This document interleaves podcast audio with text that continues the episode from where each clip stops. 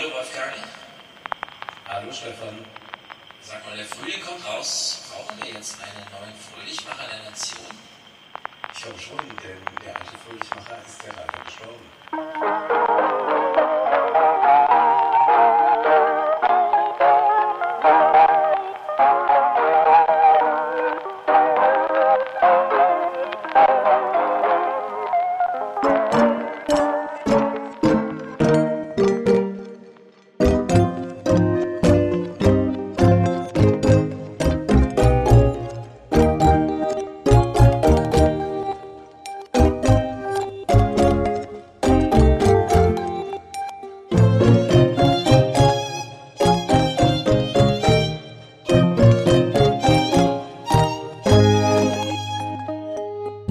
Jetzt musst du klären, wer, lass mich raten, dieser Musiker, dieser alte, den alle nochmal, ich habe seinen Namen vergessen. Wie heißt Aber er? wie kann das sein, dass du den Namen nicht kennst? Das finde ich wirklich ganz erstaunlich. Ich habe den Test gemacht. Mir ist aufgefallen, bei Mhm. Freunden, die so um die 19, 20, 21 sind, die wissen nicht unbedingt, wer er war. Alle anderen, also ich würde mal sagen 30 plus, weiß natürlich, wer ist dieser Ja. Fröhlichmacher der Nation. Es ist Toni Marshall. Richtig. Ich wollte gerade sagen, lass mich noch ein bisschen zappeln und vielleicht fällt es mir ein und spätestens wenn du es sagst, sage ich richtig, also richtig, Toni Marshall. Ja, fast so bekannt wie Roberto Blanco. Roberto Blanco dann noch ein klein wenig bekannter, auch weil er sicherlich medial dann noch präsenter war als äh, Roberto, äh, als Tony Marshall. Äh, durch die Affären äh, war dann Roberto Blanco ja auch in den äh, vergangenen Jahrzehnten immer wieder präsent. Aber Toni Marshall ist äh, einer gewesen, der eine Opernausbildung gemacht hat, aber doch um seine Grenzen wusste und dann Stimmungssänger wurde und mit äh, Schöne Maid hast du heute für mich Zeit, ho ja ho ja ho, Ja. sag bitte ja, dann bin ich nur für dich da, oh bitte ho ja ho ja ho, berühmt wurde. Und ich frage mich schon, äh, was haben wir heute für Stimmungsmacher? Haben wir noch so Stimmungsmacher der Nation? Also es gibt natürlich diese ganzen Ballermann-Hits und auch da Ja. erleben wir so eine merkwürdige Politisierung ja neuerdings, wenn wir nur an Laila denken. Aber hier ging es ja um reine Munterkeit, um gute Laune. Ein bisschen Spaß muss sein, wie es dann bei Roberto Blanco heißt. Und das ist diese fröhliche 70er Jahre Bundesrepublik, die es so nicht mehr gibt. Ich glaube, das ist diese Marvelisierung. Ja. Man holt die Protagonisten raus und steckt so das Genre vor allem rein. Die Ballermann-Musik. Ja. Und dann hat man aber jedes Jahr einfach einen neuen, der halt einfach durchgeprügelt wird. Layla war natürlich auch so eine Marketingkampagne, die lief insgesamt. Und es hatte eine hohe Partyaggressivität, während die alten Muntermacher, Fröhlichmacher Ja, der Nation äh, doch einfach nur heiter waren. Ja, ich ähm, habe ja, wie gesagt, es ist ja Januar ist gerade rum und äh, ich habe ja André Rieu verpasst. Mhm. Und äh, derzeit muss man ja schauen, er ist jetzt auch schon 76 oder so, ob das dann Mhm. noch so, wie lange es noch geht, dass er jeden Januar in Frankfurt vorbeikommt. Wir müssen jetzt unserem Publikum sagen, das ist nicht ironisch gemeint, was du Nein, ganz hier und gar nicht. Ganz Also gar das nicht. ist ja für mich dann eine Grenze, die ich nicht überschreiten würde hin zu André Rieu, weil er ja doch Ja. Zum Teil anspruchsvolle Musik auf seine Art spielt. Und da habe ich dann, Mhm. da verstehe ich keinen Spaß. Ja, Ja. ich sag mir entweder Oper Frankfurt, Ja. Wagner, Meistersinger oder Toni Marshall, Schöne Maid. Ja, ist ja natürlich alles zugestanden. Wir haben ja auch schon wieder zwei neue Operntermine, nachdem ich jetzt drei Wochen lang überlegte, wann ist eigentlich mein nächster Operntermin und ich hatte keinen. Jetzt stehen zwei an, das ist gut. Ich war auch, du hast hier einen Getränkeuntersitzer mit Mike Josef. Ich war, um ihn dann doch nochmal zu sehen bei einer Wahlkampfveranstaltung, bei seiner sehr kleinen Wahlkampfveranstaltung, so im privaten, fast privaten Rahmen. Und da ging es auch um Kultur. Und da habe ich doch Gruseliges gehört, dass nämlich die Stadt doch nicht so ein richtig fetziges Konzept schon für die Oper hat und so. Man will ja den Willy Brandt-Platz groß umbauen. Ja. Bisher sind ja Schauspiel und Oper nebeneinander und man überlegt immer noch, sie sich gegenüberzustellen, also den Ein-Gebäude-Charakter aufzuheben. Das heißt, äh, weil es vor allem darum geht, das Schauspiel nochmal zu renovieren, muss auch die Oper da im selben Gebäude so ein bisschen in Mitleidenschaft dann auch nochmal ausweichen. Man weiß noch nicht, man hat, man ist sich noch nicht so ganz entschieden. Man saß nur dann auf ihrem kleinen Podium und meinte, wir sollten es jetzt bald mal entscheiden. Also es stehen auch für Frankfurt noch so ein paar Unwägbarkeiten im Raum, was die Operunterbringung und damit auch unser Vergnügen angeht. Mike Josef ist der. SPD-Kandidat. Mike Josef ist ein sehr junger, gerade 40 gewordener SPD-Kandidat, der vor 21 Jahren mit seiner Familie aus Syrien hierher kam Mhm. und damit äh, so ziemlich äh, Frankfurt abbildet, während die CDU Kai Wegner quasi nochmal gedoppelt hat und ihn als Uwe Becker hier in Frankfurt antreten lässt. Aber das mit äh, diesen äh, auf, äh, aufwendigen Renovierungen ist so eine Sache. In Köln konnte man das ja erleben. Ja, so da will ich nicht. hat man dann äh, zehn Jahre oder noch länger keine Oper mehr. Ja. Beziehungsweise sie ist in einer Nebenspielstätte, bei der man aber doch sehr, sehr arge Abstriche machen muss. Und Ja. ich finde das äh, furchtbar, dass man das nicht äh, anders geregelt bekommt. Äh, andererseits werden hier riesen Gebäudekomplexe 0, nix hochgezogen. Also die Stadt verändert sich ja, Ja, es, stark. ist, es sieht immer aus wie 0, nix, aber es hat auch alles 20 Jahre Planung gekostet und so weiter und ist in Zeiten finanziert worden und gedacht worden, als es noch kein Corona und kein Krieg und nichts gab und jetzt Ja, man hat man könnte ja demnächst auch, so Gebäude. wenn man jetzt sogar einen Neubau anstrebt, dann könnte man den ja schon äh, realisieren und lässt die wirklich nur rüberziehen. Genau. Und das, Das wird ja aber eine häufig nicht gemacht, ja. sondern man schließt dann erstmal und dann fängt Ja. man an und dann wird alles doch wieder teurer und irgendwelche Politiker kommen ja dann immer, die dann sagen, da könnte man mal sparen und brauchen wir eigentlich äh, Ja. die Oper. Äh, wir haben das ja immer wieder in den äh, Städten und immer mit diesen Ausweisspielstätten, das ist einfach nicht tragbar. Aber es Ja. wird wahrscheinlich dann auch etwas schlimmer werden, wie alles. Ja, mal sehen. Ich war kurz mit Mike Josef Bilat, wie man heute so schön sagt, im direkten Gespräch. Und die Oper kostet 1,2 Milliarden auf 15 Jahre gestreckt, dieses ganze Projekt, was sie planen. Und das Einzugsgebiet ist riesig. Die Leute kommen nicht nur aus dem Westend rüber gewackelt, sondern die Oper ist weltweit bekannt. Und trotzdem ist die Stadt Frankfurt die einzige, die zahlt. Das Land Hessen hält sich bei der Opernfinanzierung ganz zurück.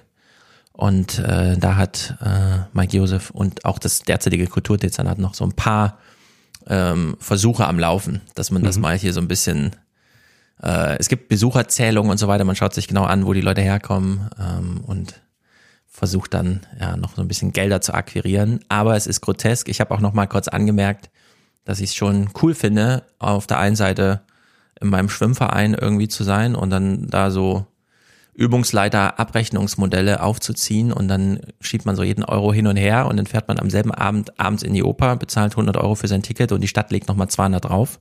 Und das findet er auch amüsant, dass es da halt so große Kluften gibt zwischen was macht man vormittags, was macht man so abends. Und naja, Opernfinanzierung wird jedenfalls noch äh, heikel Ja. in Frankfurt so insgesamt. Ja, ich hoffe nicht, dass sie äh, irgendwelche Förderungen wegnehmen. Aber Man weiß, äh, also Mike Josef hat auch nochmal betont, sechs Jahre lang in Folge Oper des Jahres und so weiter, Opernhaus des Ja. Jahres. Man weiß schon, um was es geht, so insgesamt und versucht jetzt nochmal alle zu involvieren, dass dann vielleicht auch das CDU-regierte Land der weiterhin SPD-regierten Stadt und so, das sind ja auch immer noch solche. Ja, das Problem ist ja, dass sehr viele Politiker sehr kulturlos sind und selten genau. in Theatern anzutreffen sind Ja. und deshalb dann auch entsprechende Entscheidungen gefällt werden. Oper ist jetzt, äh, ich will es nochmal wiederholen, du hast es ja sehr gut geschrieben in der einen Mail oder so. Wir hatten ein, eine Zuschrift mit einer Frage, pipapo, und dann hast du geschrieben, nein, die Oper ist nicht Hochkultur, die Oper ist Subkultur. Inzwischen Und das ja. sollten wir immer wieder betonen.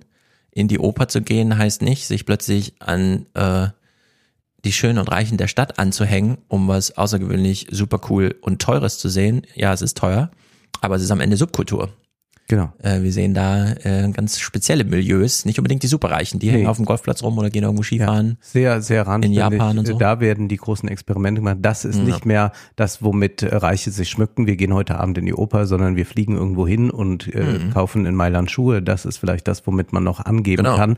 Und Frankfurt ist sehr teuer. Es ist äh, die beste Oper des Landes, aber man kann auch sehr viel günstiger an die Oper gehen. Ich war beispielsweise jetzt gerade in Mainz äh, in der Oper. Äh, das ist natürlich dann nur ein Bruchteil von dem und äh, da haben äh, dann auch Azubis, Studenten äh, ganz Ja. besondere Ermäßigungen. Zum Teil ist es so, dass äh, Studenten in manchen Städten gratis in die Oper gehen können. Äh, so drei Tage vorher können sich dann um Karten auf allen Plätzen bemühen. Es gibt äh, Kultur, Jugendabos äh, zum Beispiel in Leipzig. Also das äh, gibt es schon alles. Ich würde mir auch wünschen, wenn generell äh, die äh, Preise sinken würden und die haben jetzt auch zugenommen, weil die Nachfrage durch Corona geschwächt ist. Äh, Das finde ich sehr schade, aber äh, das ist nicht äh, eine Elite-Veranstaltung, wo man die Schönen und Reichen der Stadt treffen kann. Ja. Die sind woanders. Also mag sein, dass da auch mal irgendjemand nur hingeht, um einen Anzug oder ein Abendkleid zu präsentieren, aber das ist eigentlich nicht das, was man dort sieht. Man hat ein sehr fachkundiges Publikum dort. Ja, und wenn man das als junger Mensch einfordert, dass die Oper gefälligst billiger zu sein hat, dann sind die Opernhäuser sofort dabei.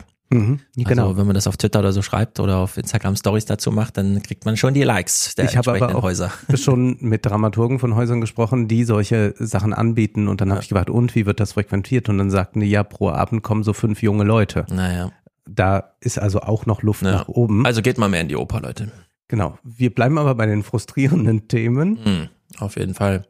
Also, ähm, wir verschieben ja jegliche Diskurse über Diskurse in den Salon, denn das ist unser Safe Space. Ähm, heute also kaum ein Wort zu Habermas, nichts zu Wagenknecht, äh, Alexander Kluge. Ich habe es auch noch gar nicht gelesen, sage ich ehrlich. Wir können das ja schon mal ankündigen, was wir vorhaben. Also wir wollen im Salon über zwei Texte sprechen. Einmal hat die Zeit ein Interview geführt mit Alexander Kluge. Dieses ist äh, eingekesselt von anderen Beiträgen, die sagen, jetzt aber nochmal richtig ran mit schweren Waffen. Ja, das müssen wir kurz, ähm, also unter diesem Text in der gedruckten Version steht Eva Elus Ja, mit der Überschrift Ich will den totalen Sieg.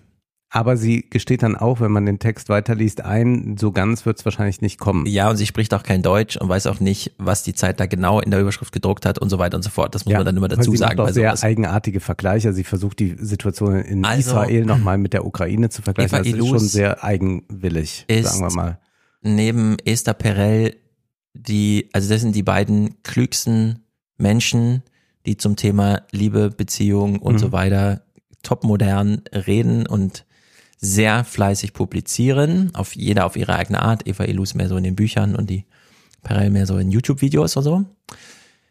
Es, ich fand es ein bisschen überraschend, sie zum Thema Ukraine-Krieg und Krieg allgemein zu lesen und dann noch mit dieser Überschrift. Es äh, hat auch so einen gewissen Fail-Charakter, wenn man das einfach so Ja. wahrnimmt, wie die Zeit das da aufgemacht hat. Aber wie gesagt, ich hatte es nur gesehen, weil es Wir auf derselben Seite das ist mit Alexander, Alexander Kluge Interview heraus, dass dann äh, so ein äh, einsamer Stern in dieser gesamten Ausgabe der Zeit war, denn es gab unglaublich viele Texte, die nochmal in diese eine Richtung gegangen sind und nochmal eine Einordnung, warum Habermas auf jeden Fall falsch liegt. Und dann sprechen wir über den neuen Habermas-Essay in der Süddeutschen Zeitung erschienen und wir wollen nicht so viel über Diskurse über Diskurse sprechen, aber ich will ein bisschen was noch aufgreifen, weil es äh, mich so sehr geärgert hat. Ich würde es gerne jetzt loswerden, damit man im Salon freier über den wirklichen Inhalt sprechen kann.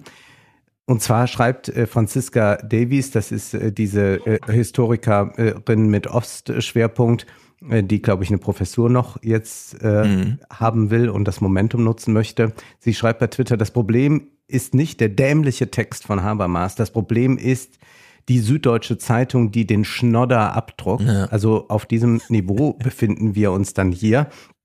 Äh, Wir sehen hier von ähm, äh, Carlo Massala Tweets wie Live Goal, finde jemanden, der dich so sehr liebt, respektiert und achtet, wie Teile der deutschen Elite den russischen Aggressor. Ja, also auf diesem, äh, äh, da sind wir äh, jetzt äh, angekommen. Ähm, wir finden einen anderen Historiker, glaube ich, äh, Jan Klaas Behrens bei Twitter, der schreibt, Jürgen Habermas ist übrigens ein Wiederholungstäter. Auch im Historikerstreit hat Ah, ja. er über den Stalinismus geschrieben, ohne ihn zu kennen oder zu verstehen. Dieser Tradition steht auch seine letzte Intervention. Und das ist ganz interessant. Äh, Wir haben, um, ich muss es kurz ausführen, weil ich das, weil ich das wirklich sehr interessant finde. Wir haben mit Jürgen Habermas jemand, der damals äh, eine ganz wichtige Rolle in diesem Historikerstreit spielte, nämlich er war der Antipode von Ernst Nolte. Äh, Ernst Nolte wollte Auschwitz relativieren. Der wollte sagen, na ja, es gab, äh, es war im Prinzip auch nur die Reaktion der Deutschen auf die Verbrechen äh, der Sowjetunion und wir müssen das auch mal miteinander äh, vergleichen können und äh, dann wird man sehen, es hat nicht diese Singularität. Habermas ist der und viele andere äh, und diese äh, Betrachtungsweise hat sich ja dann auch durchgesetzt. Äh, Habermas war derjenige, der gesagt hat, nein, es gibt eine Singularität der Shoah und an dieser müssen wir auch festhalten. Nun gibt es hier was Interessantes. Hier sagt man aber, der Habermas hat damals schon ganz komisch gelegen. Ich habe mich ein bisschen ja. gewundert über den Tweet. Dann erinnerte ich mich an den Tweet einer Person, den ich nicht wieder gefunden habe, äh, die auch eine wichtige Stimme jetzt ist, äh, was Thema Waffenlieferungen alles anbelangt. Ähm, ich will sie nicht nennen, weil ich den Tweet nur aus dem Kopf so zitieren kann. Er ist drei Jahre alt etwa. Mhm. Da war der Tweet in etwa so, äh, wir haben so sehr uns die Vergleiche verboten, dass uns gar nicht mehr auffällt, dass wir doch ähm, ähm, ja. Auschwitz miteinander vergleichen können. Und das ist eine ganz äh, schlimme Debatte, die aber jetzt von anderen geführt wird. Bei Ernst Nold hatten wir einfach es mit einem rechten Historiker zu tun, ja. der relativieren wollte. Wir finden das zum Beispiel auch äh, bei äh, Feinden Israels, die dann äh, sagen, ja, was die Israelis machen, das ist ja dasselbe wie damals oder so. Also man versucht eigentlich immer von rechter Seite äh, heraus zu relativieren. Jetzt erleben wir aber, wie so von einer anderen Seite, von so einer moralistischen Seite, versucht wird, eigentlich die Singularität von Auschwitz zu untergraben und man fragt sich, warum. Mhm. Und die Antwort fand ich dann bei Joschka Fischer. Und zwar haben wir doch äh, etwas ganz Interessantes erlebt damals äh, bei dieser Rechtfertigung für den Kriegseinsatz im Kosovo 1999. Fischer hielt diese Rede auf dem Parteitag und betont da die Singularität von Auschwitz und sagt aber dann doch etwas, was eigentlich sagt, nun ja, aber ich verhindere jetzt, wenn mhm. ich für diesen Einsatz bin, ein zweites Auschwitz. Ja. Wir, ich will, weil ich das nicht einfach nur aus dem Gedächtnis äh, äh, zitieren will, ich würde gerne mal einmal diesen Clip spielen. Ich habe den äh, vorbereitet und ich äh, halte das für eine, für eine, eine ganz, ganz äh, falsche Entwicklung, die das jetzt nimmt. Äh, wir hören jetzt ähm, Joschka Fischer 1999 beim Parteitag. Als es damals zu diesem furchtbaren mörderischen Anschlag auf eine ausländische Familie, auf eine türkische Familie kam, die rassistischen Übergriffe, der Neonazismus, die Skinheads. Natürlich steckt da bei mir immer die Erinnerung auch an unsere Geschichte und spielt da eine Rolle. Und ich frage mich, wenn wir innenpolitisch dieses Argument immer verwendet haben, gemeinsam verwandt haben, warum verwenden wir es dann nicht, wenn Vertreibung, ethnische Kriegführung in Europa wieder Einzug halten und eine blutige Ernte mittlerweile zu verzeichnen ist? Was hier rhetorisch gemacht wird, mhm. ist erstmal, dass er sagt, wir haben äh, Rassismus, Antisemitismus in unserem Lande und sagen da nie wieder. Und dann geht er vom Inland aufs Ausland. Was ist, wenn das dort woanders geschieht? Müssten wir dann nicht auch intervenieren? Und dann kommt folgende Conclusio. Ist das moralische Hochrüstung? Ist das Overkill? Auschwitz ist unvergleichbar. Aber in mir, ich stehe auf zwei Grundsätzen. Nie wieder Krieg, Nie wieder Auschwitz, nie wieder Völkermord, nie wieder Faschismus. Beides gehört bei mir zusammen, liebe Freundinnen und Freunde. Und deswegen bin ich in die Grüne Partei gegangen. Was also hier doch geschieht, ist, dass wir ja so ohnehin ein bisschen äh, skeptisch sein sollen mhm. bei Sätzen mit aber, dann gilt oft das, was davor gesagt wurde, nicht mehr so ganz. Dass man also eigentlich die Unvergleichbarkeit betont, aber sagt, weil nie mehr Auschwitz, müssen wir auch intervenieren. Und das kann sehr leicht natürlich dann eine Rhetorik werden, gegen die man kaum noch Argumente vorbringen kann. Das sind eigentlich Totschlagargumente, weil man dann äh, sagt, wir verhindern jetzt gerade wieder irgendwo Auschwitz mhm. und rechtfertigen damit alles, was wir interventionistisch tun. Und das ist etwas, was wir jetzt gerade im Diskurs auch erleben, was wir äh, damals beim Kosovo hatten, was wir im Übrigen auch äh, dann nicht von der Grünen Partei, sondern äh, von äh, anderen äh, Stimmen in äh, Deutschland, aber auch im Ausland hatten, im Bezug auf Irak, dass man sagte, naja, da gibt es die Massenvernichtung, Vernichtungswaffen mhm. angeblich und da müssen wir jetzt auch einen Völkermord verhindern. Ja, also in dieser Auschwitz, wenn man es einmal eine Stufe jetzt generalisiert, der Holocaust an sich, ist ja auch der ganz wichtige Satz, ähm, es, er ist geschehen, es, also es ist geschehen, es kann wieder geschehen. Und unter dieser Maxime ähm, Politik zu machen, finde ich ja gar nicht verkehrt. Es ist ja auch Heiko Maas ins Außenministerium gegangen, hat sich vorgestellt, was ist ihr Antrieb, Politiker zu sein. Und dann, ja, der Geschichtsunterricht, insbesondere Zweiter Weltkrieg und alles, was dazu führte. In der Hinsicht ist das wirklich schwierig zu diskutieren auf der einen Seite Puttler und so. Ja, genau. Diese Gleichsetzung jetzt überall Wenn ich Twitter diese Gleichsetzung mache und äh, auch nichts anderes heranziehen, also man könnte jetzt auch sagen, Putin ist wie Pol Pot. So, das ist genauso äh, doof, das herbeizuziehen, wie zu sagen, Putin ist wie Hitler.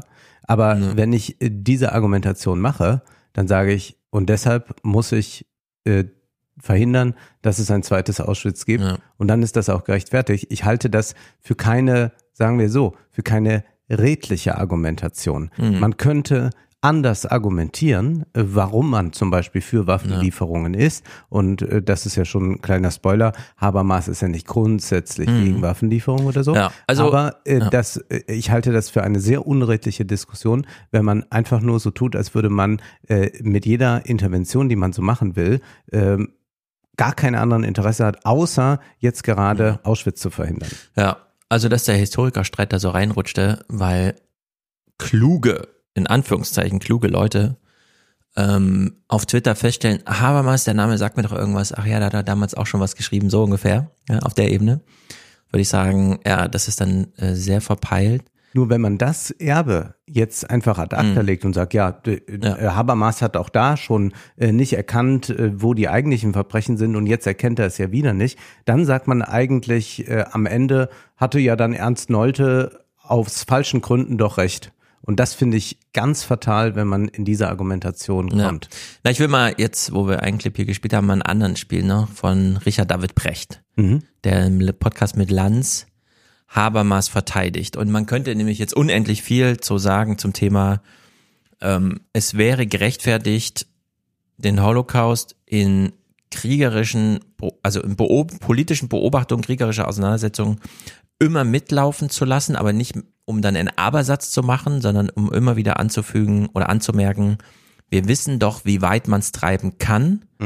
Ab wann intervenieren wir denn eigentlich und womit? Ja, und dann hätte man so eine Diskussion offen, wo man sich dann fragt, Pristina und so weiter, ist das jetzt ein Grund einzugreifen, auch wenn es entsprechende Vetos auf UN-Ebene gibt, dass es dann nicht völkerrechtlich ähm, sozusagen fundiert ist mit einer UN-Resolution und man trotzdem handelt Ja. wie damals, was ja äh, für die Grünen so kompliziert war, in die Regierung gewählt zu werden, das allererste Mal überhaupt und dann auch noch den ersten Bundeswehreinsatz äh, im Ausland zu organisieren. Und äh, diese Diskussion, ähm, also es ist so eine der ersten Twitter-Diskussionen, wo ich sage, diskutiert das doch. Also da, Ja. da sage ich jetzt gar nicht zu. Das ist einfach okay, mach das. Ich äh, nehme es nicht mal interessiert zur Kenntnis, sondern ich überspringe es einfach nur noch komplett. Was auch die komplette Podcast-Landschaft betrifft. Also es ist ja nicht mehr hörbar, was so stattfindet. Weil es aber stattfindet, reagiert Richard David Brecht darauf.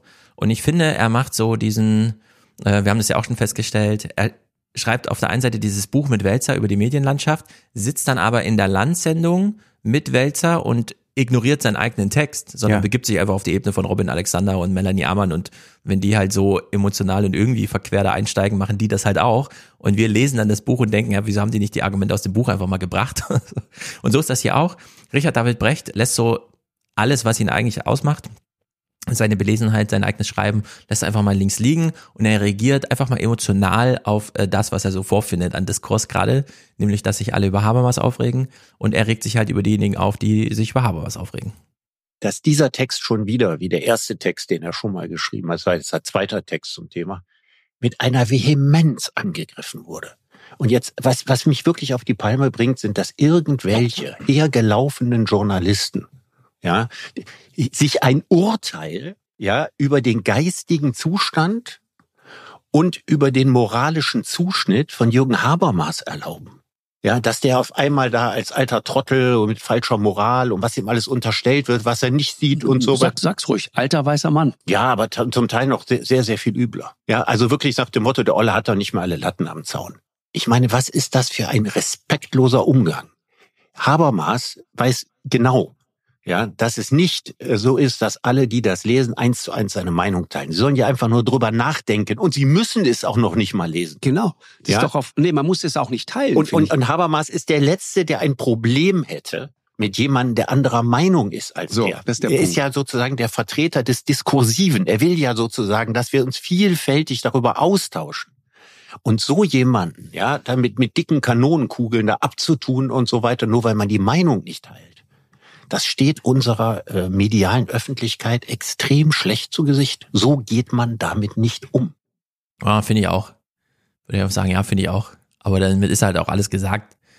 Dass Lanz hier immer noch versucht, ins Gespräch reinzugrätschen, finde ich so ein bisschen blöd. Soll er Ja, Lanz versucht ja dann das kurz machen lassen. Mit, mit Carlo Massala und alles Mögliche. Oder, oder Melnik hat ja dann auch äh, gesagt, Ja. äh, dass äh, Habermas die deutsche Philosophie beschädigt, äh, äh, Kant und Hegel Ja. Mhm. äh, würden sich im Grabe umdrehen oder so, als hätte Melnik Kant oder Hegel gelesen. Das ist ja nun wirklich absurd. Und ich finde aber, dass wir so eine äh, Polarisierung dort erleben, die ich so nicht kenne. Also das ist schon eine neue Mhm. Stufe, dass ja. Autoren äh, sehr seriös, äh, sehr geschätzt, äh, auch von einem großen linksliberalen Spektrum, denn Habermas ist ja am Ende auch ein Linksliberaler, dann jetzt völlig frei drehen, wenn dort ein Text erscheint, der ihnen nicht so ganz recht ist und wir zugleich einen Diskurs haben, der auch nicht mehr kritisch hinterfragt wird von den Linksliberalen. Also ich habe mich nochmal erinnert, wie war das eigentlich damals Deutschland ein Sommermärchen, die WM in Deutschland, das war 2006. Und da weißt du noch um diese Diskussion, Hast du da auch Fußball geguckt damals? Nein, und ich hatte auch kein Fähnchen an meinem Auto und ich fand das auch damals furchtbar und habe auch damit sehr gefremdelt, auch wenn mir das als unverkrampfter Patriotismus verkauft wurde. Ich bin aber nicht durch äh, die Lande gezogen und habe gesagt, das sind wohl alles Rechtsextreme, sondern ich habe gesagt, gut, äh, das ist ein bisschen doof, aber es war mir unheimlich, dass man sich in dieser Weise so positiv auf Deutschland beziehen will. Die Welt zu Gast bei Freunden. Also man wollte ein schönes Gesicht von Deutschland nun einmal im Ausland präsentieren. Und dann lese ich aber jetzt überall Kommentare. Es gab zum Beispiel beim BR einen, es gab beim Spiegel einen, warum ich, äh, warum es ein Fehler war, äh, damals äh, den die Wehrpflicht äh, nicht Mhm. anzutreten. Heute Ja. würde ich zur Bundeswehr gehen. Ja. Äh, dann haben wir eine, wir haben das ja damals schon im ähm, März und vor allem im April, äh, in der Aprilfolge im vergangenen Jahr äh, alles rezipiert, so ein, ja, man muss sich auch mal, man muss sich auch mal opfern für irgendetwas, für höhere Prinzipien, für das Land, für was auch immer. Und dann, das wird dann so auf, auf das Deutschsein übertragen. Und dann ist auch jemand wie Carlo Massala, der dann in einem Interview äh, spricht von äh, Premium-Deutschen, also von, äh, wie er es dann nennt, also von äh, Menschen mit Migrationshintergrund, die oft gar nicht als richtige Deutsche noch angesehen werden von den sogenannten Bio-Deutschen, also die äh, dann als, wie er das nennt, die Alis angesehen werden, die aber dann zur Bundeswehr gehen und im Zweifel bereit sind, äh, für das Land zu sterben. Und dann hat er auch das nochmal auf äh, Twitter erklärt, das sind für ihn die Premium-Deutschen, die, obwohl sie von der Gesellschaft nicht genügend Respekt bekommen, dann aber, äh, er sagt es dann, wer von Teilen der Gesellschaft als Deutscher zweiter Klasse betrachtet und behandelt wird und dennoch bereit ist, für dieses Land gegebenenfalls sein Leben zu geben, ist für mich ein Premium-Deutscher. Und da muss ich sagen, nee, das Okay. ist einfach ein bisschen doof, äh, wenn man das dann tatsächlich äh, machen Ja. will. Und ich finde es auch falsch, wenn wir diese Opferkultur haben. Was kann Mhm. denn ein Staat von einem Bürger erwarten? Dass man ein guter Bürger ist. Ich würde sagen, die Steuern zahlen, sich weitgehend an die Gesetze halten. Ich gehe auch schon mal nachts, wenn niemand hinguckt, über eine rote Ampel, sei es drum. Ja. Und sonst kann man dann vielleicht noch darüber reden, ob ein gesellschaftliches Engagement äh, vonnöten ist, um äh, tatsächlich sich als guter Bürger zu erweisen. Aber damit ist für mich der die Pflicht erfüllt. Ja. Die Pflicht äh, eines Deutschen und auch sonst eines Staatsbürgers liegt nicht darin, bereit sein, sich für das Land zu opfern. Ich opfere mich nicht für einen Nationalstaat und ich finde es ganz verrückt, dass wir inzwischen äh, wieder das Sterben fürs Vaterland als sinnvoll erachten. Äh, man kann vielleicht das ein oder andere verstehen, äh, warum äh, Ukrainer kämpfen oder nicht. Äh, aber was jetzt gerade stattfindet, ist ja, dass wir unseren Patriotismus, dem, mit dem wir zurecht fremdeln und den wir dann höchstens als so ein Fähnchen Patriotismus 2006 feiern können, dass wir den jetzt an andere delegieren, überstülpen und sagen, ach, das ist ja eigentlich das, was ich jetzt auch haben Ja. möchte. Auch mal so ein Heroismus Ich würde das gerne mal noch auf die Spitze treiben. Denn man hört ja raus, äh, du bist gegen eine Wiedereinführung der Wehrpflicht oder auch nur die Diskussion darum. Hast du richtig erkannt. Ich, ich würde gerne noch den Schritt weitergehen und sagen, mh, ich, ich würde es auch verbieten, dass Deutsche jetzt überhaupt in die Ukraine einreisen dürfen. Ja. So wie es den ukrainischen Männern gerade verboten ist, auszureisen, würde ich ein Einreiseverbot aussprechen, das natürlich aufgehoben werden kann durch besondere Erklärung oder so. man hat da was zu tun, wie auch immer. Aber es ist jetzt, finde ich, zu rechtfertigen, warum man in die Ukraine einreist. Und die Schweiz, die wir ja als super neutrales Land, weshalb da auch recht viele Institutionen so ein bisschen die Mediatorrolle einnehmen, die dann halt von der Schweiz aus und so weiter ihre Pendeldiplomatie machen, verbietet ihren ähm, äh, Staatsbürgern auch Sehr gut. als einziges Land äh, in Europa ähm, in die Ukraine. Also man darf nicht als Schweizer Söldner-Tätigkeiten in der Ukraine annehmen. Und ich würde das als Prinzip mal festschreiben. Also während wir hier alle so eine Diskussion haben, ähm, sollten wir den wenigen Nachwuchs, den wir haben, jetzt nochmal schnell vor die Kanonen stellen, äh, der russischen Kanonen, äh, würde ich sagen, nee, wir brauchen einen Diskurs, dass wir jetzt, ähm, wir kommen nachher ausführlich drauf bei der Besprechung der Münchner Sicherheitskonferenz, dass wir jetzt mal abstrahieren von Schuldfragen, von überhaupt nur Beteiligungsfragen, von Protagonistenfragen, von historischen Fragen, von Verlaufsfragen, von politischen Fragen und grundsätzlich sagen, Krieg ist verboten. Und auf der Ebene, wo wir es verbieten können, machen wir es auch. Das heißt, Das beginnt mit dem Vorschlag, mit dem Soldaten sein. Genau. Ja. Äh, Wäre es möglich, heute Soldat zu sein in der Ukraine oder Söldner, würde ich sagen, nö, sollte verboten werden. Sollten wir in Deutschland ein Gesetz machen, kein Deutschen ist es erlaubt, an diesem Ukraine-Krieg teilzunehmen. Ja. So, und das ist eigentlich die Diskussion, die wir führen sollten. Ja, und nicht irgendwie- Diskussion über, über Genau, ob Premium wir jetzt alle uns da sei. Deutsch sein überhaupt ein Ei- Mhm. Ausweis von äh, einem besonderen Mensch sein. Das ist ja genau diesen Nationalismus, Ja. den wir eigentlich loswerden wollten. Genau. Und ich dachte auch, wir hatten ihn an ACTA gelegt. Gut, dann blühte das da 2006 ein bisschen. Aber es war dann auch nicht viel anders als eine Party mit Jürgen Drews und Mickey Krause. Mhm. Dachte ich, okay, wird schon so nicht werden. Und jetzt aber sieht man, dass es nicht mehr dieser Patrioti äh, der Mhm. Partypatriotismus, der sich an Würstchenbuden abspielt, sondern jetzt kommt er so moralisch scheinbar geläutert daher, endlich mal historisch auf der richtigen Seite stehen und damit wird aber eigentlich nur der alte Patriotismus heraufbeschworen, äh, der notwendig bedeutet dann, dass man auch bereit ist, sich für sein Land zu opfern, für das Land zu sterben und man muss doch mal erkennen, äh, der Schlachthof der Geschichte besteht aus Leichen, No. wie aus Lügen. Und ich würde auch äh, mal jemanden wie Wolf Biermann äh, zu seinen eigenen Texten befragen, weil Wolf Biermann ja jetzt auch unglaublich äh, für diesen Krieg trommelt. Äh, Und er müsste doch eigentlich auch sich mal fragen, was bedeutet das eigentlich, wenn Männer nicht ausreisen können aus der Ukraine, äh, aus Russland? Er hat selbst die Antwort gegeben. Und zwar 1965. Ich erinnerte mich, da doch mal ein Gedicht gelesen zu haben. Ich habe es dann gefunden. 1965 schrieb Wolf Biermann ein kurzes Gedicht. Das geht so. Ich kann nur lieben, was ich die Freiheit habe, auch zu verlassen.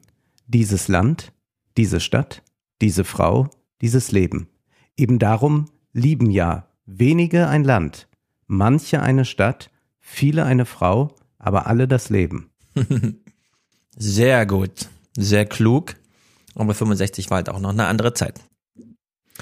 Jetzt hast du gerade diese schöne Wortkombination äh, Leichen und Lügen genannt. Und über die Leichen haben wir jetzt gesprochen. Also noch ist man Soldat, aber perspektivisch damit eine Leiche. Und jetzt äh, tingeln wir ja auch um diesen Diskurs rum und haben ihn schon so ein bisschen abgeschoben, weil wir ja dann wirklich lesen wollen, was Kluge und Habermas sagen. Aber die Lüge ist ja auch hochinteressant.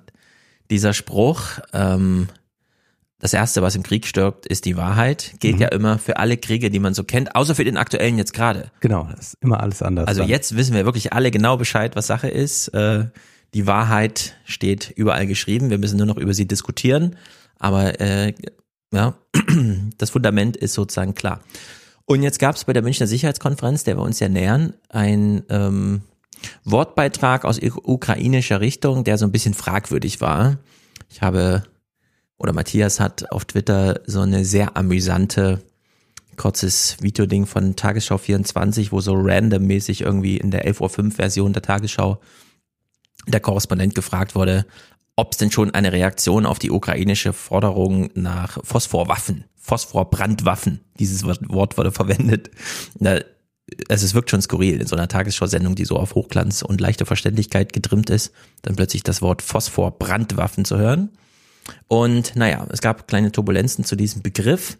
Wir hören zuerst mal, wie der Deutschlandfunk in seinem Politik-Podcast, also in dem aufgenommenen ähm, Studiogespräch, so in der Küchenzeile oder so ist es ja ungefähr gedacht, dass man da so ein bisschen freier abseits des Programms als Deutschlandfunk-Journalist darüber redet.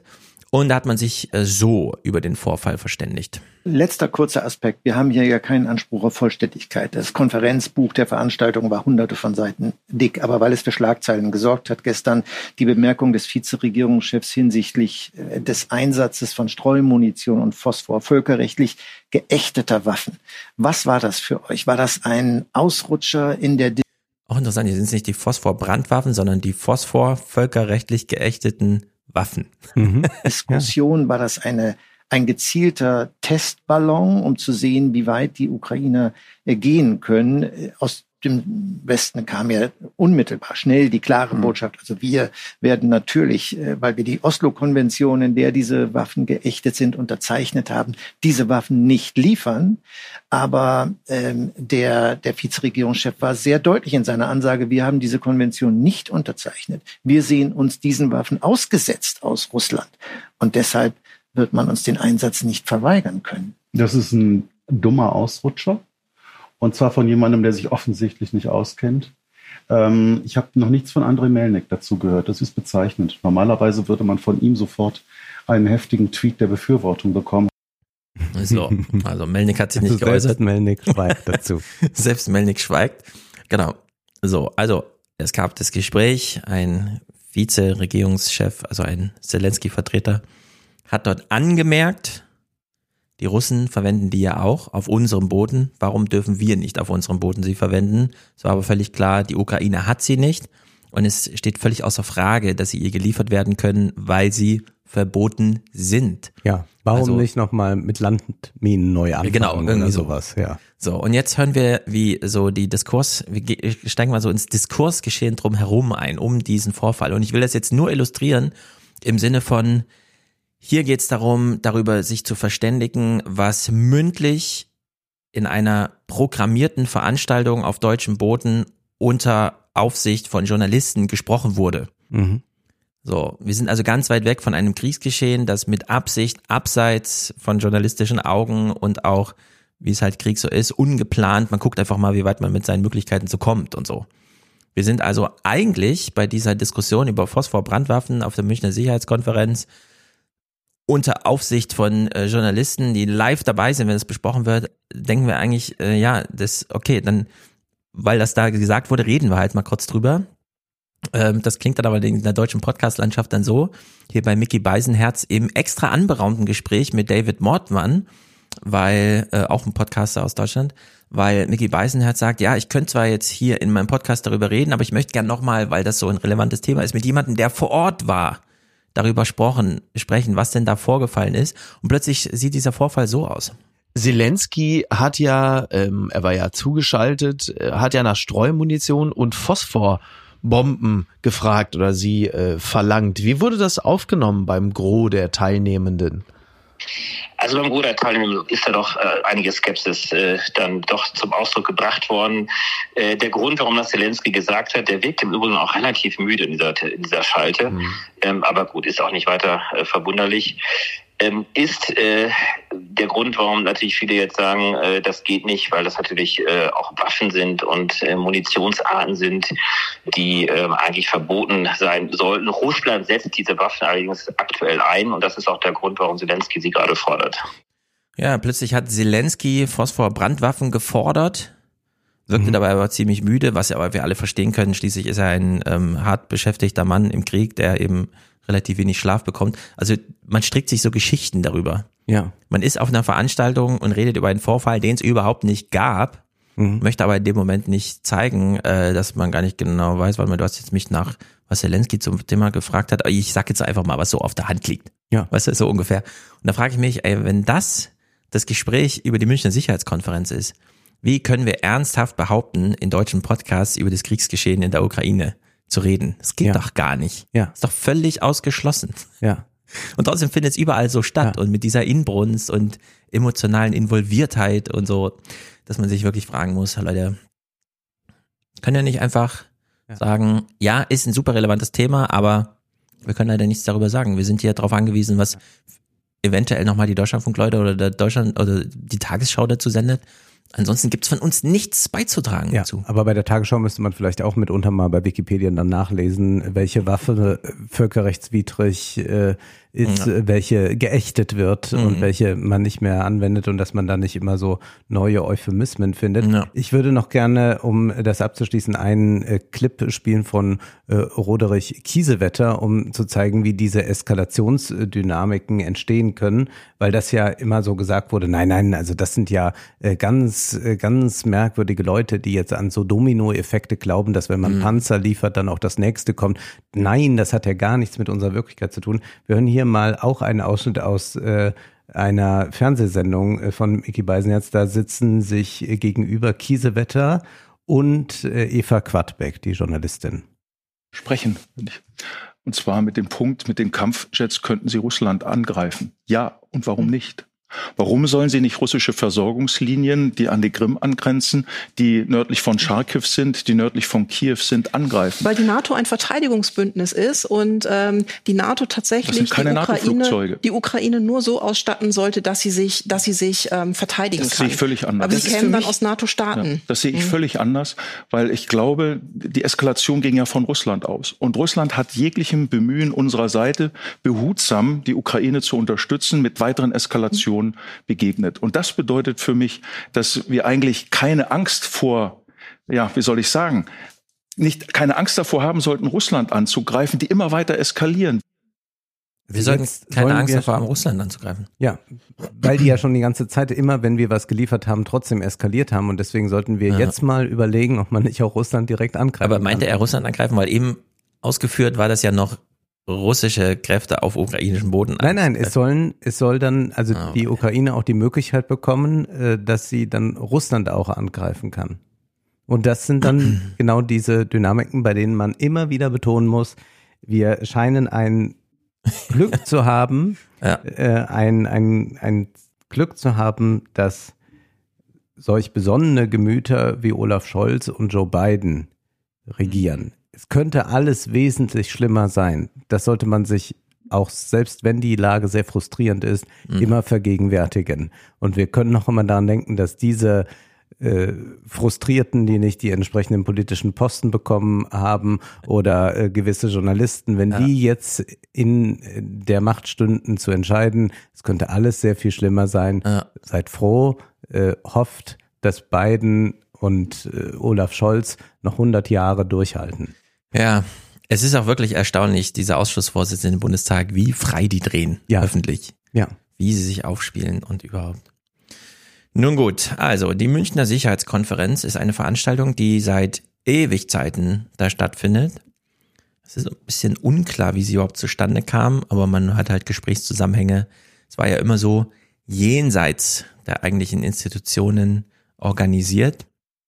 Kann man ja eigentlich so Parallelen zielen, wie keine Ahnung, man die Europäische Kohle- und Stahlunion so gegründet hat. Und dann haben sich halt auch mal die Staats- und Regierungschefs so getroffen. Aber das dauerte so ewig, bis die dann mal in das erste Vertragswert reingerutscht sind, nämlich zum Beispiel im Vertrag von Maastricht 92, 93. Äh, da war das schon ein politisch etabliertes Gremium, das wirklich die Entscheidungsgewalt über den Ministerrat, der schon viel vorher gefasst wurde, hatte. Und äh, auch das Europäische Parlament war ja zuerst nur so ein, ja, wir entsenden halt so unsere Parlamentarier, damit die da so zusammen reden, reines Redeparlament. Dann hat man das irgendwann mal reingeschrieben, dass es das überhaupt gibt und dann hat es plötzlich Entscheidungsbefugnis bekommen. In der Hinsicht ist diese Münchner Sicherheitskonferenz auch so in diesem Zwischenstadium, wo man sich bewusst dafür entschieden hat, wir machen jetzt keine politische ähm, Institution draus, keine Gremium. Es ist, es bleibt sozusagen total informal, aber einer der großen Geldgeber ist dann trotzdem der deutsche Staat oder Bayern, die das da einfach klar sperren wir für euch die ganze Stadt ab und so. Und Söder sitzt dann in der ersten Reihe und langweilt sich so ein bisschen, weil er nicht mit auf die Bühne darf. Ja. und lauter solche Sachen. Ist aber sehr stolz, wenn er fotografiert wird mit Mächtigen dieser Welt. Genau. Also wir haben es mit so einer ähm, semi-öffentlichen Veranstaltung zu tun, die aber am Ende dann doch relativ relevant ist, was so das eine oder andere, den einen, einen oder anderen Tagesordnungspunkt angeht. Und es ist, und das muss man eben jetzt in diesen Zeiten ausdrücklich dazu sagen, keine Ukraine-Konferenz.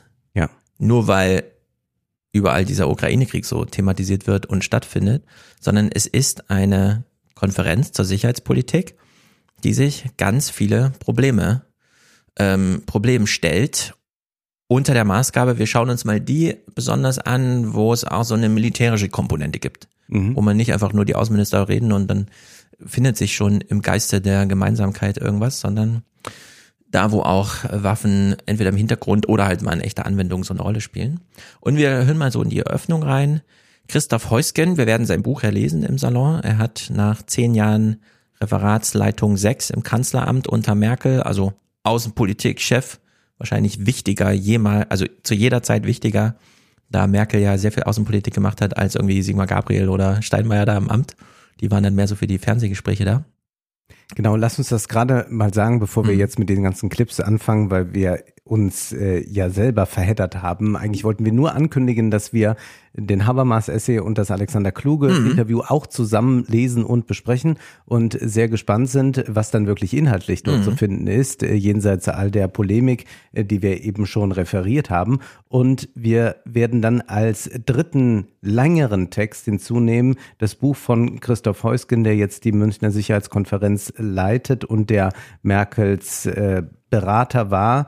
Sein neues Buch bei Siedler erschienen Führung und Verantwortung, Angela Merkels Außenpolitik und Deutschlands künftige Rolle in der Welt. Und daran können wir, glaube ich, dann sehr gut nochmal diese äh, ganzen äh, Beiträge jetzt auch von Habermas und Alexander äh, Mhm. abgleichen. Ich glaube, das wird äh, eine äh, sehr äh, differenzierte Ja. äh, Betrachtung dann werden, weil Heusgen natürlich jetzt als die Stimme der Münchner Sicherheitskonferenz hier spricht und so ein Buch vorlegt und eigentlich ein Mhm. Programm damit vorlegt, Ja. in welche Richtung äh, soll es gehen. Äh, Das ist also das, was wir äh, beide im Salon vorhaben. Und wir wollen noch ankündigen, dass äh, dieser Salon im März pickepacke voll ist, weil wir ja auch unseren Live-Salon in Frankfurt haben.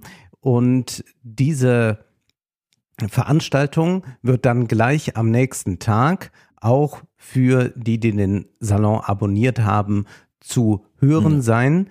Wir werden also zwei Stunden dort dann miteinander auf der Bühne vor Publikum Mhm. agieren, suchen noch Themen, aber manches haben wir vielleicht auch schon gefunden. Wir machen es heiter, wir werden aber noch nichts verraten, was wir Nein? machen. Okay, gut. Nein, nein, Es wird nein, lustig. noch nicht. Ja, es wird lustig, wir hoffen es.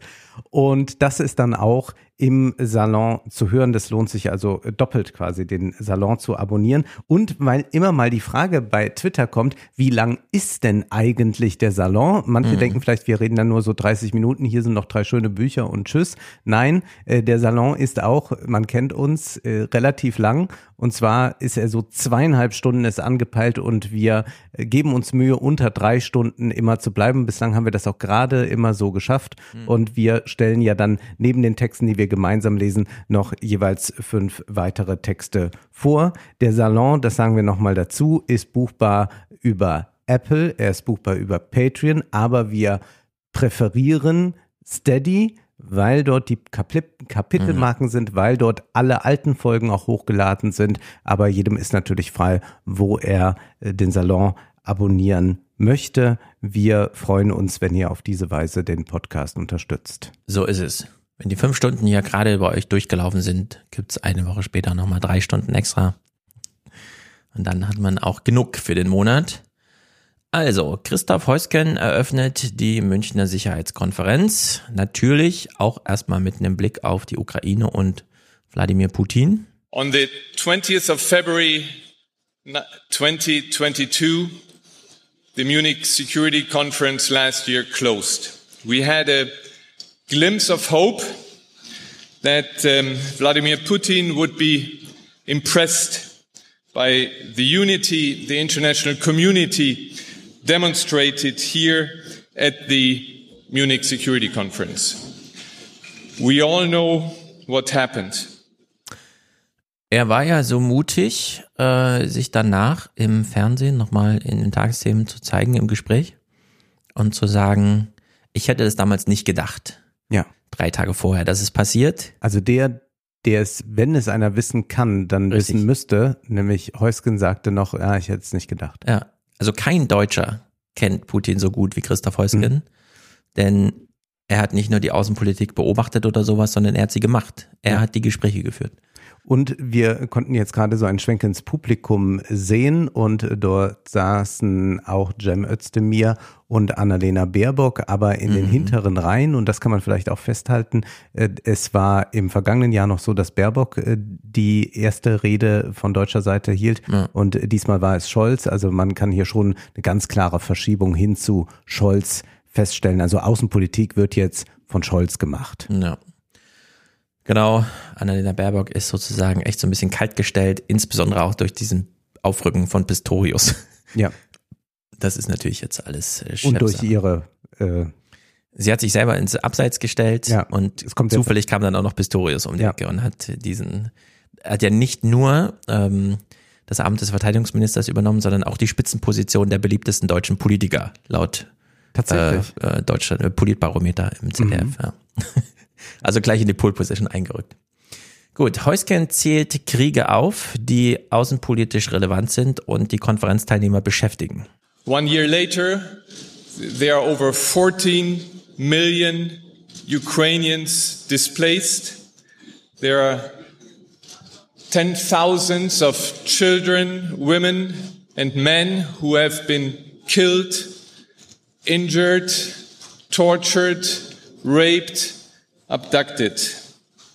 And I invite you to have a look at the Russia War Crimes exhibition, which we um, present here on the ground floor. But Ukraine is not the only place where people are suffering. And I list just a few. We have Myanmar and the Rohingya. We have Afghanistan, Syria, Iran, Ethiopia, Haiti. And let me remind you of the alarming report the High Commissioner for Human Rights, the uh, former Chilean President Michelle Bachelet, presented about the fate of the Uyghurs in Xinjiang. Also man geht den ganzen Blumenstrauß nochmal durch. Ähm, ist auch relevant für den, das schauen wir nachher, den folgenden Tag, wo Heusgen das wichtigste Panel der Konferenz ankündigt zum globalen Süden. Mhm. Es ist nämlich nicht so, dass man hier denkt, oh, in München ist eine Sicherheitskonferenz, also geht's da vor allem um die Ukraine. Die Ukraine war Top 3. Äh, das wichtigste politische, also auf diesem Metier hier militärisch-politische Thema bleibt der Klimawandel. Ja. Das hat man auch ganz unmissverständlich klar gemacht. Alle strategischen Überlegungen gehen darin, wie geht man mit den künftigen Migrationsströmen um, wie geht man mit Wasserknappheit um und so weiter und so fort. Platz zwei ist die Anbindung Europas an den globalen Süden, weil man jetzt festgestellt hat, den hat man ganz schön verloren. Und erst Platz drei, ähm, wenn auch, klar, wenn die Großen sprechen, Harris, Scholz, Macron und so weiter, geht es um die Ukraine, aus Aktualitätsgründen.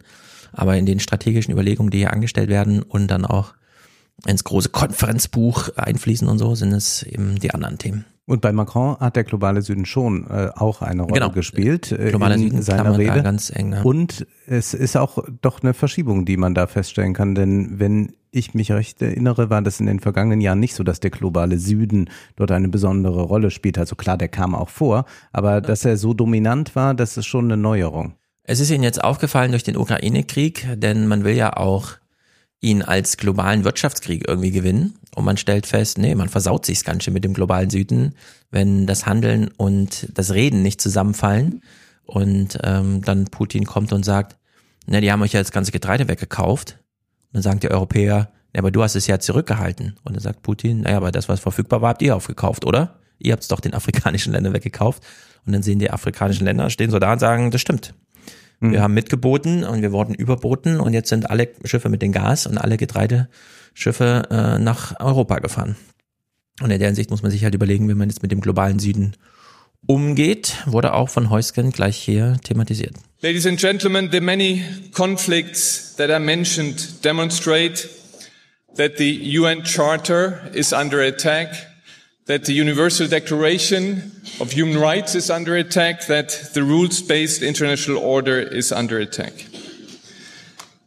We witness in Ukraine, we witness in Ukraine not a battle between East and West, but a battle, and not a battle between NATO and Russia or um, European Union and Russia, but we witness a battle which is between the rule of law and the law of the strongest.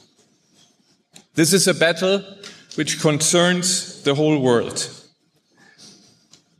To defend this global order, we of course need the transatlantic community. But we also need the global south. So, das ist dann also sein großer Programmpunkt an Tag zwei. Heusgen begrüßt ja nochmal Vertreter der OSZE, das wird ja mal leicht vergessen. Ach ja, die gibt's ja auch noch. We also, I also would like to um, welcome the representatives from international organizations, from the UN family, from uh, the Secretary General of the OSCE and the Chairman in Office of the OSCE, one of the last organizations where Russia is still participating. Die OSZE hat ja eigentlich die interessanteste Geschichte überhaupt der letzten 30 Jahre. Denn Macron ist ja kein Vorreiter oder Pionier in dem Ansinnen, Europa mal so ein bisschen äh, zu integrieren, auf eigene Füße zu stellen, unabhängig von Amerika. Das war ja immer das Programm der OSZE, eine quasi NATO auch zu sein, ohne Europä äh, amerikanische Dominanz. Mhm. Und das wurde in Amerika immer nicht so gern gesehen. Ja. Während wir immer äh, so, ja, das wäre aber, äh, und die Amerikaner, die gucken schon gar nicht mehr auf uns, die machen schon ihr pazifisches Jahrhundert und so weiter. Nee, die Amerikaner, denen ist es immer noch ganz wichtig, in Europa so präsent zu sein. Äh, das ist keine Nachlässigkeit von uns, sondern das ist sozusagen deren Erfolg. Was man ja auch sieht, wie mit dem Austritt äh, Englands aus der EU ja. nun plötzlich da wieder ein ganz enges Band zwischen USA und England ist eigentlich noch stärker und äh, Großbritannien ja sehr mit diesem äh, äh, transatlantischen Bündnis äh, froh zu sein scheint, beziehungsweise es ja so weit geht, dass es auch gar nicht mehr diese übliche Kritik gibt. Also es gab ja, ja. durchaus von der Labour Party immer wieder Kritik an der NATO. Äh, mhm. das ist ja äh, geradezu äh, verboten jetzt. Ja, man ist in die Lücke gerne reingesprungen. Also England war ja dann auch verlegen, Frankreich sehr auf der Suche. natürlich immer diese ja. besondere Distanzhaltung hatte. Äh, de Gaulle äh, war derjenige, der auch äh, fremdelte, wenn Europa dort England aufnimmt, also in die, in die EU mhm. oder EWG aufnimmt damals, dann könnte es damit eine zu große Nähe zu den USA geben. Und deswegen war ja Frankreich da auch erst sehr skeptisch, ob man überhaupt England mit dazulassen soll in den erlauchten Club ob man damit nicht eine zu große äh, US-Nähe herstellt. Ja. Und Frankreich und die NATO ist ja eh eine interessante Hop-on, Hop-off-Geschichte. Äh, soweit ich weiß, ist ja Frankreich mal ausgetreten aus der NATO, oder? Ich bin mir nicht ganz sicher, aber das äh, sollte man sich auch nochmal genau anschauen. Also in Frankreich äh, hat man immer anders äh, geschaut als jetzt England oder insbesondere wir Kriegsverlierer, die Deutschen. Aber Klimawandel, Klimawandel, Klimawandel. We are in a situation we have to find billions of dollars to support Ukraine, to buy weapons, to defend democracy, the rule of law, money that would be much better spent on the fund for loss and damage, for helping all partners to work um, to fight the effects of climate change. This is the most important threat that we face. And I would like to all of you to look at the speech that George Soros gave yesterday in front of 1,600 young Munich students at the Munich University. Also, George Soros ist ein eigenes Programm gefahren. Du hast ja darauf hingewiesen. Er mhm. hat sich nicht in Davos blicken lassen, sondern hat gesagt, ich fahre zur Münchner Sicherheitskonferenz und hat dort im Kontext, in Kulisse der militärischen Diskussion einen Klimawandel-Vortrags vor, äh, Vortrag vor Studenten gehalten, der hier mhm. nochmal thematisiert wurde. Ich habe auch gerade nochmal nachgeschaut, also die Franzosen sind erst, das ist wirklich erstaunlich, seit 2009 sind die erst wieder Vollmitglied der NATO. Ah, ja. Die waren von 66 bis 2009 äh, sozusagen nur peripher bei der NATO angebunden. Also diese Bande, dass ein französischer Präsident dann irgendwie sagt, die NATO ist doch hirntot und so, Mhm. Das hat alles Geschichte. Gut, auf Macron kommen wir ja gleich. Heusgen ganz nah am Wasser gebaut. Es war eine ganz erstaunliche Szene. I would now ask for your attention. Please listen to Samson Tsoy, a British pianist of Russian and Korean origin. He will play for us Schubert's Impromptu number two. His music is played to honor and to remember the victims of violence and natural catastrophes. Samson.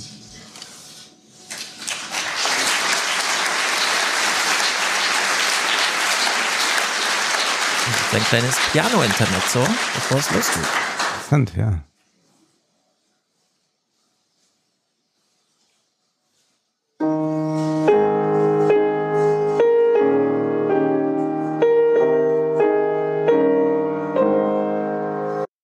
Wirklich interessant zusammengebaut, so als Programm.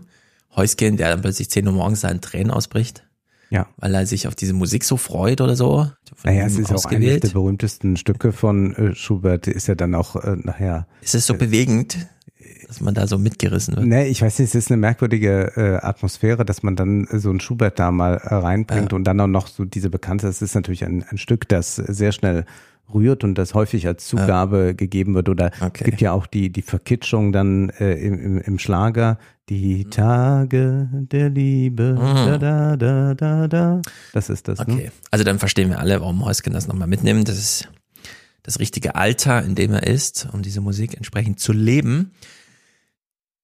Es wird also oben auf der Empore Flügel gespielt. Wir überspringen das jetzt, äh, kommen die letzten Töne rein, hören dann den Applaus und dann geht einfach die Veranstaltung weiter.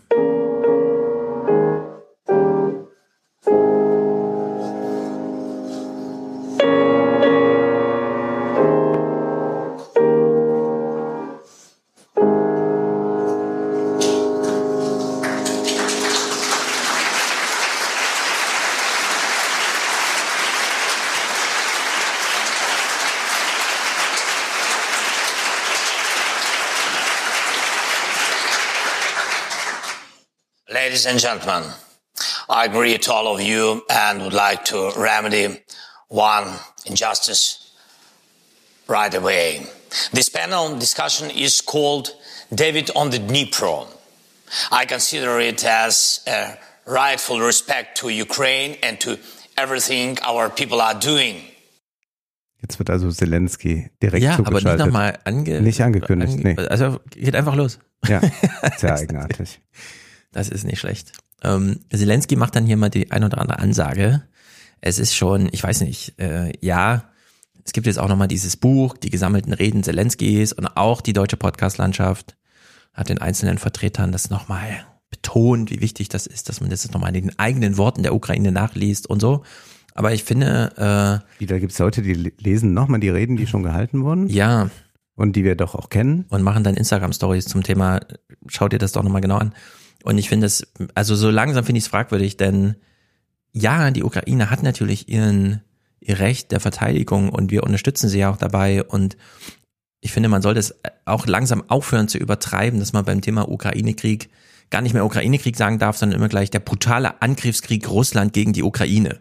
Ja. Da frage ich mich so langsam auch, ähm, wie weit wollen wir es treiben? Also Das haben wir ja verstanden. Also Ja. das müsste doch, also das ist doch eigentlich zwischen jedem vernünftigen Menschen und da klammern wir diese drei Verrückten, die irgendwie sagen, Putin rette uns, ja. Ja. die klammern wir mal aus. Aber wenn wir generell von diesem Krieg reden, dann müssen wir nicht jedes Mal nochmal äh, benennen, wer den angefangen hat. Ja, und das also- müsste uns ja inzwischen klar sein. Und dass Angriffskriege völkerrechtswidrig sind, sollte auch klar sein. Also Und mir ist brutal, zumindest ne? keiner, ja, und, und ich kenne auch keinen unbrutalen Krieg. Ja, manchmal, das ist nur eine Spielerei als Gedanke, ne? Wenn Serdar Semuncu oder diese AD-Comedians, Dieter Nuhr und so über Cancel Culture reden, Mhm. dann betonen sie ja immer, und das ist ja auch mittlerweile so ein Running Gag, wenn irgendwie die Amerikaner darüber reden, dass man immer heute nicht genau weiß, was vielleicht in zehn Jahren unter das fällt, weißt du? Weil die ja heute leiden darunter, dass ihnen Sachen von vor zehn Jahren plötzlich krumm gehört werden, aus dem Kontext heraus oder wie auch immer, oder dass halt manche Worte heute nicht mehr gehen, die damals aber noch total normal waren. Und irgendwie habe ich hier mal das Gefühl, es kommt so eine Zeit, in der man auch nicht einfach mehr sagen kann, Zweiter Weltkrieg, sondern immer dazu sagen muss, dass man sich auch nochmal bekennt, der brutale Angriffskrieg Adolf Hitlers gegen den Rest der Welt. Ja. Der sogenannte Zweite Weltkrieg. Weißt du, dass das irgendwann, äh, dass man es überhaupt nicht mehr schafft, Ja, einfach mal ein Substantiv zu verwenden, glaube, dies- ohne Bekenntnis. Ich, ich glaube, dass äh, man äh, diese vielen äh, Attribute braucht und die alle gemacht werden.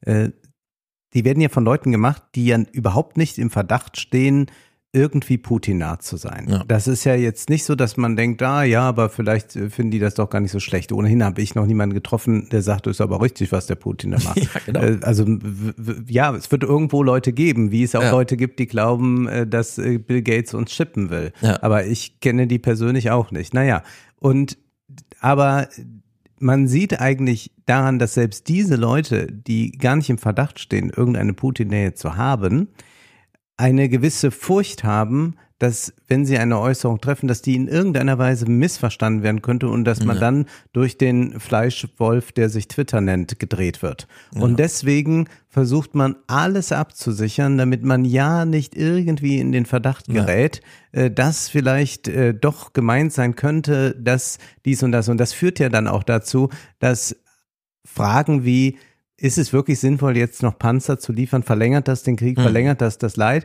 Gleich aufgebauscht werden wie, äh, wie könnt ihr äh, den Aggressor unterstützen und so weiter. Und dann hat man ja äh, wirklich ganz absurde Diskussionen bei Twitter, wer jetzt von welcher Seite das unterstützt. Jetzt haben die Mhm. Rechten das auch retweetet oder so etwas, wo ich sagen muss, ja, es gibt auch AfD-Mitglieder, äh, die äh, beim Christopher Street Day irgendwie mitlaufen. Äh, genau. Was soll ich jetzt mit dem Christopher Street Day machen? Ja. Äh, abschaffen, verbieten, äh, müssen die vorher äh, Ausweise zeigen. Also man wird auch äh, generell immer äh, merkwürdige Leute irgendwo finden. Und ja, ich gebe zu, äh, manche ziehen es an, aber es ist eine ganz, ganz äh, stark polarisierte Diskussion, die nur noch ein Schwarz und Weiß kennt und man muss auch dann vielleicht sich mal sagen, äh, mit Habermas aus seinem ersten Essay, wir sind in der Zuschauerloge.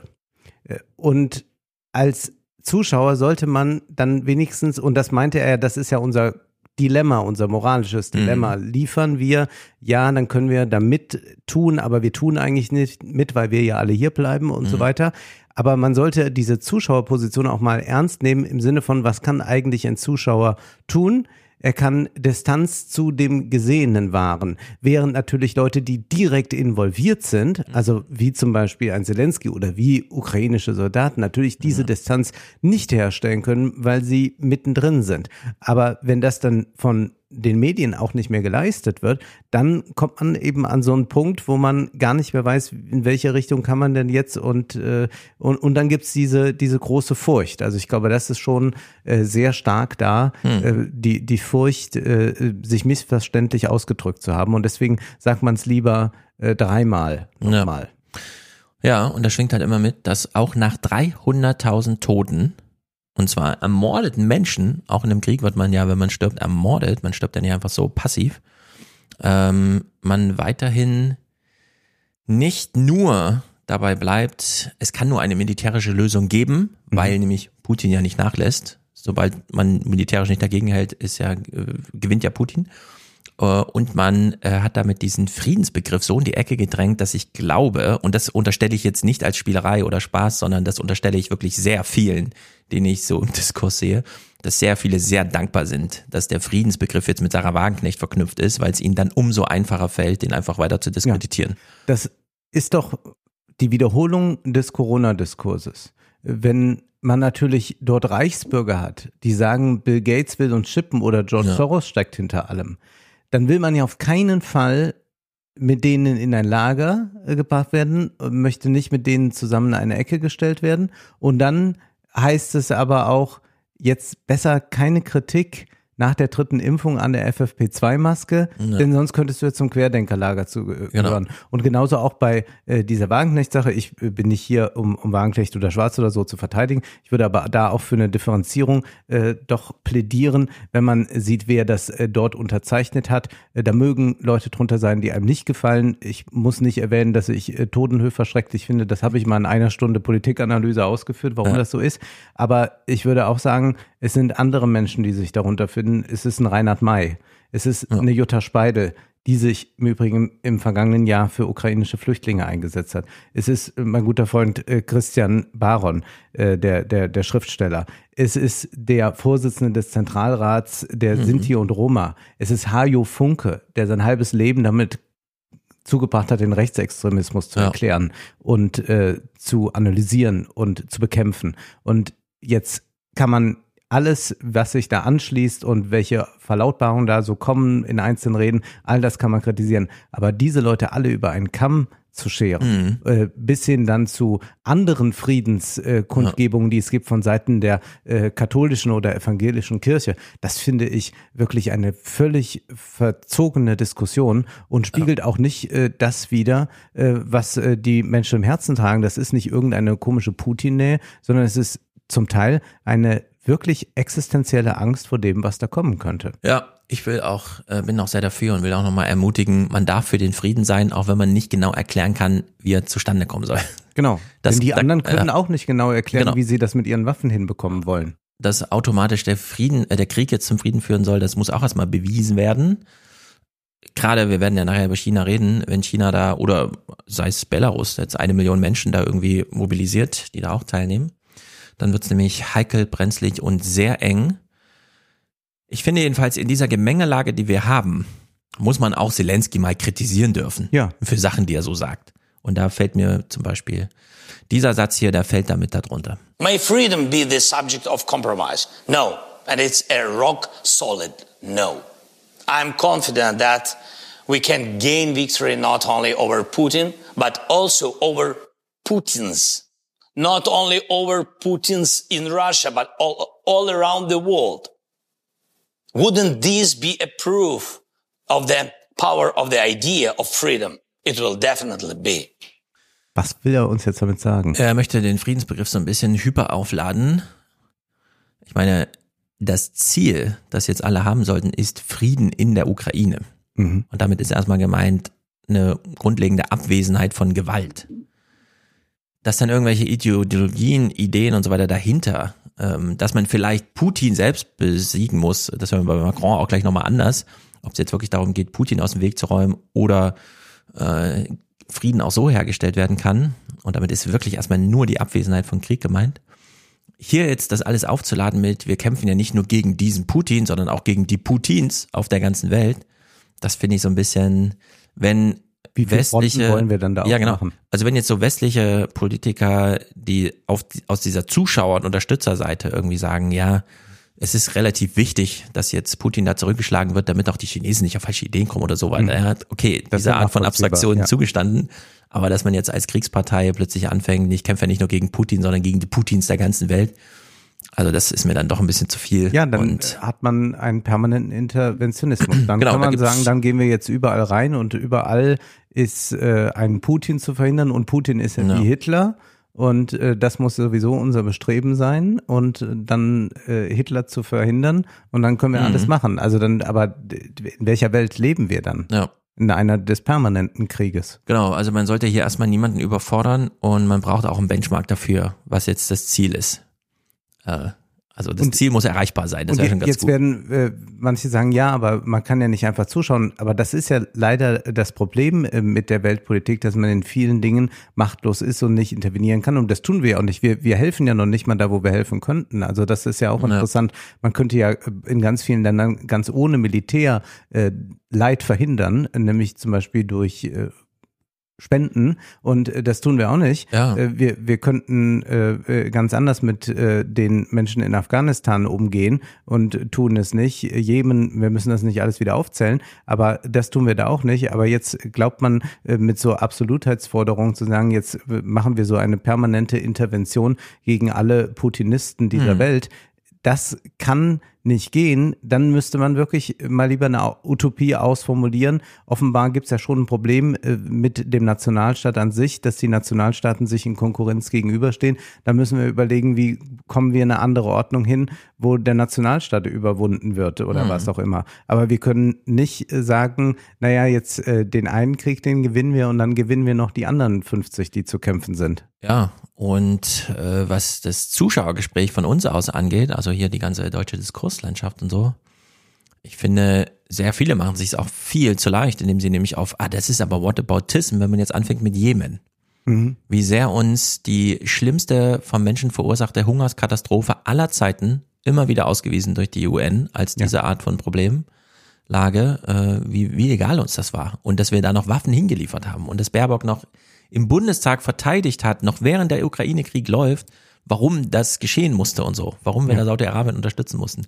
Also wer über die Ukraine redet, finde ich, sollte auf einer Ebene darüber reden, nämlich dass es da um Menschenleben und Leid und Verhinderung und so weiter geht, muss auch über Jemen reden. Ja. Da kann er nicht einfach sagen, nee, ich interessiere mich gerade nur für die Ukraine und nicht für Jemen. Und sonst machen wir aber und das aber historische Whataboutism Vergleiche. und sowas. Also sonst machen wir historische Vergleiche und vergleichen Putin mit Hitler Genau. und verhindern Auschwitz. Aber wir vergleichen jetzt nicht aktuelle Konflikte. Richtig, denn sehr da, guter Punkt. Denn ich würde sagen, historische Vergleiche sind ohnehin hochproblematisch. Ja. Äh, Man kann sie mitunter machen, um äh, vielleicht ein bisschen Distanz zur Gegenwart zu bekommen. Mhm. Aber äh, das eine ist nicht das andere. Und das ist gerade, wenn man die Diktaturen des 20. Jahrhunderts und Putin sich ansieht, Ja. ziemlich klar. Und wenn wir aber sehen, welche Konflikte, welche Kriege und welches Elend haben wir aktuell, dann ist das eher miteinander zu, vergleichbar aus dem Grund, dass wir die Regierungen haben, die jetzt dafür zuständig sind. Und mit diesen Vergleichen kann man dann überlegen,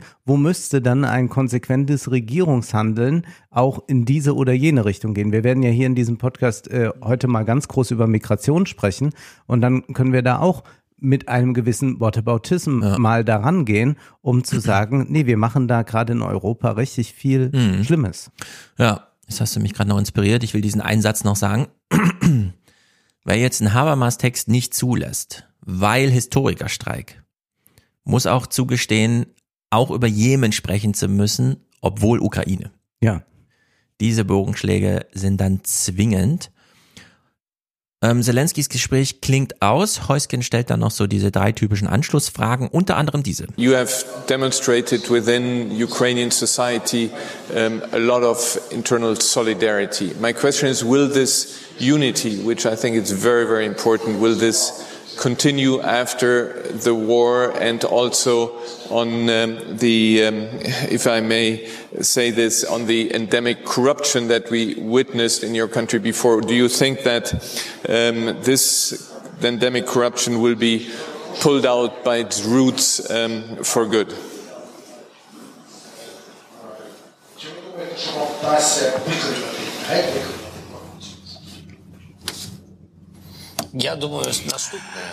All right. There's no such thing as in-depth corruption in Ukraine. Uh, a lot of things, of course, have been put bare, but have been uh, have come up to surface with this war against the backdrop of this war. So, endemische Korruption. Korruption als Krankheitsbild. Okay, vielleicht ein bisschen übertrieben, was die Semantik angeht, aber Korruption ist ja ein echtes Problem. Man hat es ja erst an dieser Regierungsumstellung und so weiter da gesehen. Da wurden ja relativ viele sehr hohe äh, Funktionäre entlassen. Korruption ist ja nun ein ganz spezielles Problem oder Phänomen, sagen wir es mal soziologisch, neu, ein bisschen neutraler, weil du ja eine Profitlogik hast, wo sie eigentlich nicht hingehört und nicht nur das, sondern da, wo sie greift, nämlich zum Beispiel hier in der politischen Sphäre, hast du ja jetzt gerade eine Situation, in der alle mit besonderer Inbrunst an Projekten arbeiten sollten und plötzlich korrumpiert aber ein Profitinteresse da rein. Mhm. Das gestehen wir uns gerade nicht zu. Wir diskutieren nur ideologisch aufgeladen. Wir lassen das durch gar nichts torpedieren, erst recht nicht durch Profitinteresse. So, wenn jetzt in der Ukraine, wo wir doch irgendwie hoffen, dass die doch mindestens genauso ideologisch gerade an diesem Kampf gegen die Russen beteiligt sind wie wir, semantisch und dort eben dann strukturell, wenn da Korruption ein Problem ist, also wenn die durch Geldversprechen aus der Bahn geworfen werden, abgetrieben werden von ihrer ideologischen Überzeugung, dass sie nämlich als Ukrainer gegen die Russen nicht nur den Putin, sondern die Putins der Welt bekämpfen, dann sollte uns das doch ernsthaft zu denken geben. Insbesondere, weil äh, der ukrainische Haushalt gerade fast vollständig von der EU-Kommission bezahlt wird und so. Und wir so viel Geld da reinpumpen, ohne genau zu klären, ja, wo kommt denn das eigentlich an und überhaupt und so. Ja. Das ist wirklich ein ernsthaftes Problem. Und das wäre schön, wenn man da jetzt ein Auge drauf wirft und nicht in acht Jahren so schöne Longreads bekommt. Die können wir dann immer noch im Salon besprechen. Den Ja. Salon wird es ja auch dann noch geben, wo man dann nochmal äh, erklärt bekommt, wo manche Millionen oder so hingeflossen sind, sondern ich glaube, äh, man sollte da äh, von Anfang an mit äh, Klarheit draufblicken und sich auch sowieso diese ökonomische Situation der Ukrainer vergegenwärtigen. Wir haben es mit einem Pro-Kopf-BIP in der Ukraine von durchschnittlich 5000 Euro zu tun. Das heißt, das ist weniger Geld als Jahr, ja. Ha- Hartz-IV-Empfänger im Jahr zur Verfügung gestellt bekommen. Äh, Das ist äh, in Russland zweieinhalb Mal mehr. Das ist in Polen, lass mich lügen, fünf bis sechs Mal mehr. Mhm. Und das ist in Deutschland mehr als zehnmal mehr Ja. äh, pro Kopf BP. Das heißt, die Menschen in der Ukraine sind bitterarm. Und da Mhm. gibt es einige, die können sich dann bereichern. Und klar, es gibt auch Eliten, die jetzt nicht korrupt sind, die aber äh, gut Geld verdienen. Und ja, es gibt auch Subsistenzwirtschaft in der Ukraine, wodurch das ein bisschen relativiert wird mit Mhm. diesem Pro-Kopf-BIP, aber äh, das ist ja auch nicht das, äh, wie wir ein modernes Land verstehen und auch das äh, versucht, äh, ist nicht so äh, so viel an Subsistenzwirtschaft, dass das äh, pro Kopf BIP gar keine Rolle spielt, aber wir haben da einen ganz klaren Ausweis dafür, wie arm dieses Land ist und wie arm es dann auch von solchen korrupten Eliten gemacht wurde. Mhm. Äh, denn tatsächlich gibt es ja unglaublich viel technischen Fortschritt, IT-Branche und alles mögliche. Es wird ja Geld verdient auch in der Ukraine, Mhm. aber man kann daran äh, doch auch äh, sehen, dass dann viel Geld ins Ausland fließt und so weiter. Deswegen würde ich auch sagen, wir müssen diesen ökonomischen Faktor dringend jetzt schon äh, mit einführen in der Betrachtung äh, des Krieges und der Situation in der Ukraine, damit nicht, wenn der Krieg einmal endet, die EU und viele ausländische Investoren dort einen Laden vorfinden, wo man sich auch nochmal dann vielleicht bedienen kann oder beziehungsweise jemand für seine Zwecke ausnutzen kann, sodass Mhm. das Pro-Kopf-BP sich dann auch in den nächsten Jahren Mhm. nicht verbessern wird. Ja, vielleicht ist ähm, Heuskens Wortwahl, das endemisch zu nennen, gar nicht so verkehrt, obwohl das so ein sehr biologischer Begriff ist, als weil am Ende ist es ja eine Dysfunktionalität, die sich ähm, wie so eine Autoimmunerkrankung oder so ein Krebs, wo sich die biologischen Prinzipien gegen den Wirt selbst richten, Ja. gegen den Körper selbst. Und in der Hinsicht haben wir es hier, also nicht nur weil, ach ja, Korruption, echtes Problem, sondern Korruption ist strukturell gesehen jetzt das schlechteste Problem, mit dem die Ukraine gerade kämpfen sollte. Also es ist Mhm. das ungünstigste Problemfall, den man da gerade hat. Auf Zelensky äh, folgt Scholz gleich als nächster Redner. Also hat, man hat am Anfang gleich mal die Headliner abgefeuert. Sehr geehrter Herr Botschafter Heusgen, meine Damen und. Herren. Heusken, ladies and gentlemen, Ich spreche uns allen aus dem Herzen, wenn ich I'm certain I speak on behalf of everyone when, after this speech of President Zelensky, I first of all respond to him. Um, Volodymyr, we would have loved to have you with us today because Ukraine belongs here, at our side, in a free and united Europe. Ich muss gerade lachen, dass du uns offenbar nur einen einzigen Clip jetzt von Ja. Scholz mitbringst. Deswegen habe ich ich habe die Rede auch äh, Ja. komplett gehört und hätte aber auch keinen zweiten gefunden. Genau, ich habe ihn auch nicht extra nochmal rausgesucht auf Deutsch, sondern Ja. ich habe jetzt einfach den große, den Livestream auf Englisch gelassen, denn mir geht's nur um diese eine Pointe. Wir hätten sie sehr gerne hier gehabt. In München, nee, er kommt dann gleich mit dem Halbsatz, im Kreise unserer westlichen und so weiter Welt. Denn es ist ja schon erstaunlich, dass Zelensky, der in Paris war und dann nach London weiter, also der war ja überall, äh, nee, in, in ähm, Straßburg war er, nicht in Paris, in Straßburg, also in der EU, aber auf französischem Boden und dann ist er weiter nach äh, London und dann wieder zurück und er war noch nicht auf deutschem Boden. Mhm. Und jetzt sagt Scholz ja so, er hätten sie gar nicht auf deutschem Boden gehabt. Ähm, ich würde sagen, nee, hätte er nicht so gerne. Wenn er, also wenn er wirklich gehabt hätte, hätte man ihn einfach eingeladen. Er wäre zur Münchner Sicherheitskonferenz gekommen, hat man nicht. Die Russen waren ja alle schon ausgeladen, also es wäre auch kein jetzt Fauxpas oder so gewesen oder ein Eklat oder sonst irgendwie, sondern Zelensky wäre halt einfach da gewesen. Klar, es hätte die Situation dort ein bisschen aufgestört, es ist ja eh immer schon sehr eng und so, wird ja immer betont.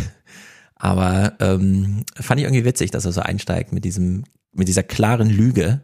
Mhm. Äh, wir hätten sie gerne hier gehabt, denn vielleicht ist ihm das, wäre ihm das auch zu viel. Oder Russland es, gegenüber, dass man der, jetzt wirklich der, der Biden-Besuch dann noch anstand, vielleicht wäre das alles ein bisschen knapp geworden. Naja, man weiß es nicht. Ich kann mir nicht vorstellen, dass die Deutschen das jetzt irgendwie cool fänden, wenn auch nur das Gerücht aufkäme. Zelensky würde auf deutschem Boden irgendwo in Berlin plötzlich zu sehen sein und so. Nun gut, kommen wir mal zu Macron. Macron hat dort eine sehr gute Rede gehalten und eine sehr gute Aussprache im Anschluss. Und es sind so ein paar Evergreens dabei, aber eben auch nochmal so aktualisiert. Es war eine unglaublich interessante, interessant, vorwiegend dicht. frei gehaltene Rede. Ja, man hat so gesehen, er wollte was. Es war nicht nur diese Standardverurteilung der Chinesen wie von Kamala Harris oder dass man Putin nochmal die roten Linien aufzeigt und so, sondern er ist so mal ein bisschen ins Eingemachte gegangen. Und ähm, ja, wir schlagen mal in seine Eröffnung ein. Of course, in my deliberations today, I would like to focus on the war Russia is waging in Ukraine. But at the same time, we must not forget that there are other wars that are being waged in the Middle East, in the Caucasus region. There is a war going on against terrorism. Um, questions of nuclear uh, issues are important as well. But of course, today, Ukraine is at the heart of the matter. So, mein Eindruck ist, wir hören es ja hier auf Englisch. Macron spricht auf Französisch. Macron kann sehr gut Englisch reden, mhm. wählt aber trotzdem Französisch und ich bin mir nicht ganz sicher, aber ich glaube, die, das Team Macron hat auch die Rede vorher selber auf Englisch übersetzt und dann ins Synchro-Studio gegeben, damit die lesen, was Elysée wirklich sagen möchte. Mhm. So. Äh, ich glaube, man hört zwischendurch so Blätter. Aber er formuliert jetzt zum Teil äh, völlig frei. Genau, äh, ja, also frei, er bleibt an seinem, also er hat ja schon so ein Skript liegen, aber äh, es ist ihm, glaube ich, auch sehr wichtig, was die internationale Community von der Rede mitnimmt. Dass ja. man hier nicht einfach ja, ja. nur so, ein, äh, so eine Synchronübersetzung, die so spontan entsteht, sondern dass man da so ein bisschen wortgetreu ist. Also ja, es geht um den Ukraine-Krieg, aber große Kriegen und Krise. Und er kommt auf Putin zu sprechen. All this is a defeat of the original military plan of Russia. The second defeat is the defeat of the colonial mentality.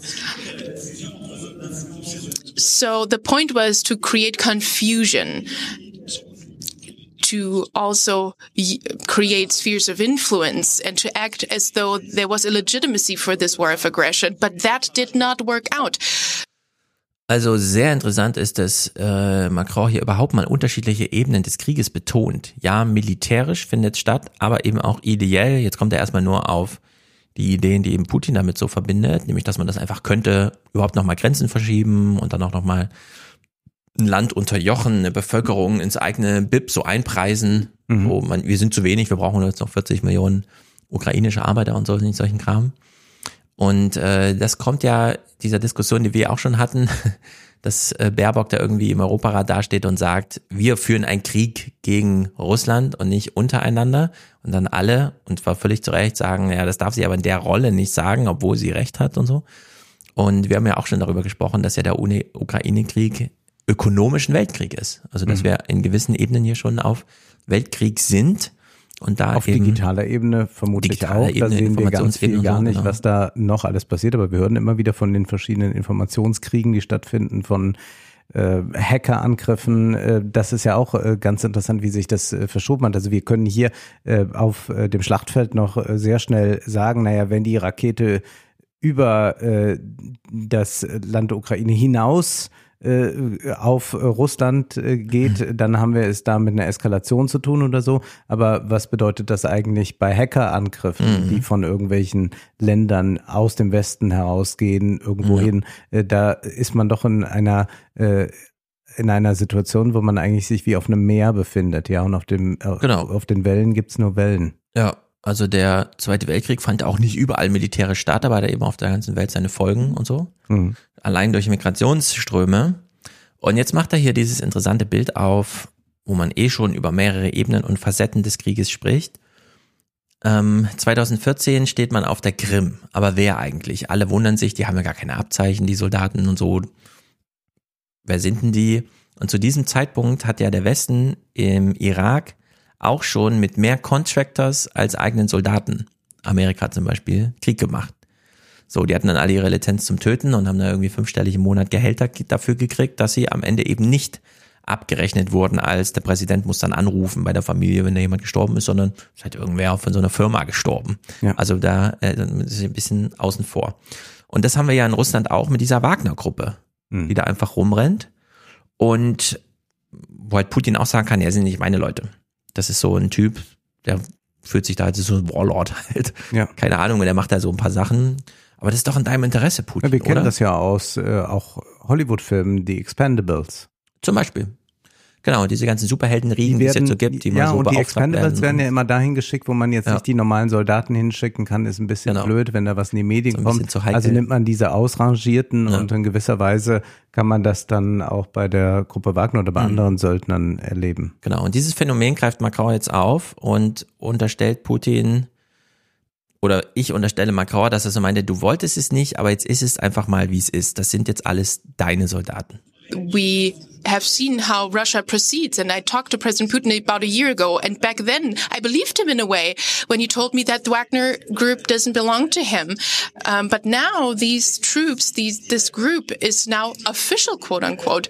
And it's been a direct military means or tool or even a diplomatic tool that Russia is employing. It's a neo mafiosi tool that Russia is using everywhere. Ja, warum nicht mal ernsthaft über so einen Krieg reden? Nicht einfach nur Panzer, Panzer, Panzer, sondern Drohnen, globaler Informationskrieg, irgendwelche Contractors, die jetzt plötzlich dann doch mal eingepreist werden müssen. Wir hören ja auch von diesen Streitereien, die es an Russland gibt, dass dann plötzlich der von Putin eingesetzte Chef für den Ukraine-Einsatz so gar nicht gut mit diesem Wagner-Chef da kann, sondern die das auch so ein bisschen als Machtkampf ausüben. Also sehr viele Unwägbarkeiten, die hier alle mal so, das sollten wir alles mal äh, im Blick haben und ernsthaft und ehrlich darüber reden. Und dann macht er hier so einen kleinen Strauß auf. Zum einen deutet er an, ja, Krieg, Krieg, Krieg und ja, in Deutschland wollen alle, dass Putin militärisch besiegt wird, was auch immer das bedeutet. Er lässt sich nur an den Verhandlungstisch bomben. Ähm, Macron meint, nee, wir brauchen jetzt mal so vorsichtige Gedanken, ob nicht vielleicht doch Gespräche und so weiter. And this is what I have been underlining time and again. Once the conflict has start had started, we must not be naive, show unity, um, act vigorously, and pursue dialogue as well. Wherever it is possible. But at the moment, the hour of dialogue hasn't come yet because Russia chose war. Ja, also er hat zumindest so ein, Ja. eine Möglichkeit. Es könnte ein Moment kommen und dann sollten wir die aber auch ergreifen, dass man manchmal einen Dialog ähm, beginnt, ohne dass man damit gleich eine Aussage über den Krieg. Es ist ja immer Ganz ähnlich wie Mark Milley das ja auch skizziert hat vor Genau. ein paar Monaten. statt dieser deutschen Sicht, wir können gerne mit Russland reden, nachdem alle russischen Truppen die Ukraine verlassen haben. Wo man Ja. sagt, worüber willst du dann noch reden? Das soll ja das Ziel der Gespräche sein und nicht Ja. die Bedingung. Außerdem ähm, betont er nochmal die atomare Dimension. And my second appeal now is this. We should also consider the nuclear aspect of this matter. The, there are non-verbalized questions in this war and nuclear issues are one of those. Nuclear weapons are.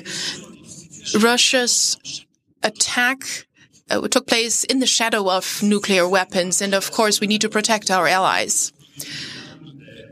But at the same time, this was also a wake up call for us. We need to ask ourselves, what role do nuclear weapons play in the EU and in NATO? French deterrence has a very decided spot.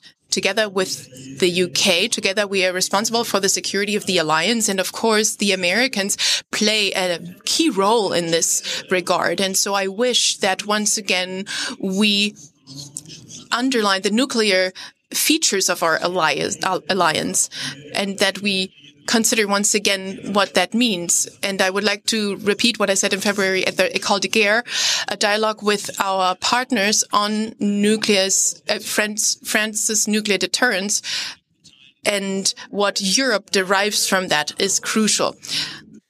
So, ehrlicherweise muss man ja sagen, ja, Putin macht immer so eine Andeutung mit Atomwaffen, dann sagen alle, ja, der blöfft ja nur und so, lasst euch davon nicht verunsichern.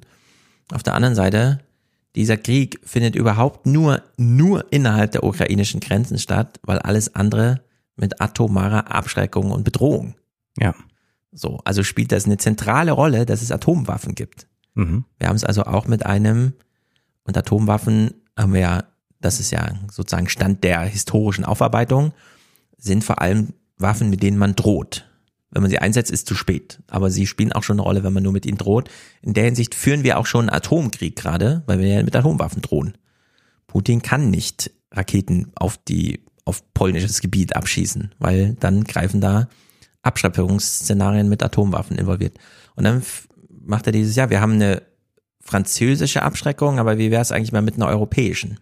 Mhm. Immer gleich. Und das ist wieder dieses aufgemacht Thema diesem- europäische Souveränität. Genau. Muss es eine NATO-Abschreckung sein? Nein, es kann eine europäische Abschreckung sein.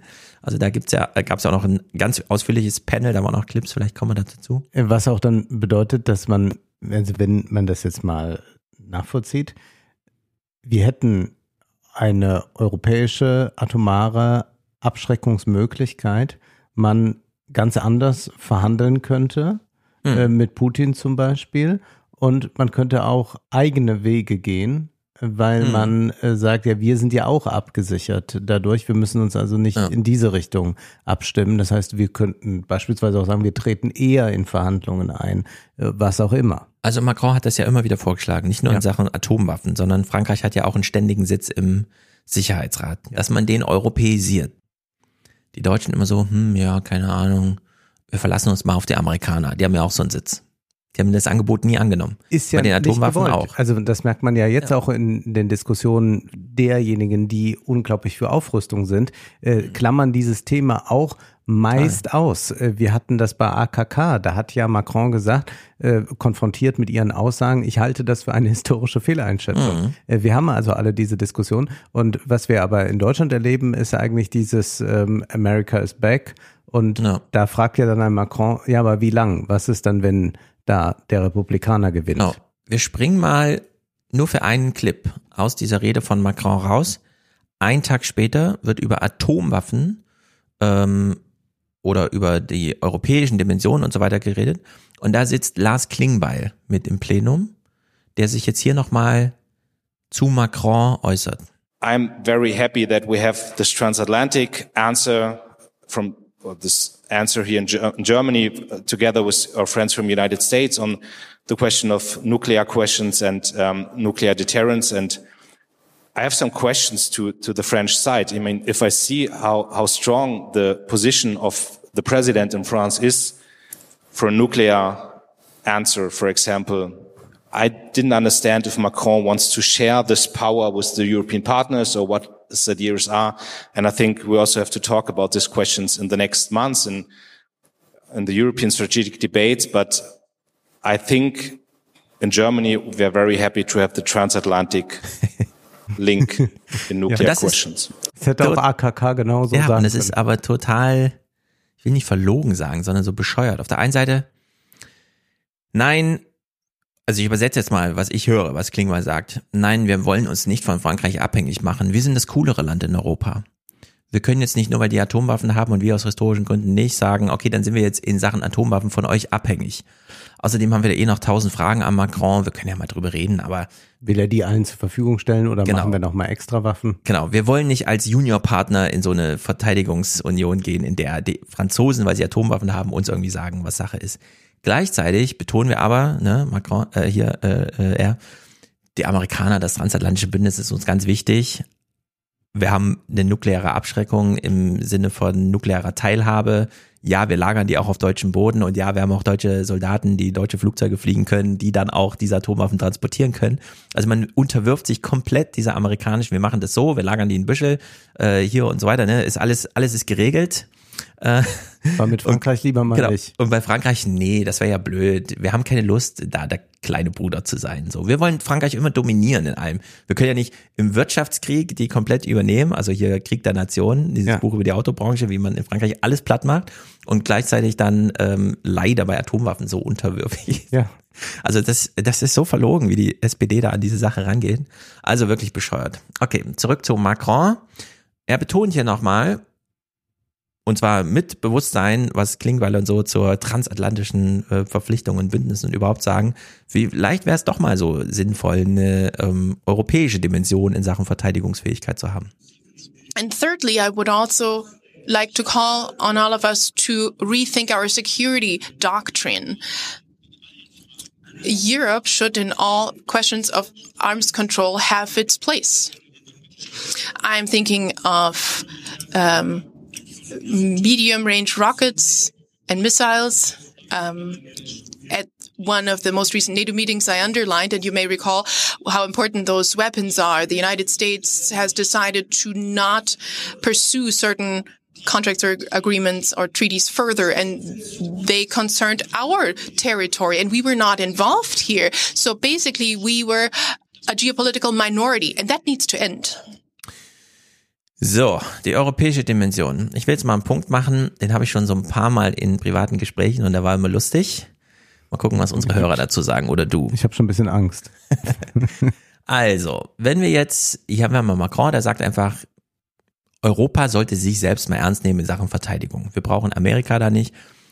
Die Amerikaner machen viel Quatsch in Abu Ghraib und in Afghanistan, Irak und so. Das, da wollen wir gar nicht mit involviert sein.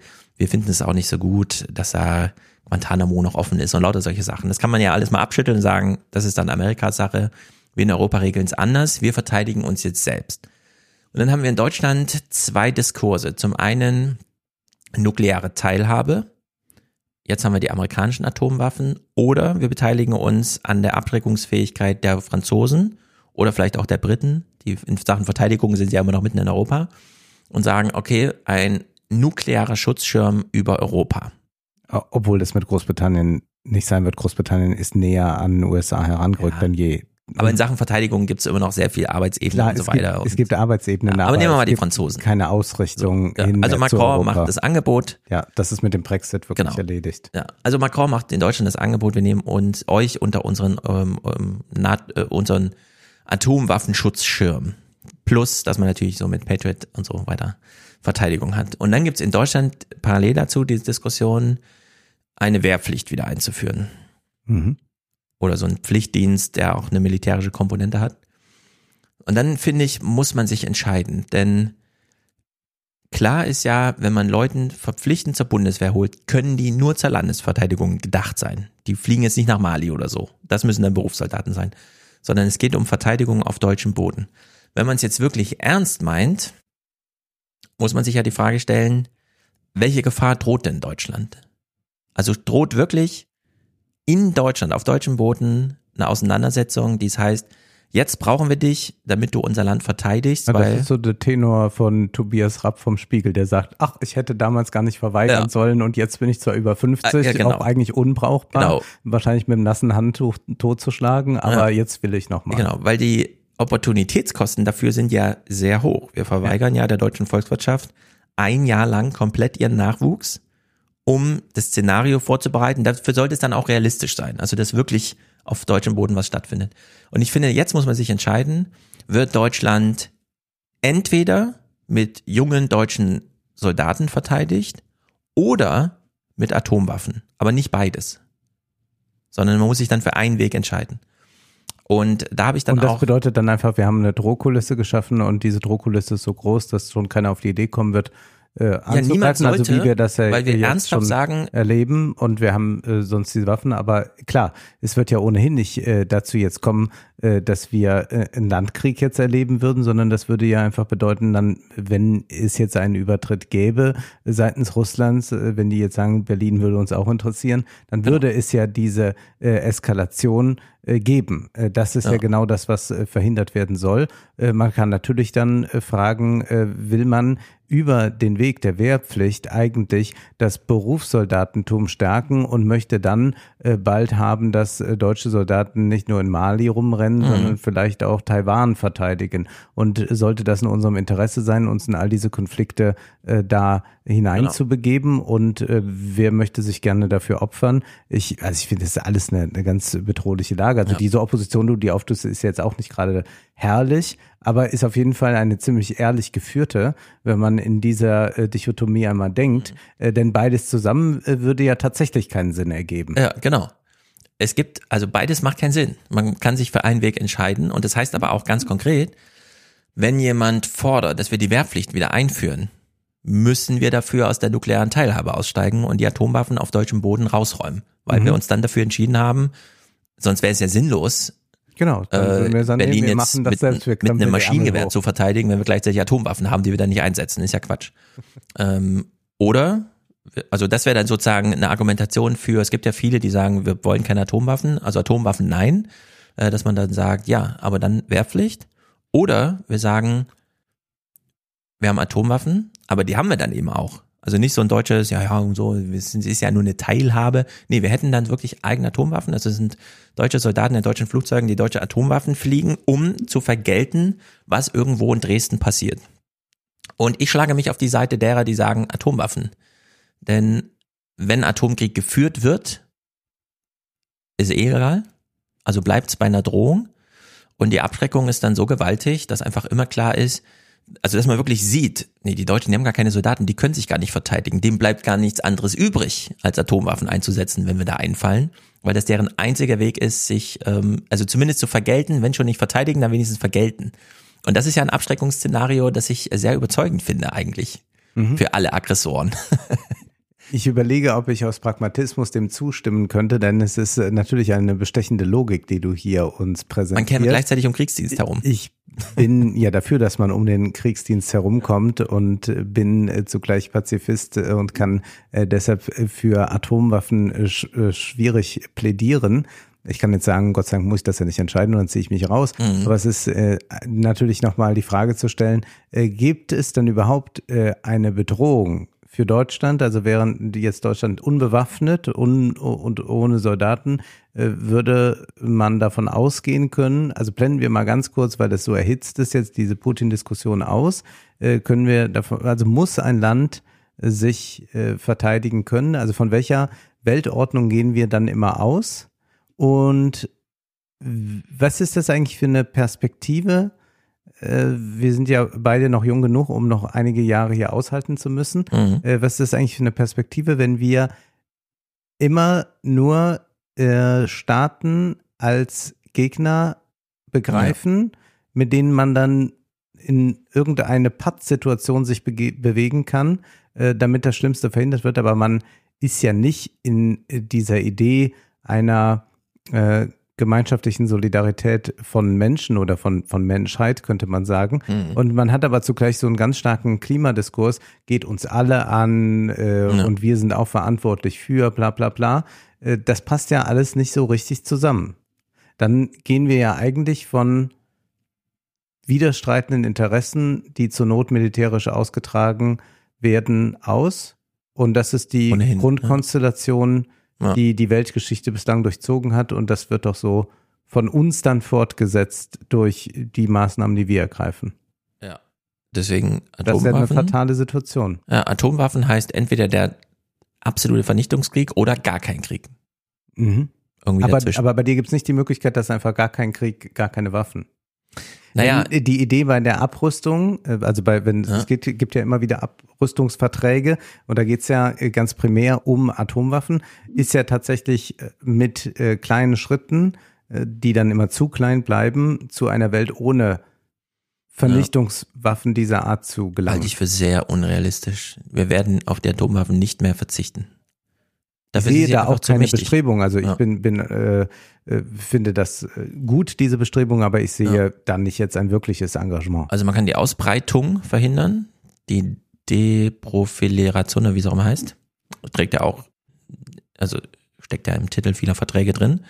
Aber die Atomwaffen sind erstmal da und dann finde ich, sollten wir sie auch nutzen, im Sinne von nicht nutzen. Also Mhm. abschreckend. Also es ist jedenfalls äh, eine sehr viel intelligentere Diskussion, als jetzt auf die Idee zu kommen, ich äh, habe meine Zeit äh, damit verbracht, irgendwelche Artikel zu schreiben und glaube, dass ich mich jetzt nochmal heroisch irgendwie äh, nützlich machen kann. Das äh, glaube ich. Die Leute sollten vielleicht doch mal gucken, ob sie mal eine Therapie machen. Mhm. So, Macron wirft jetzt das wichtigste Thema überhaupt auf.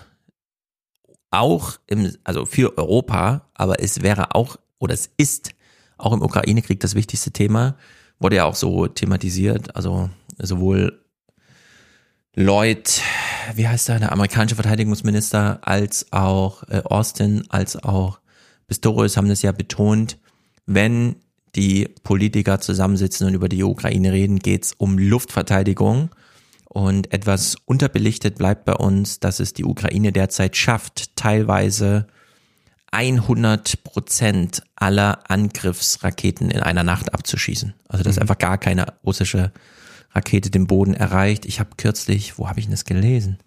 Eine sehr gute Berichterstattung von vor Ort. Na, vielleicht fällt es mir gleich wieder ein. Ähm, Macron betont hier, das brauchen wir auch in Europa ganz dringend, oder würde ich auch sagen, das stimmt. And that also ties in with a more general topic that Federal Chancellor Scholz just uh, brought up, which is air defense here on the European continent. And I think it was uh, right that President Scholz raised the issue of air defense. We, Germans, British, French, who want to join in this effort, should have a conference on air defense in Europe. We should have a conference on that, including with industry industry representatives, um, in, inviting all those who have solutions to offer here. But also from a strategic point of view, we need to consider this, especially from a strategic point of view. Ja, wir brauchen einfach Air Defense. Wir wollen nicht, dass irgendwelche Raketen überraschungsmäßig irgendwie aufkreuzen. Alles andere kann man sehen. Flugzeuge, Panzer, also bis ein Panzer rübergefahren ist, hat man wahrscheinlich Gegenmaßnahmen getroffen haben, aber so eine Rakete, die ja irgendwie nach Europa fliegt, warum nicht? Aber, also aber bin ich sehr dafür. Ist, ist die, besteht die Gefahr? Keine Ahnung. Das ist ja die Frage. Aber Air Defense, also in der Ukraine spielt Air Defense gerade die Ja, das maßgebliche ist mir klar. Das würde ich ja auch nicht leugnen. Aber gehen wir also einfach von einer Konstellation jetzt aus, also ich will das nur mal so grundsätzlich abstecken, Mhm. für das äh, Jahrhundert, in dem wir uns nun befinden, Mhm. dass das eines sein wird, das von äh, Kriegen durchzogen ist und von potenziellen Gefahren. Denn wir sind ja eine Generation, äh, die Krieg in dem Sinne äh, nicht erlebt hat. Klar, es gibt äh, Afghanistan oder so und dann hat man auch vielleicht aus der Klasse oder so jemanden, der da im Einsatz war, aber viel mehr ist es dann auch nicht. Das heißt also, der Krieg ist nicht in dem Sinne äh, eine bedrohliche Geschichte für uns geworden. Ja, mal sehen. Und, Griechenland, Türkei. Jetzt sind wir an äh, einem Punkt angelangt, aber das ist doch äh, also eine ganz fatale Situation. Und Ja. ich will noch ein, ein äh, Argument äh, gegen diese Atomwaffen bringen. Wir gehen jetzt gerade von diesen herrschenden politischen Verhältnissen aus und wir sehen da einen sehr Das stimmt, besonnenen genau. Scholz, äh, der Gott sei Dank zaudert. Denn Mhm. zaudern ist eigentlich etwas sehr Gutes. Dann äh, überlegt man nämlich, was man tut und äh, macht nicht irgendwelche Schnellschlüsse bei Twitter. Stell dir vor, besprochene Personen heute, die nicht zaudern, sondern die ganz genau Mhm. wissen, was zu tun ist, wären am Hebel. Will man das? Wir haben das doch schon in den USA gesehen, dass Mark Milley mit Nancy Fraser Ja, Pelosi, ja. äh, Pelosi, Entschuldigung, äh, mit Nancy Pelosi, das ist ja noch schöner, sich abstimmt, was tun wir eigentlich, wenn äh, Mhm. Trump mal auf den roten Knopf drücken will. Ja, das ist ja sowieso ähm, die ganzen militärischen Überlegungen überhaupt, denen ist halt Politik vorgebaut. Dagegen kann man gar nichts machen. Es braucht ja auch vernünftige Politik. Mhm. Grundlagen, für die der äh, ab, also gegenwärtige Lauf der Dinge nicht selbst sorgen kann im Sinne von festschreiben. Es muss immer alles fluide bleiben. Man muss sich immer flexibel anpassen können. Und in der Hinsicht braucht man immer ein lebendiges politisches System mit möglichst viel Teilhabe. Am Ende könnten wir jetzt Du sagst das wunderschön. Äh, Ich möchte mir auch nicht äh, zu sehr in die Karten blicken lassen, aber ich will es vielleicht so formulieren. Im Zuge äh, des vergangenen Jahres ist mein Vertrauen Mhm. in die Vernunft der Politiker, äh, der Medien und generell der Gesellschaft nicht unbedingt gestiegen. Ja. Also in der DDR ging ja Wie die, gesagt, ich nehme immer noch äh, Heiratsangebote aus der Schweiz Ja. gerne an. Ja, ja. In der DDR ging ja die Ertüchtigung aller Nachwuchskräfte für Wehrtätigkeiten in der Schule einher mit politischer Indoktrination. Vielleicht sollten wir jede Diskussion zum Thema kann nicht der junge Mensch auch mal was für den Staat tun, Klammer auf, sich eine Waffe ausbilden lassen, muss auch einhergehen mit einer politischen Bildung, Mhm. die im Sinne des Problems, das du jetzt aufgeworfen hast, das ist natürlich ein bisschen blöde, dass wir eine Bundeswehr haben, die die ganze Zeit immer wieder mit äh, Rechtsradikalität und irgendwelchen Suborganisationen auffällt, die sich so auf eigene Faust Mhm. und dann wird Lauterbach entführt und der deutsche Staat übernommen. Das ist natürlich, das müsste man dann mal ernsthaft und anders diskutieren im Lichte dieser Tat. Entwicklung. Und dann wirft Macron natürlich das große Thema auf. But we will have to be prepared and create the conditions for this peace. And that means that we need to work with everyone, let's say in Asia, in the Indo-Pacific, in the Middle East, in Latin America and Africa. We need to be in touch with our partners in those regions who maybe do not fully share our views that I just outlined. And as I said earlier in the beginning, we are often being accused of not speaking the truth, um, of not being quite honest. You know, you spend so much money on Ukraine. We have faced wars, wars for years and you never spent any money's, money on us. You know, we need to listen to these concerns. We need to listen to those countries and to those regions and together with those countries from those regions, we need to step up together and exert pressure on Russia and create a long lasting peace. And so that means finally, that we have to fight this narrative of uh, double standards. I want to call on the G20 and the G7 to stand by us to create a partnership, partnership of the South and the North in order to strengthen solidarity at the international stage to the benefit of health, education, the fight of food scarcity, and basically creating more credibility for richer countries. Ja. Sehr gut, keine Doppelstandards. Das ist, das ist ja, er hat ja nochmal das Narrativ des Doppelstandards, ja. wurde zumindest übersetzt. Wäre natürlich blöd, wenn man nur das Narrativ bekämpft statt die Doppelstandards. Ja. Aber er, er, ist ja schon entsprechend inbrünstig dabei. Ja. Äh, ihn betrübt das Bild, das man abgibt im globalen Süden. Und klar, er hat ja selber so eine, also als Land so eine große Kolonialgeschichte. Auf der anderen Seite markiert er eben diesen Zeitpunkt. Wir können uns diese Verlogenheit jetzt nicht mehr länger leisten. Mhm. Also wir können nicht 50 Sklaven für uns arbeiten lassen und gleichzeitig war jede Investitionsentscheidung immer nur mit irgendeinem Katalog an und so weiter äh, verbinden. Und hier hat er schon freigesprochen, sich dem Plenum zugewandt. Das macht er dann in der Fragerunde natürlich erst recht. Ihm werden die Fragen zugeworfen. Auch da äußert er sich nochmal zum erschütternden Bild des globalen Südens auf uns. I'm, I'm, I'm very impressed by how much we are losing the trust of the global south. I will be very clear and tough with ourselves. Why? Because for good reasons, they felt that this world was quite unbalanced. They felt that during the COVID-19 period of time, even if we did a lot, there was a double standard approach we committed to do more afterwards. We had a wonderful summit. IMF made a, a tremendous job. WHO as well for the global south. But we committed and, but we delivered very slowly. Ja, wir haben sie letztes Jahr noch im Stich gelassen beim Thema mhm. Impfstoffe und so weiter. Und jetzt wundern wir uns, dass sie nicht unserer Linie gegen Putin folgen. Kein Wunder. Also in der Hinsicht ähm, ein sehr ehrlicher Beitrag. Ja. Und Während er oben schon die Dialogbereitschaft des Westens anmahnte, zumindest die Gelegenheiten nutzen, wenn sie sich auf russischer Seite bieten, hat er hier nochmal allen widersprochen, die jetzt irgendwie kommen mit, na, mit Putin verhandeln wir eh nicht. Wir warten auf den Nachfolger und so. Let's be clear. I don't believe one second in a regime change. And when I, when I hear a lot of people advocating for regime change, I, I would just ask them for which change? Who's next? Who is your leader? How to implement it? And We experienced several times during the past decade a lot of regime change in a lot of countries. It's total failure.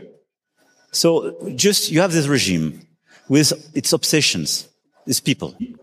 We want first to help Ukraine to save its territory, its people in sovereignty. And I think the question is how to twist and create an imperfect balance,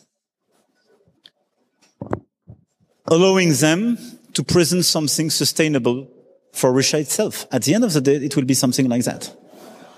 It's too early to formulate it. Now, the question is how to resist, help the Ukrainian to make on the ground something which will force Russia to come back at the table at the conditions of Ukraine. But at the point of time, given the geography, we will have to negotiate. I think in the back of their mind, this regime, these people will have the same dream. The question is how to make the new normal acceptable for them and sustainable for all of us. I think we have some ways. They are quite complicated. Definitely it's not the right time to formulate them. But we have to work on that. Eine perfekte Antwort. Wäre er ein deutscher Politiker, würde er in einer Talkshow sitzen und dies sagen, wäre die Hölle los. Ja, ja. Aber er hat natürlich absolut recht mit dem, was er dort äh, formuliert. Die Geografie ist nicht zu ändern. Regime Change, wer soll da als nächstes Mhm. kommen? Who is Wir next? hören immer mal wieder so ganz irre Stimmen hinten äh, aus dem äh, Office da von Putin, wer ihn da noch so alles umgibt. Mhm. Und äh, es gab ja tatsächlich irgendwie so in Russland Stimmen, die sagten, ja, aber wenn doch Biden in der Ukraine war, da hätte doch Putin den mal Genau, abschließen das können oder so. Putin also da sieht man, genommen. was da äh, für Leute im Hintergrund sind. Hat man auch beim, bei Baerbock schon. Baerbock war ja im Kriegsgebiet im Osten, da hat man sich auch gefragt, wieso haben wir sie nicht einfach getötet? Wir wussten doch, dass sie da ist. Genau, und äh, da, da, da sieht man dann, äh, dass diese Frage absolut berechtigt ist. Äh, wer ist dann der Nächste, Ja. der dort äh, regieren würde? Ja, also Macron hat hier ausdrücklich gesagt, ich will es nochmal in unserer deutschen Sprache sagen, eine imperfekte Balance muss gefunden werden, die wir nicht gut finden werden, Mhm. weil auch die Russen mit Zugeständnissen, die wir ihnen geben, nach Hause gehen, um dort zu präsentieren, was wir dann erstmal als mittelbar bis dauerhaft als Realität anerkennen müssen. Mit diesem, das hat er dann sehr grinsend am Ende, wir können darüber noch nicht öffentlich reden, aber es Da müssen wir dran gibt arbeiten. schon so ein paar Ideen. Ja. Also mal sehen, da wird er mit dem deutschen Publikum noch lange zu tun haben. Äh, erstmal muss dieses Interesse auch runtergefahren werden in Deutschland. Also das ist ja, alle diskutieren immer stundenlang darüber und ich frage mich dann auch mal, wohin führt's so viele Gespräche? Also das Mhm. 20 Minuten von 30 Minuten Abendnachrichten zum Thema, dann die ganzen Talkshows. Ähm, vorher hieß es ja immer, ja, wenn viel politisch diskutiert wird öffentlich, dann kommt auch eine qualitativ hochwertige Meinung warum. Und dann habe ich äh, den österreichischen Wahlkampf gesehen, wo ja vor jeder ähm, Bundestags, Bundesrats heißt ja da, Wahl und dann der anschließenden Kanzlerwahl 50, mindestens 50 die ähm, Duelle stattfinden. Duelle, Trielle, jeder trifft jeden und so in jedem Sender. Alle stehen sich quasi auf den Füßen. Und sind wir wirklich der Meinung, Merkel hat es falsch gemacht, indem sie nur ein Duell zugestanden hat und sich dann raushielt? Weil in Österreich hat man halt eine zwei Drittel rechtsnationale Mehrheit gehabt. Ja. Nach 50 Fernsehduellen. Gut, dass also wir die Leute, drüber gesprochen genau, haben. Gut, dass man darüber gesprochen hat und äh, ja, es ist, also da muss man ernsthaft drüber nachdenken, ob diese intensive, extensive mediale Thematisierung überhaupt zu irgendwas bringt. Ja, das ist definitiv so, dass es der deutschen Demokratie wahnsinnig viel besser geben würde, wenn es keine Talkshows gäbe. Ja. Das, wenn es diese Genau. Sendungen nicht geben würde und man würde stattdessen sagen, so, wir berichten jetzt zwei Stunden von der Münchner Sicherheitskonferenz äh, oder wir zeigen irgendwas ganz anderes, wegen mir auch André Rieu in Maastricht. Ja. Ich wäre dafür. Ich, also Auf wenn, dem Friedhof. Ich wäre dafür, dass man, ich würde sofort, wenn ich, äh, wenn ich an der Macht wäre, würde ich sofort dafür sorgen, dass ehe nochmal eine Talkshow gezeigt wird im deutschen Fernsehen, lieber jeden Abend André Rieu kommt. Mhm. Jetzt habe ich gerade Friedhof gesagt, weil wir in Deutschland he- heißt der Friedhof der Todesplatz so. Mhm. Dort ist es aber der Maastrichter Freiheitsplatz oder sowas, dieser zentrale große. äh, klingt nur so in Deutsch lustig. Friedhof, hier auf dem Friedhof. Letzter Clip zu Macron. Klingbeil antwortet aus dieser Runde tags drauf und so weiter. Wir haben ja eben schon mal gehört, wie er da das transatlantische Bündnis nochmal. Es ist sozusagen beispielhaft für Macron, redet sich um Kopf und Kragen, stellt alle Themen in den Raum, blendet alle Dimensionen einmal ein und dann kommt die deutsche Antwort. As I mentioned before, defense is one of the most important topic and the time is starting now to do more and very good that Emmanuel Macron put some uh, proposals here on the table on this conference. Olaf Scholz put some proposals on the table and, and so now we have to find a common strategy and a common way, but the time is ticking. Ja, also vielen Dank nochmal, Macron, dass du viele Themen hier an the table geput hast und gut, ciao. Prima. Mehr gibt's da irgendwie nicht zu sagen von ihm aus. Gut, wir durchstreiten mal kurz diese Diskussion zum globalen Süden, nur um so ein paar Punkte zu machen. Wird gar nicht viel zu diskutieren sein.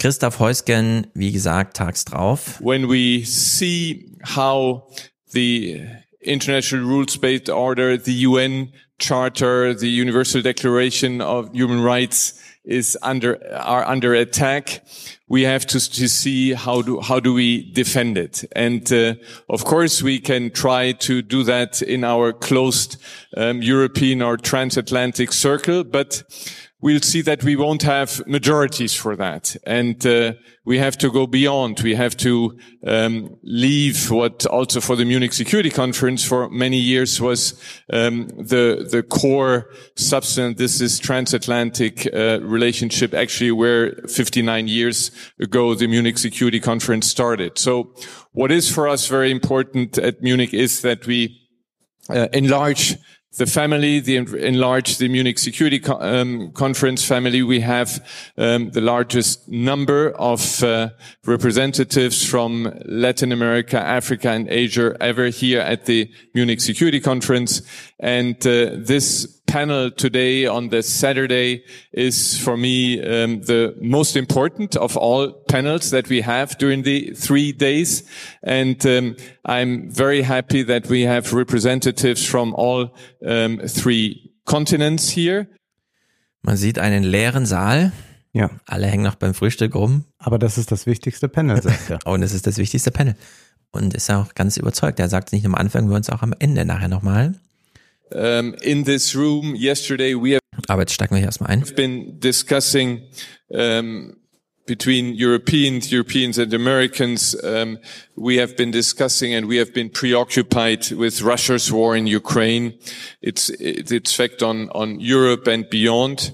But um, we um, sometimes when we are so um, fixed, focused on on this conflict, we forget about um, where how the situation in other countries are.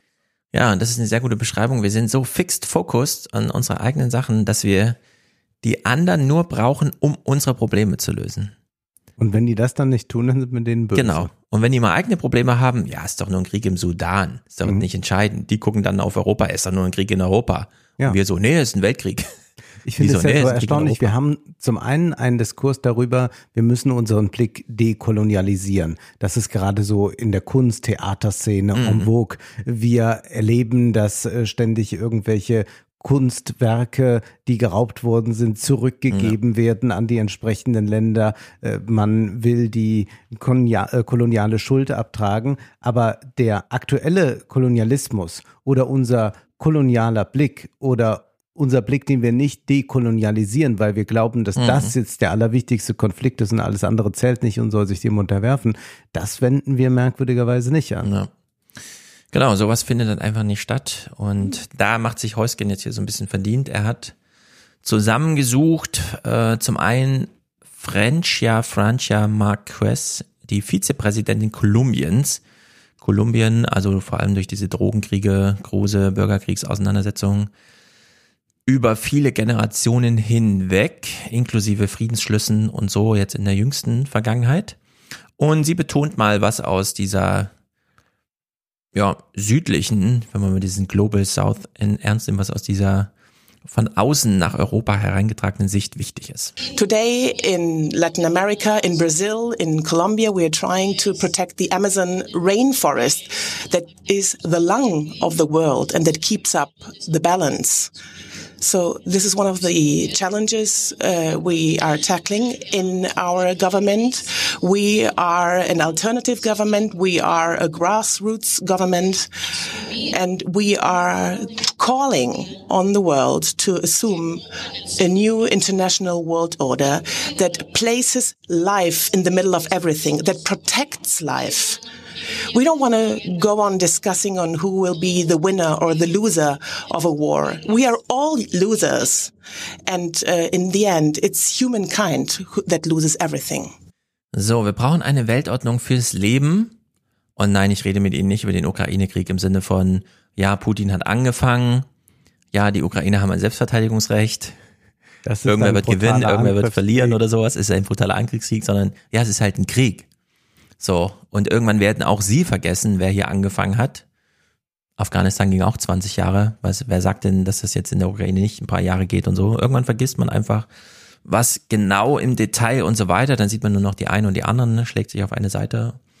Und diese Beobachtung von Krieg aus südamerikanischer und afrikanischer Richtung ist hier wirklich wahnsinnig interessant. Wir hören nochmal sie. I don't think um, it will be possible to get a satisfactory solution after a war.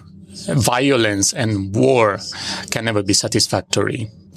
On the contrary, my country, our society is broken after so many years of suffering. Every single family in Colombia has lost in this war we have suffered. Every village, every territory has been affected. So I think we need to turn the page, not just to damn this generation to more suffering. We need to um, to get new conditions for the new generations, for our um, children, for our grandchildren, who don't deserve suffering like that. I am 41 years old and half of my life I have spent in this armed conflict. We have have, we have had millions of victims. So we need to um, make all we can for peace. And the most important topic which needs to be on the table are the victims. So victims have been a part of this dialogue um, for these peace conversations. And we need to allow these victims to live in peace. We do not want them to suffer anymore what we have been suffering. And this doesn't mean impunity. On the contrary, I believe we need to find a way to exit a conflict a different way because war hasn't led to an exit. We have only had misery, hunger, impoverishment. So we need to fight for peace. We need to close gaps of inequality, of inequity. We need to protect nature. We need to protect society and change our development system so that so that the wealth doesn't concentrate just on a few. Also ich habe da jetzt nicht rausgehört, dass wir Putin möglichst äh, langatmig an den Verhandlungstisch bomben sollten. Wir haben hier eine Frau, die spricht aus einer äh, Erfahrung, Erfahrung. heraus äh, von Nicht nur ihre unendlich eigene, viel Elend, äh, was äh, Gewalt, was Krieg eigentlich äh, bewirkt. Und du hattest ja eben diese Zahl gesagt, äh, 300.000 äh, Tote jetzt schon in äh, dem Krieg. Ähm, und das kann man ja dann mal äh, sehen, wie viele Menschen da noch so dranhängen. Also wie die, das sind ja alles äh, äh, vorwiegend junge Männer, die haben äh, Familien, die haben vielleicht auch schon Ehepartner, was auch immer.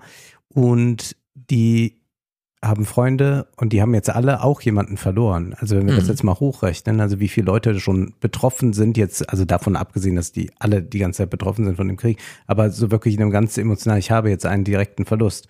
Und wenn wir das mal vergleichen mit unserem Diskurs über Corona, äh, wo wir uns äh, geschützt haben, damit wir nicht Menschen verlieren, die uns nahestehen. Ja. Äh, und hier werden Menschen wirklich aus dem Leben gerissen, junge Menschen ja hier, also nicht Mhm. äh, vulnerable Alte, die vor allem von Corona betroffen waren, sondern äh, junge Menschen aus dem Leben gerissen sind tot.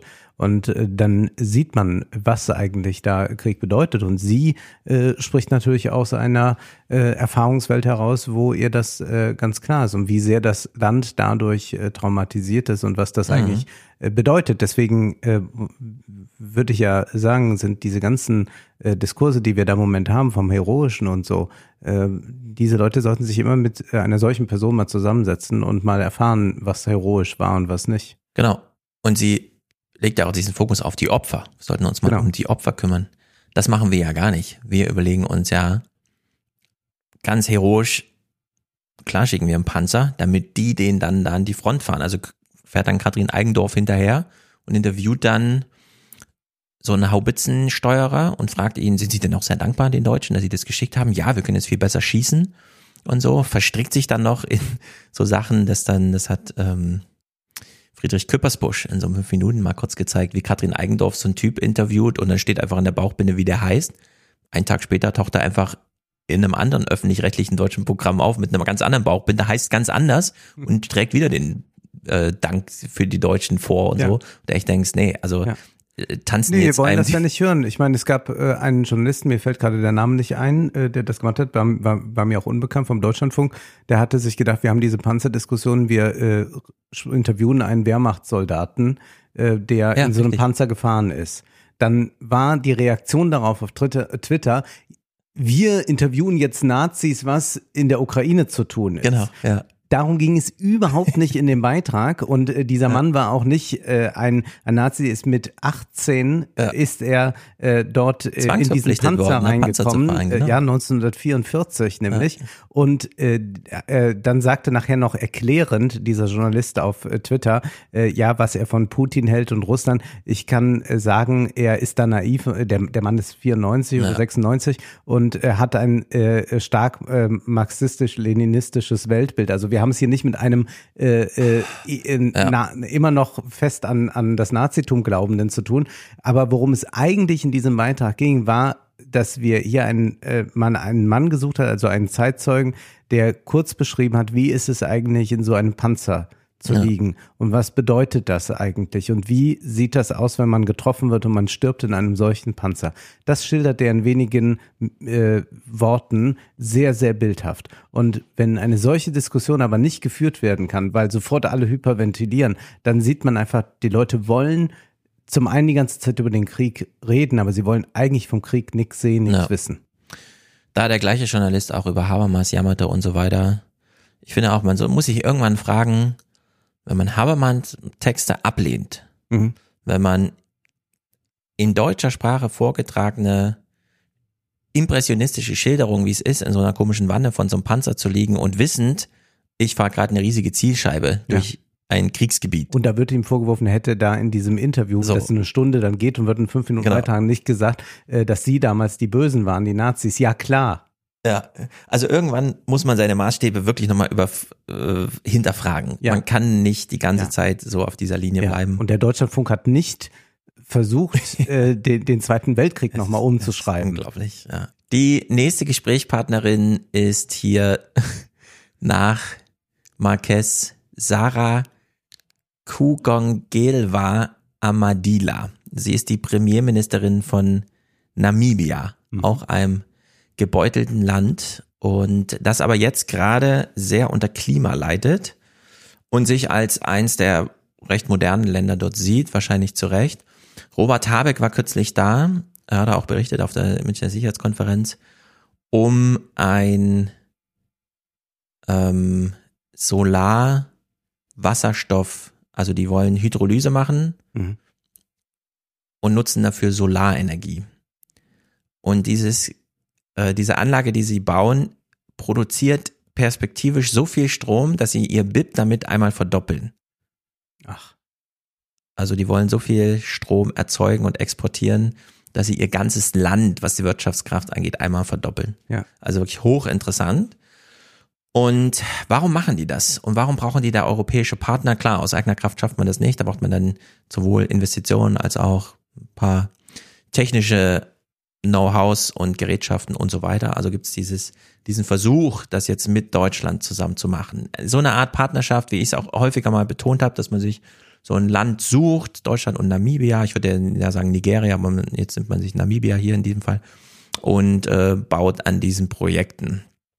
Und es kann eine Win-Win-Win-Situation für alle sein, insbesondere für Namibia, denn dort quält man sich jetzt nun wirklich sehr mit Klimawandelfolgen.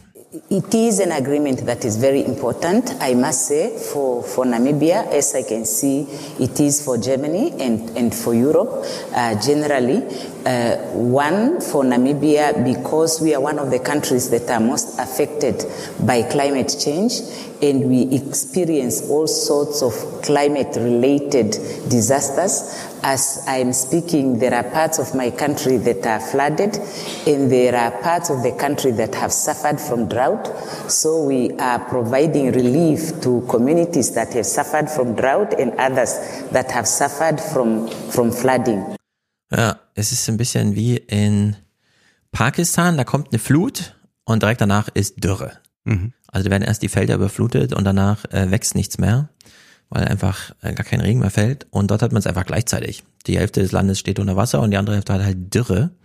Und deswegen ist diese große Energiepartnerschaft hoffentlich auf Augenhöhe. Man weiß ja aber nicht. Sie formuliert den Wunsch. Uh, of course, Germany has technology, Germany has skills, and we would like that this project would not only provide energy to Europe, uh, it would provide energy also to Namibia, also to SADC. It would address the issue of security of supply of energy and also the cost of energy, and that it would support the development of the entire value chain so that there is also an improvement on the economy of the situation, improvement in terms of uh, forex earnings, public revenue, job creation, and reduction of uh, inequities and industrialization. So we are hopeful that these, these goals are going to be realized and to the extent that that is so, obviously we would like that to be a model of, of cooperation between the North and the South.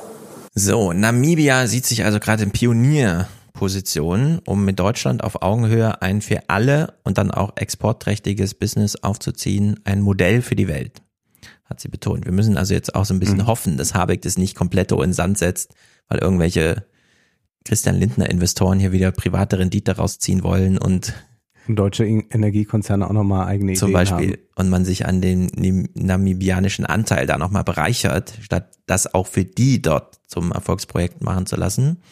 Und jetzt redet sie aus namibianischer Sicht auch über Krieg. Wir haben es ja eben schon von der Marquez gehört. Äh, jeder im Land war betroffen, jeder kennt irgendwen. Und am Ende geht es darum, sich erstmal um die Opfer zu kümmern, grundsätzlich Argumente fürs Leben zu formulieren, äh, Gewalt zurückzudrängen und sich nicht ewig mit ähm, ja, den Fragen der politischen Dimensionen, die wir uns halt hier die ganze Zeit stellen. Und das ist bei ihr auch sehr triftig. Our war for national liberation, which was very bloody and protracted, ended with a negotiated settlement. And today Namibia is hailed as one of the most peaceful, most stable countries in Africa.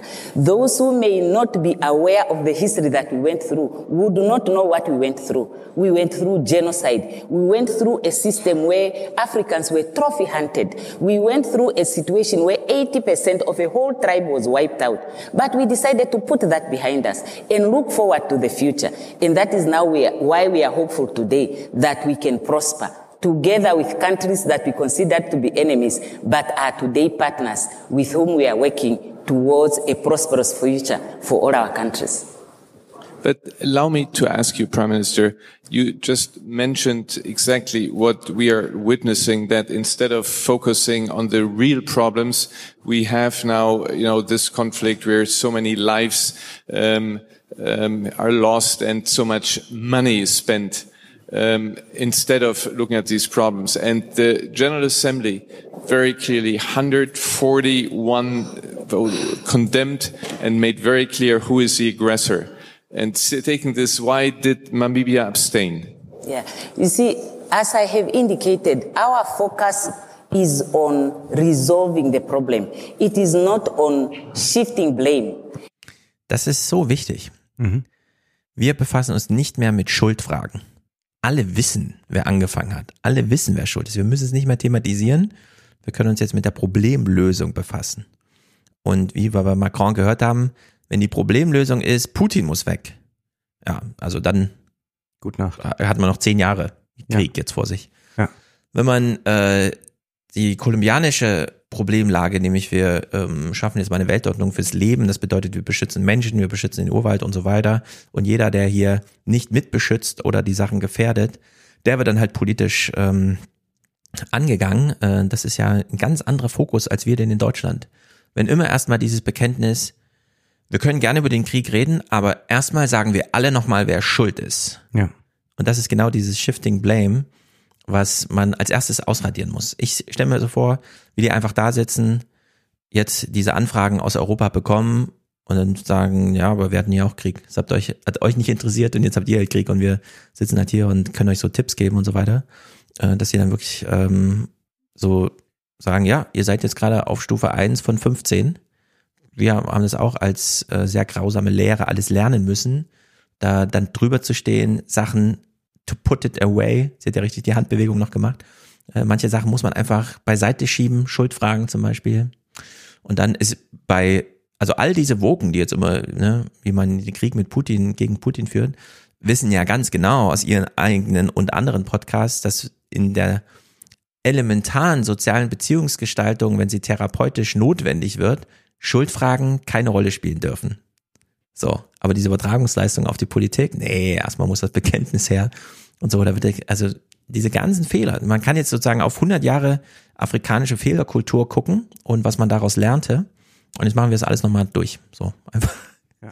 Es ist schon wirklich wahnsinnig düster und traurig, das zu sehen. Aber das ist die interessante andere Perspektive, die reinkommt. Ne? Also das ist mhm. äh, äh nicht eine, die einfach sagt, na ja, äh, rühren wir mal alles zusammen, sondern es ist eigentlich eine, eine ganz andere Perspektive, mit äh, von der aus man dann äh, auf Europa blicken kann. Also man kann dann sich wirklich mal mit dieser Perspektive aus Europa heraus äh, bewegen.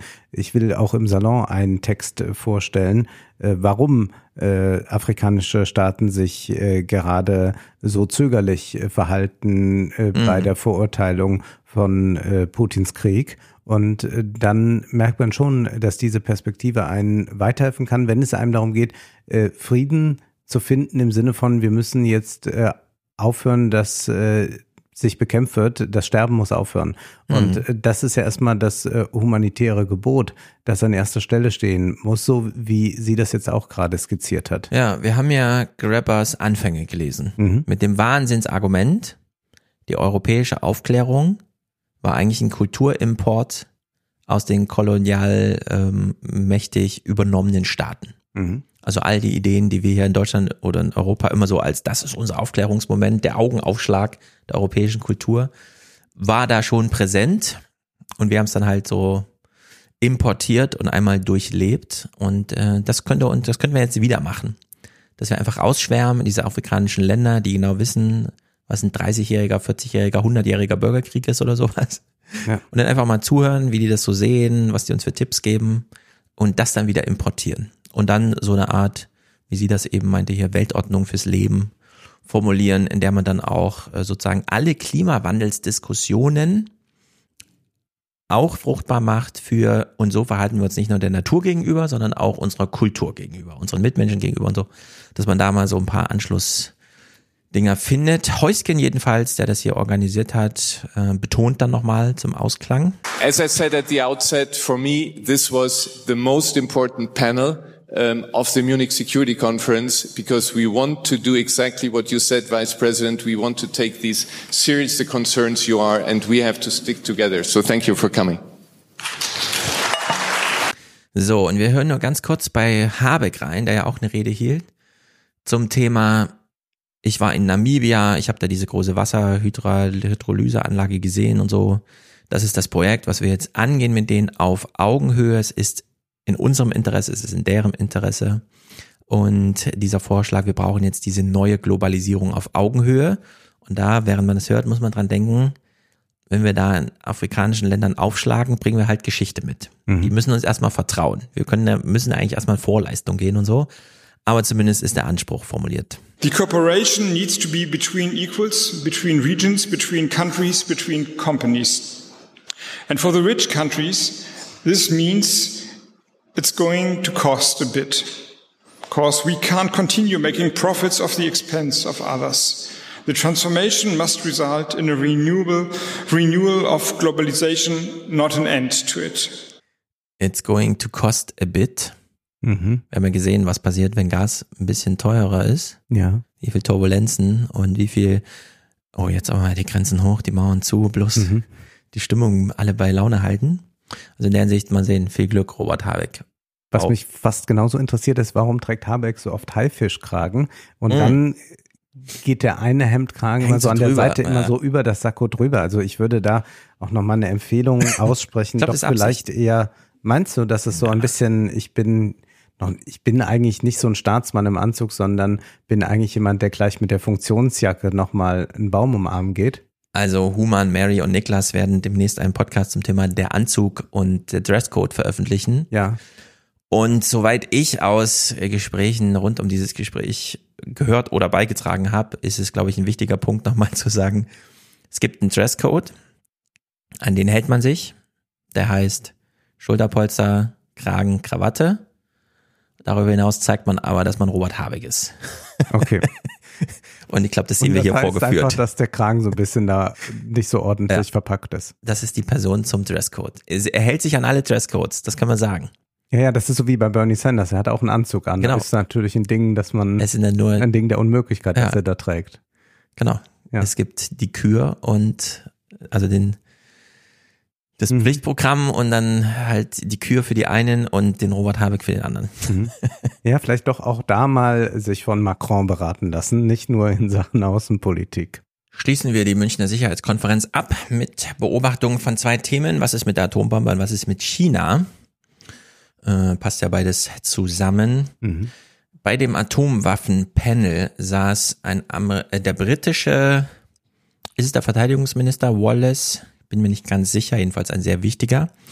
Von amerikanischer Seite niemand aus der Regierung, aber wir kriegen die amerikanische Sicht geboten und von Chin- China aus eine ehemalige Generälin, die aber jetzt in so einem universitären Think Tank Kontext irgendwie arbeitet.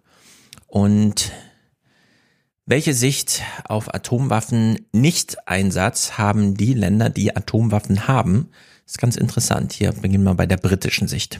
be under no illusion returning or maintaining the nuclear taboo on use post 1945 is absolutely paramount that that message is very clear you can't sort of use it a bit and then expect the world go back to normal uh, and therefore it is in the interests of the P3 and other nations to return back to the uh, P to the nuclear taboo uh, status Also die nukleare Abschreckung geht mit dem, nuklearen Tabu einher.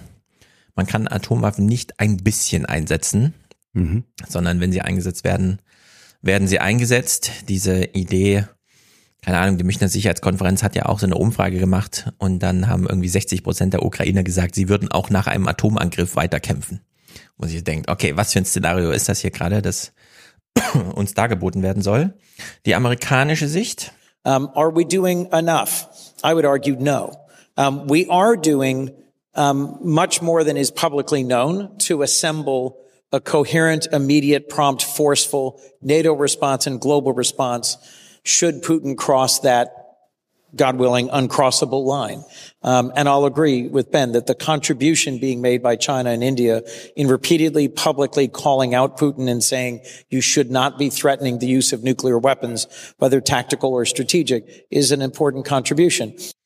Ja, man freut sich, dass die Inder und vor allem die Chinesen immer wieder sagen, hier werden keine Atomwaffen eingesetzt, denn es gibt kein Szenario, in dem nur ein Land Atomwaffen einsetzt.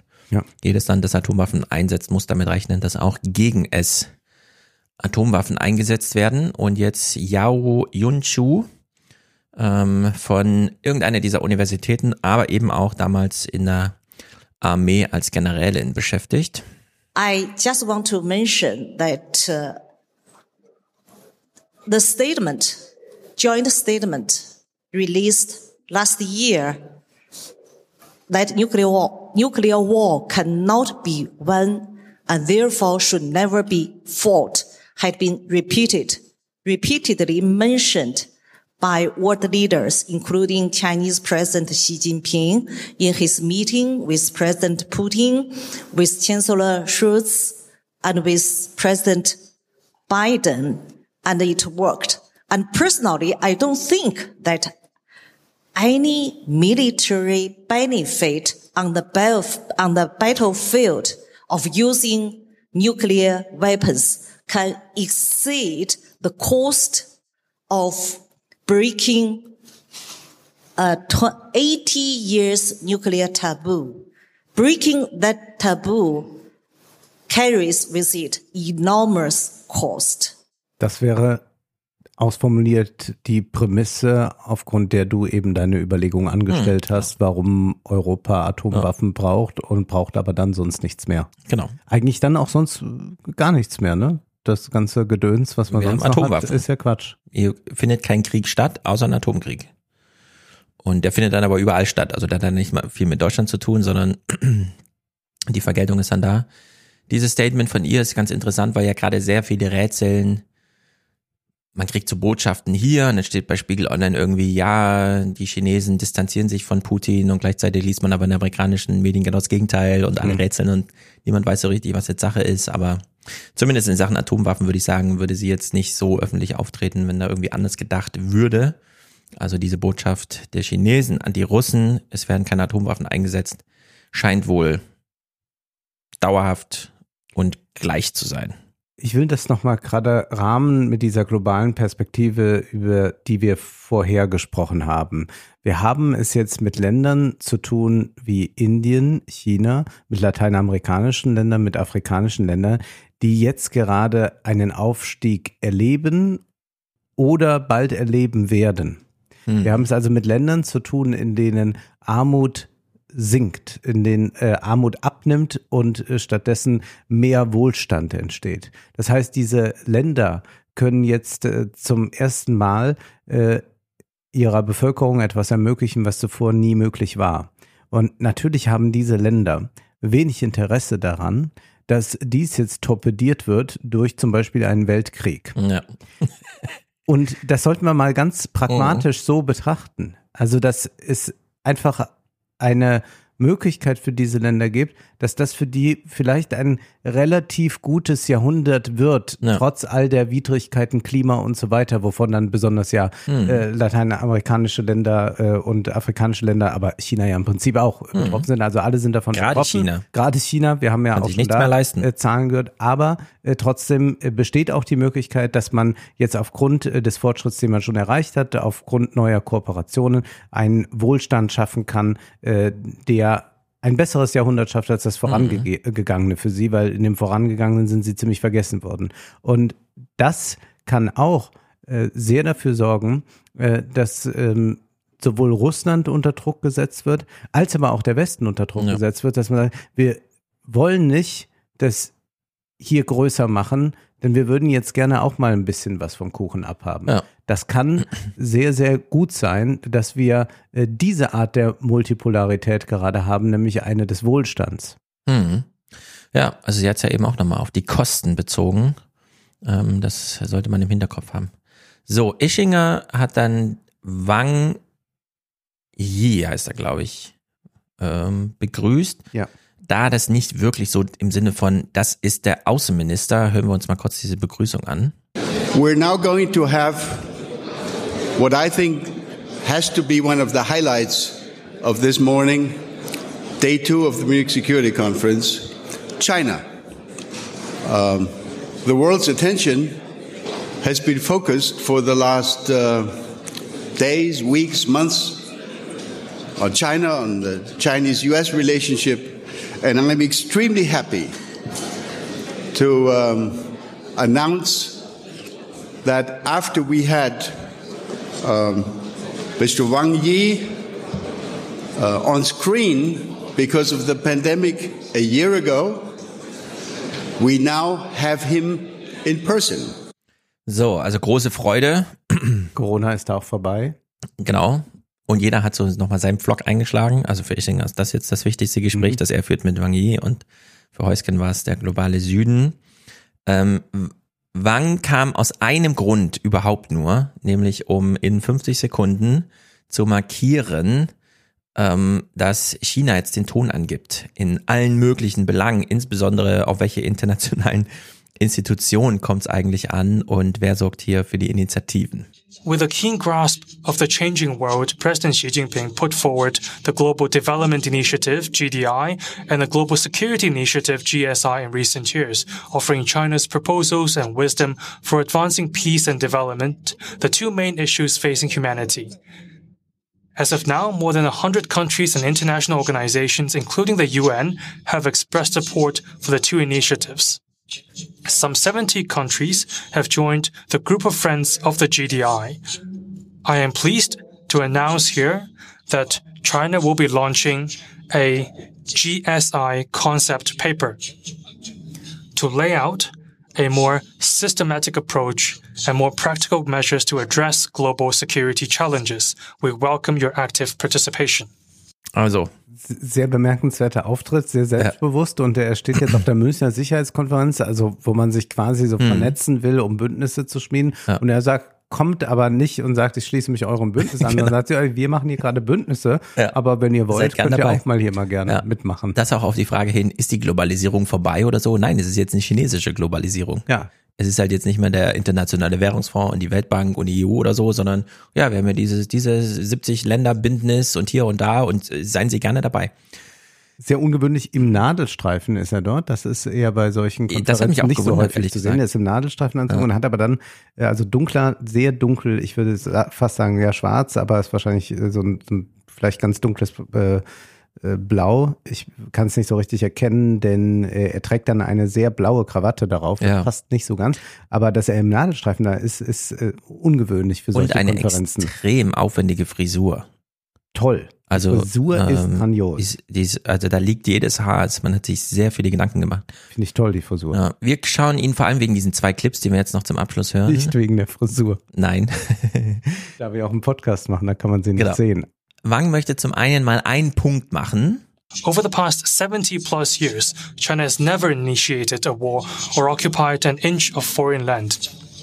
It is the only country that has put peaceful development in its constitution and the only country among the five nuclear weapon states to pledge no first use of nuclear weapons. China's track record on peace can stand the scrutiny of history and its peaceful rise is an unprecedented miracle in human history. Wang Yi hat ja So, da recht. absolut. China bislang kein Land angegriffen hat. Wir müssen uns das ganz ernsthaft vor Augen führen, wenn die irgendwo auftreten. Mhm. Dass das eben nicht Amerika ist. Mit Track Record, Korea, äh, Vietnam, Ja. Kosovo. Ja, und es ist auch nicht Frankreich Irak. und Deutschland mit Kolonialvergangenheit, Genau. mit äh, Deutschland dann Also mit den ganz anderen Dingen noch im 20. Genau. Jahrhundert. Es ist wirklich erstaunlich, aber Ischinger traut sich am Ende ihn nochmal direkt zu fragen. Er hat es auch vorher schon in seiner Rede drin, ähm, in sich so der Ukraine. Also wer ähm, China Taiwan ausreden möchte, bedroht den Frieden der ganzen Region und so weiter, denn den Separatismus Taiwans kann man nicht durchgehen lassen Mhm.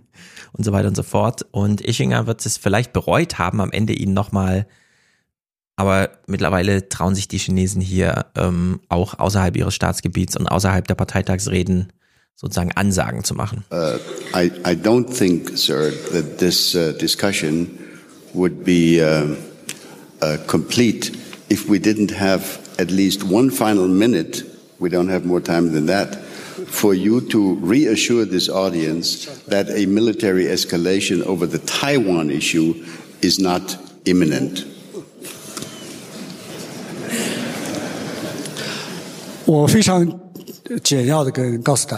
Briefly assure the audience that Taiwan is part of Chinese territory. It is never, it has never been a country, and it will not be a country in the future. This is the status quo of the Taiwan question. It is not China who wants to change the status quo, but Taiwan separatist forces on the island. Taiwan independence forces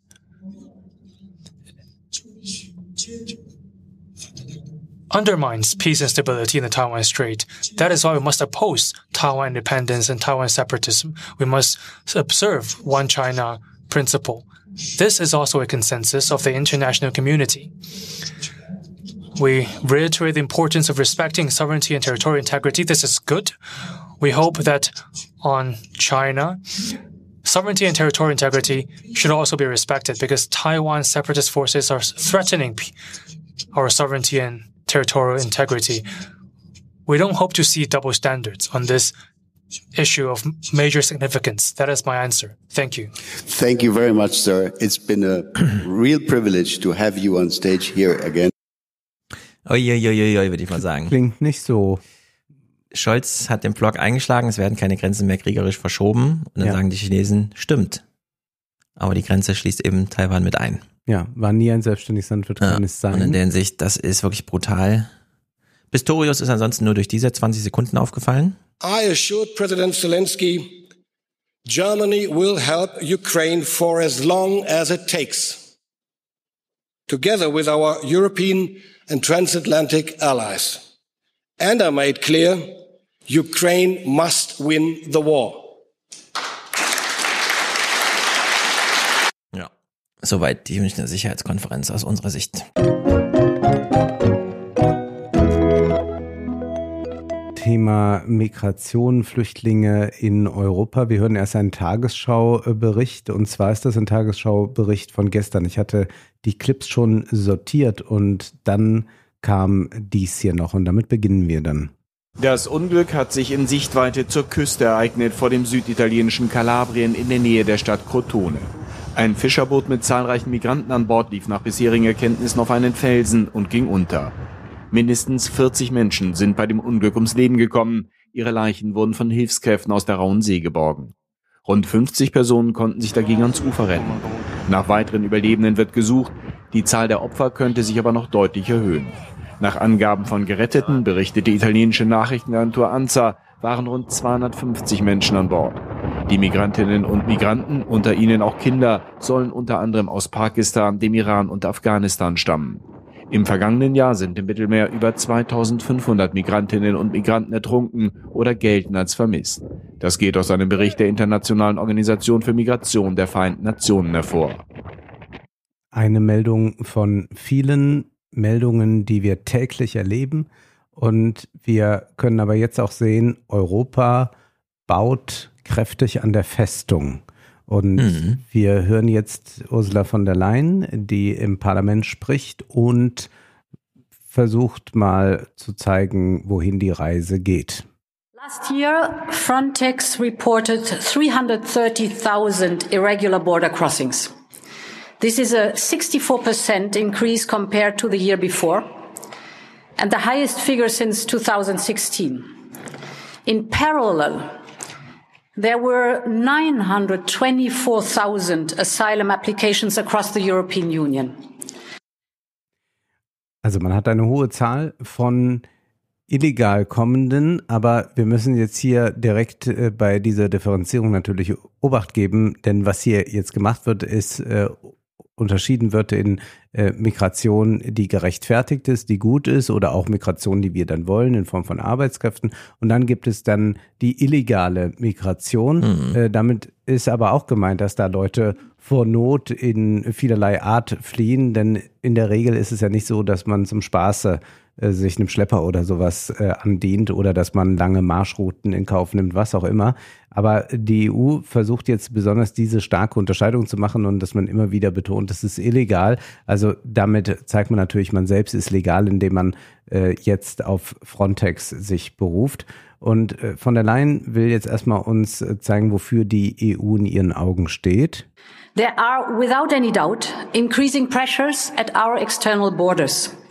And it is our duty to make sure that Europe continues to be a space for protection for those who need it. Klingt hier erstmal gut. Ist ja. nur die Frage, wer braucht es denn? Und es ist ja so, dass wir immer noch nicht äh, festgelegt haben, äh, dass es so etwas wie Klimaflüchtlinge gibt. Hm. Also wir können sagen, ja, Leute, die bedroht werden aufgrund ihrer Sexualität zum Teil, äh, aufgrund von Krieg, obwohl wir ja auch wieder abschieben in Kriegsgebiete, mhm. auch das gibt es ja. Äh, aber da gibt es ja zumindest so ein paar Dinge, die festgelegt sind. Aber wie ist das eigentlich mit äh, dem äh, Klima? Das ist etwas, was äh, wir in dem Sinne immer noch nicht äh, festgelegt haben.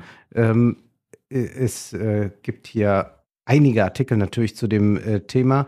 Ähm, ich will aus Politico eins zitieren, da heißt es, am wichtigsten ist jedoch, dass das internationale Recht auch derzeit keinen Schutz für Klimaflüchtlinge vorsieht.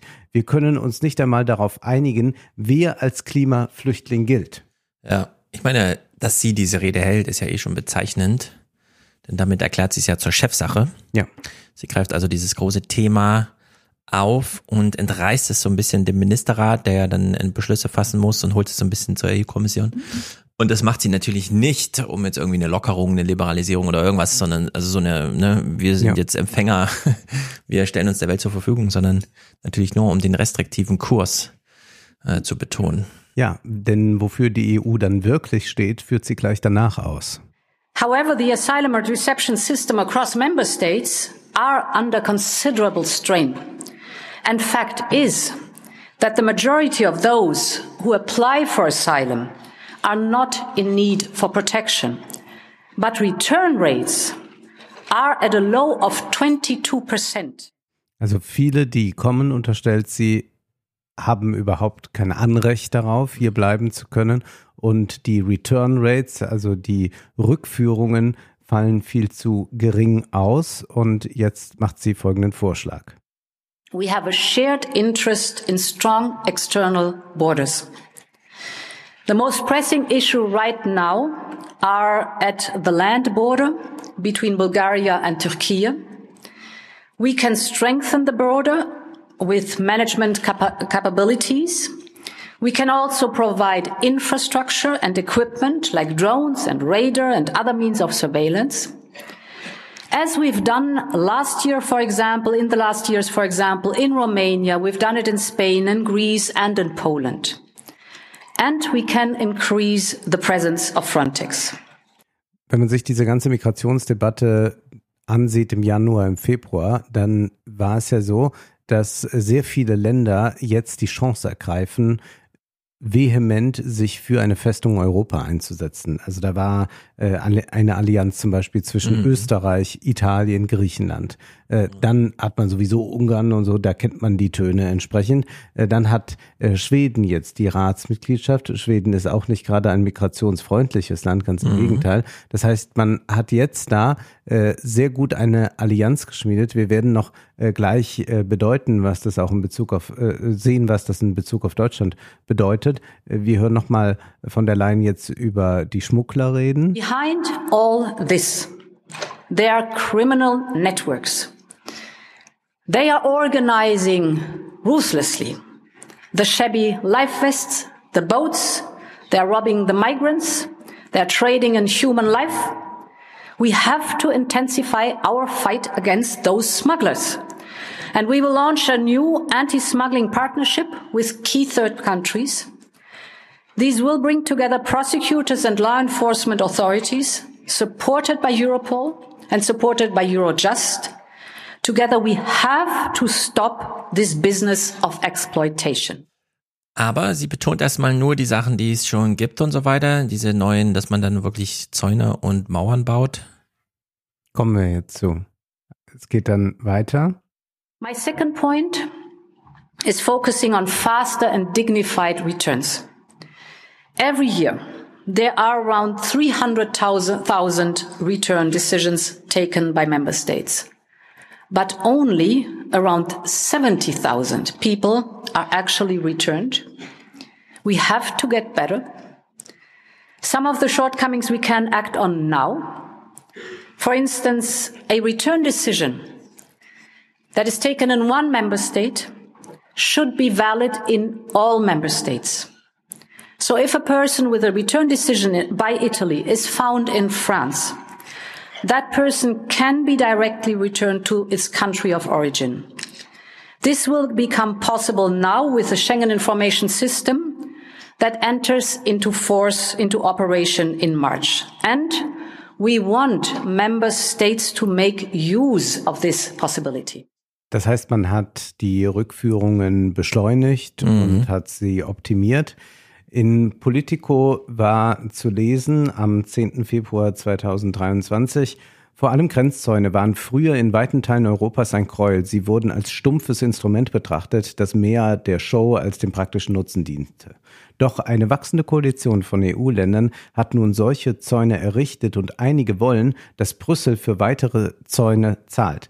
Und obwohl die EU-Beamten die rote Linien bei der Finanzierung von Zäunen nicht überschreiten wollen, stimmen sie in der Regel der Finanzierung von Überwachungstechnologie ja. und Grenzschutz zu. Und weiter heißt es dann, während sich die EU-Staats- und Regierungschefs hin und her bewegten, drängte Österreich an vorderster Front auf mehr Grenzschutzmittel aus Brüssel. Das Land hat einen Anstieg der Migranten erlebt, die über den Westbalkan kommen und oft von Serbien nach Ungarn und dann nach Österreich gelang. Äh, vor allem hervorgetan hat sich dann Bundeskanzler Karl Nehammer, also der österreichische Bundeskanzler, äh, der dann sagte, die EU-Kommission hat nun zugestimmt, substanzielle Unterstützung zu leisten, um den Grenzzaun zu verstärken. Also so hat er es dann interpretiert. Man versucht immer dem wir bauen Zäune ein bisschen mhm. äh, zum Gehen. Wir kennen ja noch die Debatte, was? Trump will eine Mauer bauen. Äh, wir machen im Prinzip ja. jetzt eine sehr ähnliche Politik. Und dann hört man jemanden wie Manfred Weber, also Parteifreund von, äh, von der Leyen, dieser, der sagt dann im Parlament Folgendes. Uh, resources are limited. In Belgium, for example, uh, the reception capacity is full. Citizens are losing trust in our system and wondering if it still works. I just wanted to uh, mention a couple of points on the basis of what Ursula von der Leyen just said. First of all, we need to secure Europe's external borders. We need to implement European law at the border. We need technical measures for that. But I wanted to tell the EPP group in particular that walls and fences are not a taboo. Ja, sind sie ja sowieso nicht. Aber mhm. bisher mussten die Länder das eben selber finanzieren, ja. konnten sich dann nicht in der EU bedienen. Dass er hier diese Ansage so klar macht, geht ja auch einher mit seinem neuen Ansinnen, dann doch mehr auf diese rechteren Gruppen mhm. in der EVP zuzugehen, damit es dann nicht so ein Zerfleddere wird und dann Orban vielleicht noch so eine eigene ja. Fraktion da schmiedet und so. Naja, und es bedeutet jetzt auch, äh, dass er die NGOs anders äh, an die Brust nehmen will, mhm. an die Kandare nehmen will. Und das wird jetzt wirklich absurd. Also jetzt achten wir mal auf die Logik. Also wir kennen ja NGOs, Seenotrettung, die versuchen, äh, Menschen zu helfen und äh, oft gelingt ihnen das dann auch, wenn sie entsprechend ausgestattet sind. Aber Manfred Weber ist das so nicht recht. Then we've got the issue of uh, NGO search and rescue boats in the Mediterranean. Saving lives is a key principle. Civil society involvement is welcome in the Mediterranean, provided they are helping people. So it's right, good, and welcome. But there are rules. We need a common understanding. Uh, that is shared by everyone who's active in the Mediterranean. There needs to be a, a code of conduct as to how we deal with the measures in the Mediterranean. Not all uh, refugees that are picked up, or migrants that are picked up in the Mediterranean have to be brought straight to Italy. They can be taken elsewhere as well. Das heißt, was er eigentlich da möchte, ist, dass die Seenotrettung jetzt die Flüchtlinge zurückbringt mhm. an den Ort, wo sie hergekommen sind. Ja. Also in Australien, wo das ja auch so extrem bescheuert ist, macht das wenigstens die Armee selber, die auf irgendwelchen Inseln aussetzen. Mhm. Wenn das jetzt hier noch äh, Auftrag für die privat organisierten Seenotrettung sein soll, das natürlich. Es ist äh, der Wahnsinn. Wir müssen uns auch das äh, globale Ausmaß, äh, Ausmaß von Flüchtlingsströmen ansehen. Ibrahim Özdemir ist Berater für das Umweltprogramm der Vereinten Nationen, hat in Politico einen Beitrag geschrieben und dieser Beitrag ist erst zehn Tage alt. Da heißt es, weltweit haben sich die Migrationsströme in den letzten zehn Jahren verdoppelt. Mhm und rund 1,2 Milliarden Menschen sind gefährdet, bis 2050 durch Klimakatastrophen vertrieben zu werden. Diese Klimaflüchtlinge kommen vor allem aus Afrika südlich der Sahara und der MENA-Region, wo die Länder bereits mit Klimakatastrophen zu kämpfen haben und von extremen Dürreperioden heimgesucht werden. Im Jahr 2015 wurde der Massenzustrom von Flüchtlingen und Migranten durch eine beispiellose politische Krise ausgelöst. Die Reibungen zwischen den europäischen Hauptstädten eskalierten, während der Block um seine Bewältigung kämpfte. Seine Institutionen waren zerbrochen. Und jetzt, acht Jahre später, sieht sich die EU mit einem Anstieg der unerlaubten Grenzübertritte um fast 64 Prozent konfrontiert. Eine Zahl, in der die fast acht Millionen ukrainischen Flüchtlinge, die jetzt über den Kontinent verstreut sind, nicht enthalten ja. sind. Das ist also die Situation. Und die Antwort ist, äh, dann müssen wir äh, Mauern, äh, Zäune und so weiter bauen. Und wir hören dann im Parlament natürlich wahnsinnig viele Stimmen dazu. Aber ich habe jetzt mal so ein paar rausgepickt, also ein paar äh, Stimmen der Vernunft und ein paar Stimmen der Idiotie. Äh, wir hören jetzt erstmal eine Stimme äh, der Vernunft, wenn man so möchte, also Garcia Perez aus Spanien, Sozialdemokratin, spricht über Arbeitskräfte, die fehlen. Migration can be seen as a solution to our demographic problems and our workforce shortages in Europe.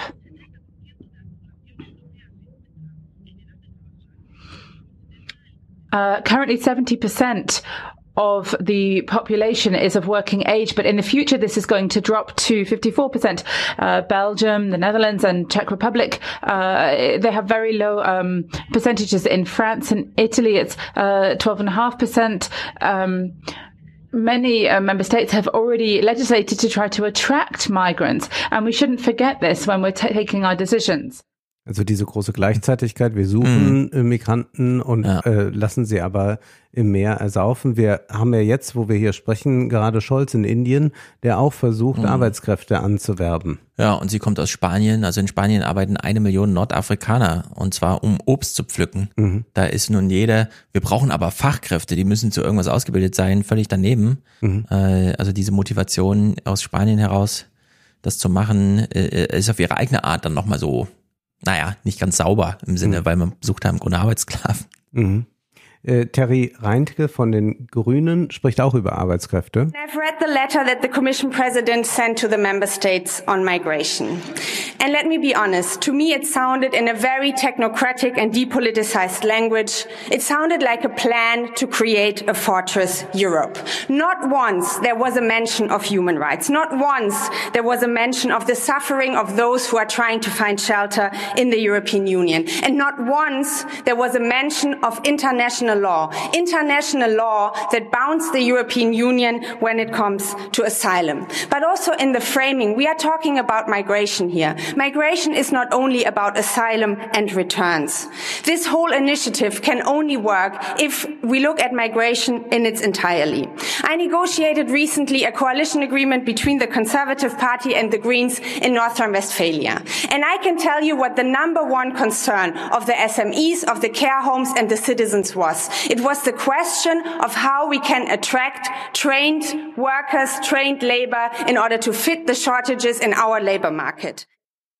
Ja, das wird aber alles nicht so erkannt von der EU, beziehungsweise man spricht zwar über Arbeitskräftemangel, hat aber zugleich äh, Schweden dann ja, als ist äh, Ratsmitglied. ein ganz großes Novum, ja. überhaupt über Arbeitskräfte-Shortages zu reden im äh, Rahmen einer Migrationsdebatte. Und nicht nur, so, wir helfen den Menschen, sondern ja. wir hätten doch vielleicht Eigentlich was davon. geht's erstaunlich schnell. Ja. Dass man jetzt Gut, 2023 recht, ja. das schon drin hat und so. Das war letztes Jahr alles noch völlig undenkbar. Ja, da war das eine reine, ja. Migra äh, genau. reine Flüchtlingsdebatte ja. und dann hätte man noch mal eine Arbeitskräftedebatte mhm. gehabt. Aber das ist nun äh, sehr stark miteinander vermischt. Aber ich meine, wir haben äh, ja die Zahlen. Also Schweden äh, hat äh, die Aufnahme von Flüchtlingen äh, radikal reduziert. Also die nehmen äh, nur noch 20 Prozent der Flüchtlinge, ja. auf die sie früher aufgenommen haben. Also das mhm. ist dann mhm. schon äh, ein Regierungswechsel, der ganz erheblich ist. Äh, Gewinner des Ganzen ist natürlich die Sicherheitsindustrie, wenn man sie so nennen möchte. Wir hören jetzt hier Malik Asmani ist, wenn ich mich jetzt nicht täusche, aus den Niederlanden. Sein Vater ist marokkanischer Herkunft, das hindert aber ihn nicht daran, so etwas zu sagen. Focus should be on concrete results for our citizens to provide immediate relief to our external borders. And we must do everything in our power to strike new agreements with third countries to counter irregular migration and increase returns, including by using our trade and visa policy as a leverage. This should be a top priority for the Commission. Das heißt also, hier soll auch die Handelspolitik daran angepasst werden. Das mhm. heißt, man soll also Länder auch unter Druck setzen, dass sie wieder Leute aufnehmen, also wie, dass die Rückführungen besser laufen und da soll man auch nochmal ja. äh, von Seiten äh, der äh, Handelsunion, die man ja auch ist, äh, Druck ausüben. Und es ist äh, ganz interessant, dass wir äh, immer mal wieder Protagonisten äh, mit äh, einem ähm, Migrations- bzw. Flüchtlingshintergrund haben, die dann im Parlament äh, plötzlich solche Reden schwingen und äh, eine konservative Politikkarriere machen. Und das ist ja äh, gerade das auch, was äh, die AfD am liebsten immer mal hätte. Also jemanden, der es noch geschafft hat mhm. und dann aber die Tür hinter sich zumacht und sagt, so, jetzt ist aber auch ja. wirklich mal das. Aber man voll. bietet denen eben auch besondere also Klar. die werden besonders hofiert in diesen ja, ja. Parteien. Wenn du da Klar. einmal auffällst als, ach so, du hast Migrationshintergrund und redest aber jetzt in unserem cool, dann können wir dich besonders gut verwenden als Ja. und dann bist du plötzlich Vortragsredner überall und so und dann Ja, ja. machst du da so Karrieren. Ja, aber es ist natürlich eine ganz perfide Strategie. Wir hören jetzt hier äh, Paulo Rangel, der auch zwischen guten und schlechten Migranten unterscheiden will. that we have before us is how can we better protect human rights of those people who are most vulnerable and are genuinely vulnerable and not the rights of those who, in many cases, are trying to simply enter illegally and in an irregular manner. We want better secured borders, which we properly control. That would put us in a much better position to protect the rights of the most vulnerable, to organize legal migration for good quality jobs that would help us to deal with our demographic problems. At the same time, we would help the countries of origin to develop themselves and have lower migratory flows. Also das hilft den Ländern, wenn wir denen die Hochqualifizierten dann mal abnehmen, weil die brauchen wir für unsere demografischen Probleme, aber bitte die anderen wollen wir alle nicht haben. Umso schärfer dieser Unterschied zwischen Arbeitsmigration und Fluchtmigration ist, Ja. umso klarer ist, dass diese Menschen keinen Kontakt zu diesem echten Problem haben. Also die kennen die Flüchtlingsaufnahme nicht, die kennen die Rahmendaten nicht, die kennen diese Schicksale nicht. Ja. Weil sobald die vor dir stehen, fragst du, ja gut, du kommst jetzt aus Syrien, hast aber diese Ausbildung, hm, was bist du denn jetzt eigentlich und so, weißt du? Ja. Und das ist, da verschwimmt ja alles. Und das ist, ja, also da sieht man halt immer, das ist ja dieser typische, äh, Rupala sagt nur noch deutsche Gedichte und dann kommt so ein Kinderreporter und fragt, ja, welches ist dein deutsches Lieblingsgedicht? Und er kennt keins. Ja. Er redet die ganze Zeit zu einem Thema, von dem er keine Ahnung hat und so ist das hier auch. Ja. Wir äh, hören noch äh, was Schlimmes und zwar Nicolas Bay. Er war der ehemalige Pressesprecher von Le Pen und ist jetzt äh, zu Zemmour übergegangen. Er sieht natürlich das Ende der europäischen Zivilisation kommen. There'll be 2.5 billion Africans by 2050, and 52% of the young people want to come to Europe. Uh, they know that um, if they reach us, you will take them in to make yourselves feel better, but in defiance of what our people want, um, you will be responsible for destroying our civilization. If we welcome everyone from Africa and more uh, from Africa and the Middle East, we're not helping anyone. We're just going to become Africa and the Middle East ourselves. Ja, Ja, also da kann man ja interessante Parallelen machen, wie zum Beispiel bei diesem in Neukölln findet Silvester statt und 50 Prozent derjenigen, die da rumgeböllert haben und sich sozusagen über die Stränge schlugen, haben Migrationshintergrund. Ja, weil Neukölln ja eben zu 50 Prozent so ein, oder wenn sogar noch mehr diesen Art von Migrationshintergrund mitbringt. Das ist also sag ich, statistisch nicht auffällig, sondern man kann es nur medial strapazieren. Und jetzt kann man ja sagen, die Welt hat 8 Milliarden Einwohner und sie schafft vielleicht nochmal 9 Milliarden, so 2060. Und dann ist auch Schluss. Genau, dann ist irgendwann Schluss. Also äh, die absolute Zahl der Menschheit, also der gleichzeitig lebenden Menschen, wird so bei 8, 9 Milliarden sind. Ändert aber nichts daran, dass sich der afrikanische Anteil von derzeit mit 1,5 Milliarden sind sie also so ungefähr so ein Viertel oder ein Fünftel oder sowas, keine Ahnung, äh, dass sie aber irgendwann 4,5 Milliarden sind. Also irgendwann ist jeder, fast jeder zweite Mensch auf der Welt ein Afrikaner. So, und jetzt kann man sich natürlich in Europa sagen, nee, wir wollen aber unseren Anteil auf 10 Prozent halten. Wir lassen das nicht zu, dass hier einfach die Weltentwicklung auch bei uns stattfindet. Aber ja, es wird halt so kommen, dass jeder zweite Mensch auf der Welt irgendwann mal afrikanischen Ursprungs ist. So. Und es wird dann auch in Europa so sein. Ja, ja. Und in der Hinsicht ist das halt der Lauf der Dinge, wie der Lauf der Dinge in einer globalen Wirtschaft halt allgemein so ist. Das ist ja nicht mehr 20. Jahrhundert, das ist ja schon 19. Jahrhundert, woher, wohin er Ja. da zurück will. Ja. Und dann können wir das so alles machen. Gut, dann weiß ich nicht, was er da machen will. Vielleicht Verhütungsmittel verbieten oder so. Dann kann man darüber nochmal reden. Nun, äh, wir hören jetzt aber nochmal eine vernünftige Stimme von den Grünen, Tineke Strick. We are generously hosting refugees from Ukraine, and rightly so. But the EU seems to forget that a refugee is a refugee, no matter the country of origin. And most asylum seekers in Europe, they come from Syria, Afghanistan, Iraq, Turkey. Those refugees are pushed back at Europe's borders or face huge obstacles in asking for asylum and getting proper reception. And what is the EU answer to these protection gaps? More walls, more drones, more returns, more funding to Libyan detention centers and to autocratic regimes like Egypt, Turkey and Morocco. Deterrence and shifting responsibility instead of respecting the rights of all refugees. But there is no space for selective morality. Ja, keine selektive Moral, das ist genau das, was. Da gibt's auch ein schönes Gleichnis. Wir akzeptieren ja eine Migrationsbewegung ganz, sind wir total aufgeschlossen für, ja. Tourismus. Mhm. Menschen gehen, kommen nur für einen kurzen Moment und bringen sehr viel Geld mit.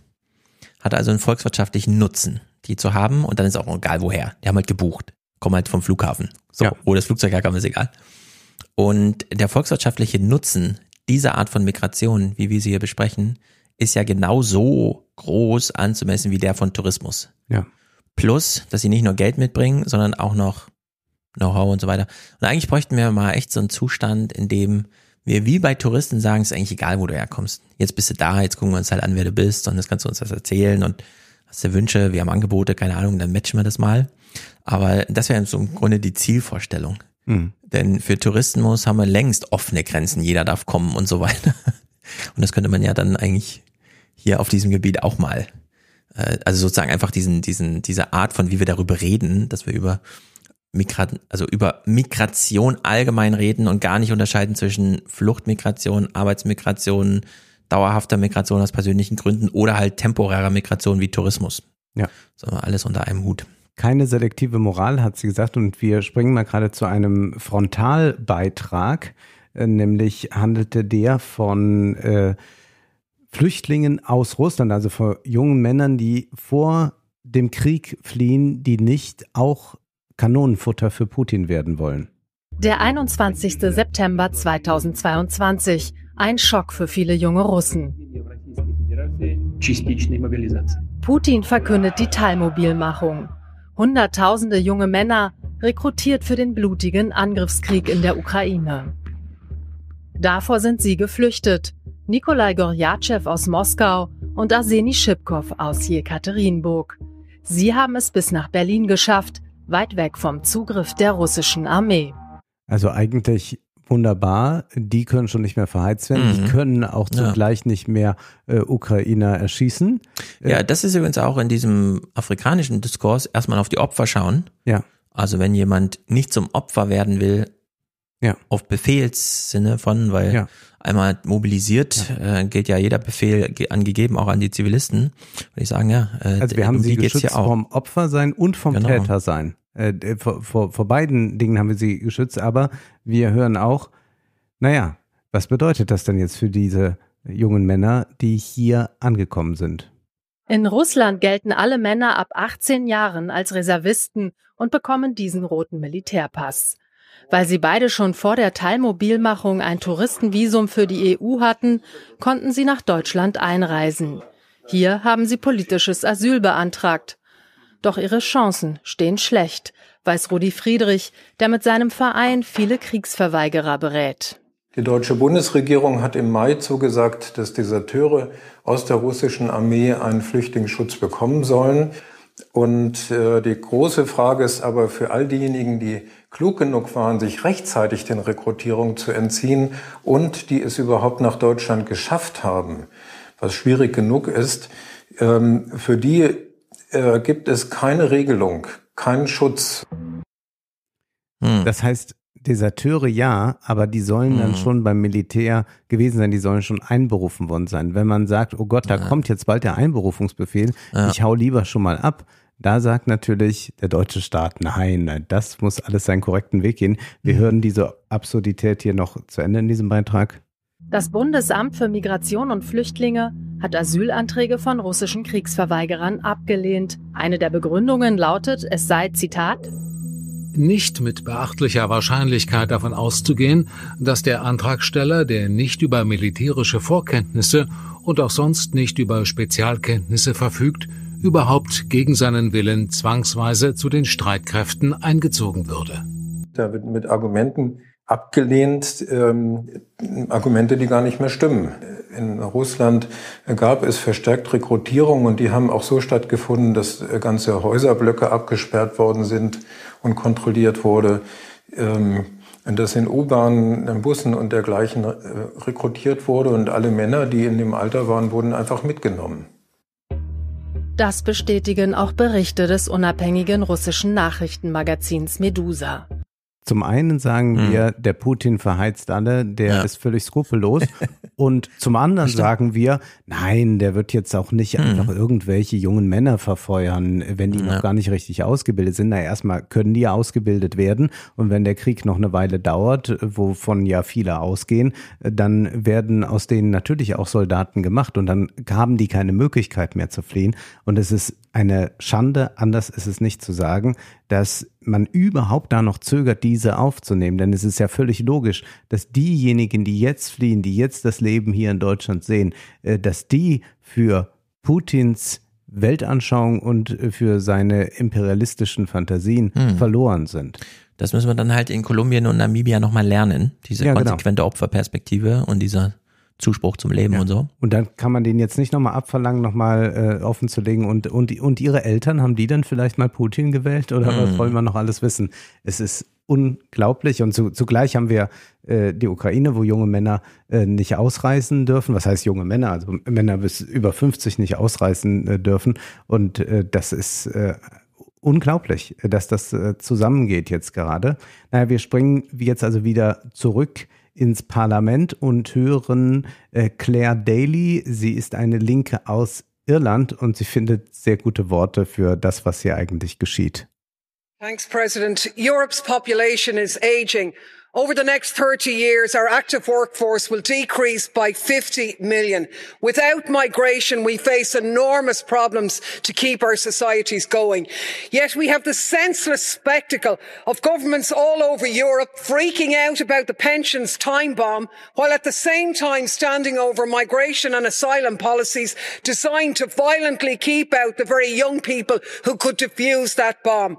Our already overwhelmed health services will sink altogether without the migration needed to redress the balance between young and old. Our political attitudes to migration, frankly, are a form of collective lunacy. At the end of 2021, the share of refugees in the EU was 0.6% compared to its total population. 0.6%. It's embarrassing that we spend so much time on this tiny number of people. This is not a hard problem to deal with. It's actually not a problem at all. It's an opportunity.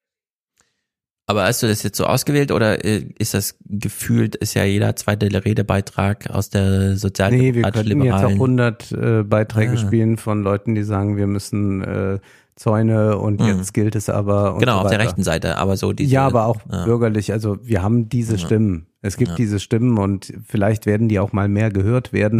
Mhm. Und äh, wahrscheinlich hast du recht, dass man das so eng miteinander verknüpft, äh, ist wahrscheinlich etwas sehr Neues und ist sehr clever. Ist ja eigentlich das, was wir anempfohlen haben. Hier scheint es ja fast so zu sein, als hätte sie dein Buch gelesen. Und äh, das wird vielleicht auch zunehmen. Aber wenn man sieht, was die konservative Mehrheit will und wenn wir auch äh, sehen, was aus den ganzen anderen Ländern kommt, ich meine, wir haben da ja so viele rechte Regierungen, wir haben Meloni Mhm. und all das, da sind das hier vereinzelte Stimmen der Vernunft, aber wir können sagen, Europa entwickelt sich nach rechts, das heißt, schottet sich ab. Ja, Pension Time Bomb. Ja. Das können wir uns doch mal merken. Das Ja. ist doch. Und die droht in Deutschland wirklich. Wir haben doppelt so viel Pensionäre wie arbeitende Beamte. Mhm. Und zunehmend. Und das sind halt Kosten, die wir nicht einfach abschütteln können. Ja. Bei der Rentenzahlung kann man einfach im Haushalt sagen, ja, wir wollen jetzt mal ein bisschen senken und so. Aber das sind ja richtige Verträge. Vorher geht Deutschland pleite, bevor wir Pensionisten ihr Geld nicht zahlen. Und diese Last ist so hoch, dass da Lars, nee, nicht da Lars, da, wie hieß unser vorheriger Bundesbankpräsident? Weidmann? Weidmann? Lars Weidmann? Nee, Jörg Weidmann? Lars Weidmann? Na, eh, der Weidmann jedenfalls. Ja, schon auf europäischer Ebene auftrat und sagt, wir würden uns gerne mehr investieren, können es aber nicht, denn ja, wir sind ein reiches Land, aber alle Gelder sind gebunden, weil wir Pensionsversprechen haben. Jens heißt er. Jens. Weidmann, richtig, ja. Wir springen zum EU-to-go-Podcast und bekommen das ein bisschen eingeordnet, warum jetzt die Debatte so heftig und so polemisch geführt wird. Gab vor dem Europäischen Rat einen Brief von insgesamt acht EU-Mitgliedstaaten, die sich eben sehr explizit zum Beispiel für den Ausbau von Zäunen entlang der EU-Außengrenze stark gemacht haben. Und äh, auch beim Thema Rückkehr gab es vor dem Rat schon die Forderung, zum Beispiel im Bereich Visapolitik eben stärker auf negative Anreize auf Sanktionen zu setzen, um eben dann die Herkunftsstaaten dazu zu bewegen, ihre Bürger zurückzunehmen. Mhm. Welche Rolle spielt also Deutschland? Und ich äh, würde jetzt mal empfehlen, wir versuchen mal einen Diskurs mit hinzuzunehmen. Äh, Deutschland ist isoliert, Scholz ist zu zögerlich, äh, wir müssten doch unsere europäischen Nachbarn. Es war ja im Übrigen auch sehr erstaunlich, äh, vor dem Krieg äh, haben die linksliberalen Polen mit der Kneifzange nicht angepasst, ja. ja? Und inzwischen ja. Äh, zitieren sie laufend den, äh, den, den, äh, die Spitzenpolitiker äh, und dann guckt man immer so Wikipedia, wofür die noch so stehen und ist dann doch etwas verdutzt, äh, ja? ja, ob das jetzt hier unsere neuen Verbündeten sind. Ja, in und, Polen ist Wahlkampf und die tanzen den deutschen Twitter-Leuten auf der Nase rum. Ne? Ja, ja, ja, ja, ja, noch mehr Forderungen und noch was Neues. Wir hassen Deutschland so wie ihr. Cool, da sind wir uns einig. Lukas äh, Rasche äh, bei EU2Go äh, beschreibt die Lage Deutschlands. Ich glaube insgesamt, was die Beschlüsse jetzt vom Europäischen Rat zeigen, ist, dass es einen großen politischen Willen gibt zu mehr Grenzsicherung, zu mehr Abschottung und dass Länder zum Beispiel wie Deutschland zunehmend isoliert sind mit ihrer eher ausgewogenen Position unter den Staats- und Regierungschefs. Portugal und Luxemburg sind dort vielleicht auch mitzurechnen, aber auch das deutsch-französische Tandem ist dort vielleicht weniger beisammen, als man das im ersten Moment erwarten könnte. Also Deutschland wieder isoliert, könnte man mhm. jetzt auch noch mal groß spielen, aber jetzt im ganz positiven Sinne. Also schaut ja. doch mal hier, Deutschland isoliert sich. Also wir müssen jetzt auch nicht glorifizieren. Deutschland ist schon auch mitbeteiligt also, an diesen ganzen äh, Sicherheitsmaßnahmen gegen äh, Flüchtlinge. Ja. Äh, ist es nicht so, als hätten wir die weiße Weste an, aber im Vergleich zu dem, äh, was da von einigen äh, Ländern gefordert wird, Deutschland ist Deutschland ist immer, immer noch auf der sehr ruhigen. Ja. Also in Merkels ersten Jahren war das die Europäer wollen eine Migrationspolitik. Deutschland so, wieso, ist doch kein Ding und so. Dann kommt 2015, alle strömen nach Deutschland. Deutschland so, wir brauchen jetzt ganz dringend eine europäische Lösung. Alle anderen Länder so, äh, ja, haben wir auch die letzten zehn Jahre gesagt, aber jetzt ist gerade nicht so der richtige, jetzt macht das mal jedes Land selber. Und dann gab es gar keine europäische Lösung und jetzt sind sie halt wieder. Mhm. Jetzt gibt's wieder diesen Druck von an der Ostseite und dann sagen halt Portugal und Deutschland, nee und so. Also ich meine, klar sagt, also Portugal kann das alles egal sein. Ja. Die sind ja noch weiter weg als Spanien, äh, die wenigstens noch das Mittelmeer da angeraumt haben, aber naja, wie die Diskurse halt zu so laufen. Wir hören nochmal rasche zum Thema Zäune. Tatsächlich wird es wohl darauf hinauslaufen, dass die Kommission am Ende alles finanziert, was kein direkter Zaun oder eine Mauer ist. Also in ähm, dem äh, Statement von äh, von der Leyen ist die Rede zum Beispiel von Kameras, von Türmen, äh, von mobiler Infrastruktur, also Fahrzeugen zum Beispiel. Ja, und das ist ja eh total verlogen, wenn man bisher sagt, naja, die EU hat ja noch keine Zäune selbst bezahlt, das mussten die Mitgliedsländer selber machen. Ja, aber dadurch, dass die EU schon relativ viel anderes Kram bezahlt hat, war halt Budget frei für die Zäune. Mhm. Den haben dann noch die ja. Länder abgerechnet, aber das sind ja dann nur noch so buchhalterische Tricks eigentlich. Ja. Wir hören weiter.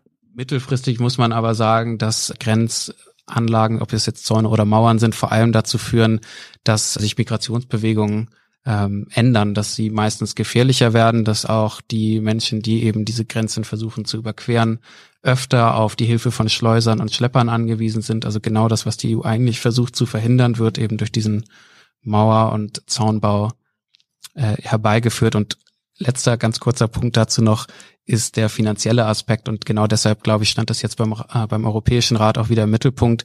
Es ist einfach unglaublich teuer Zäune und Grenzen zu mauern. Ich habe äh, mal geschaut, es gibt in Polen einen Grenzzaun, der 186 Kilometer lang ist und der etwa 353 Millionen Euro gekostet hat.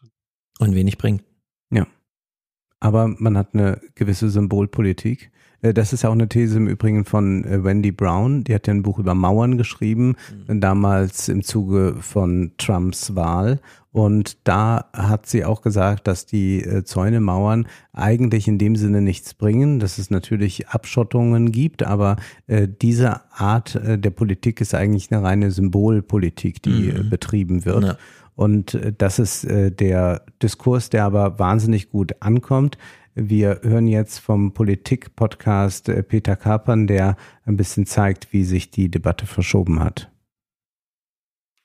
Ähm, vor zehn Jahren wäre wahrscheinlich ein EU-Politiker, der gesagt hätte, wir machen das so, wir fahren in die Herkunftsländer und sagen, wenn ihr eure abgelehnten Asylbewerber nicht zurücknehmt, dann streichen wir die, euch die Entwicklungshilfe.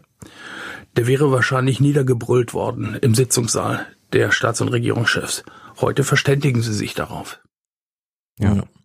Klaus Remme spricht über die Rolle Schwedens und Italiens interne Bewegung in der Europäischen Union der letzten Monate ist eben die wachsende Zahl von Staaten, äh, die bereit sind, dort äh, nach Taten zu rufen in Richtung Zäune und Mauern. Reden wir bestimmt gleich drüber. Wir haben eine wachsende Zahl von von äh, Regierungen und ich nenne Italien und Schweden, wo einfach äh, rechtslastige Kräfte am Werke sind, die den Chor natürlich erheblich äh, verstärken. Und das sind keine äh, unbedeutende Länder, Italien schon aufgrund seiner Größe nicht, Schweden, weil es im Moment die aktuelle Ratspräsidentschaft hat. Diese beiden Bewegungen, glaube ich, verstärken sich. Und so muss man dann äh, erklären, und so wird es vielleicht verständlich, warum ein Sondergipfel anberaumt wurde, um über diese Fragen zu sprechen. Und Peter Kapern versucht jetzt mal einzuordnen, warum sind denn jetzt auch Länder, die nichts, nicht dezidiert recht sind, dafür? Ich glaube, man kann das noch ergänzen, Klaus, um den Mindset derjenigen, wo noch keine Rechtspopulisten ähm, regieren. Die sind im Panikmodus oder um es ganz, ganz profan zu sagen, denen geht der Arsch auf Grundeis, wenn man sich anschaut, was sich da in Mecklenburg-Vorpommern abgespielt hat mit Protesten. Die haben Angst, dass das um sich greift. Die haben Angst, dass das Migrationsthema wieder benutzt wird von Rechtsextremen, um, ähm, um die Macht zu erobern bei kommenden Wahlen. Das gilt für die Niederlande, das gilt für Frankreich, das gilt auch für Deutschland. Da ist auch noch nicht jeder Politiker sicher, dass die AfD für immer und ewig im Tal zwischen 8 und 14 Prozent ähm, endet. Das ist der eigentliche Antrieb dieser Staats- und Regierungschefs zu sagen, wir müssen jetzt wirklich die Reißleine ziehen. Die haben Angst, dass ihre Länder von Rechtspopulisten übernommen werden.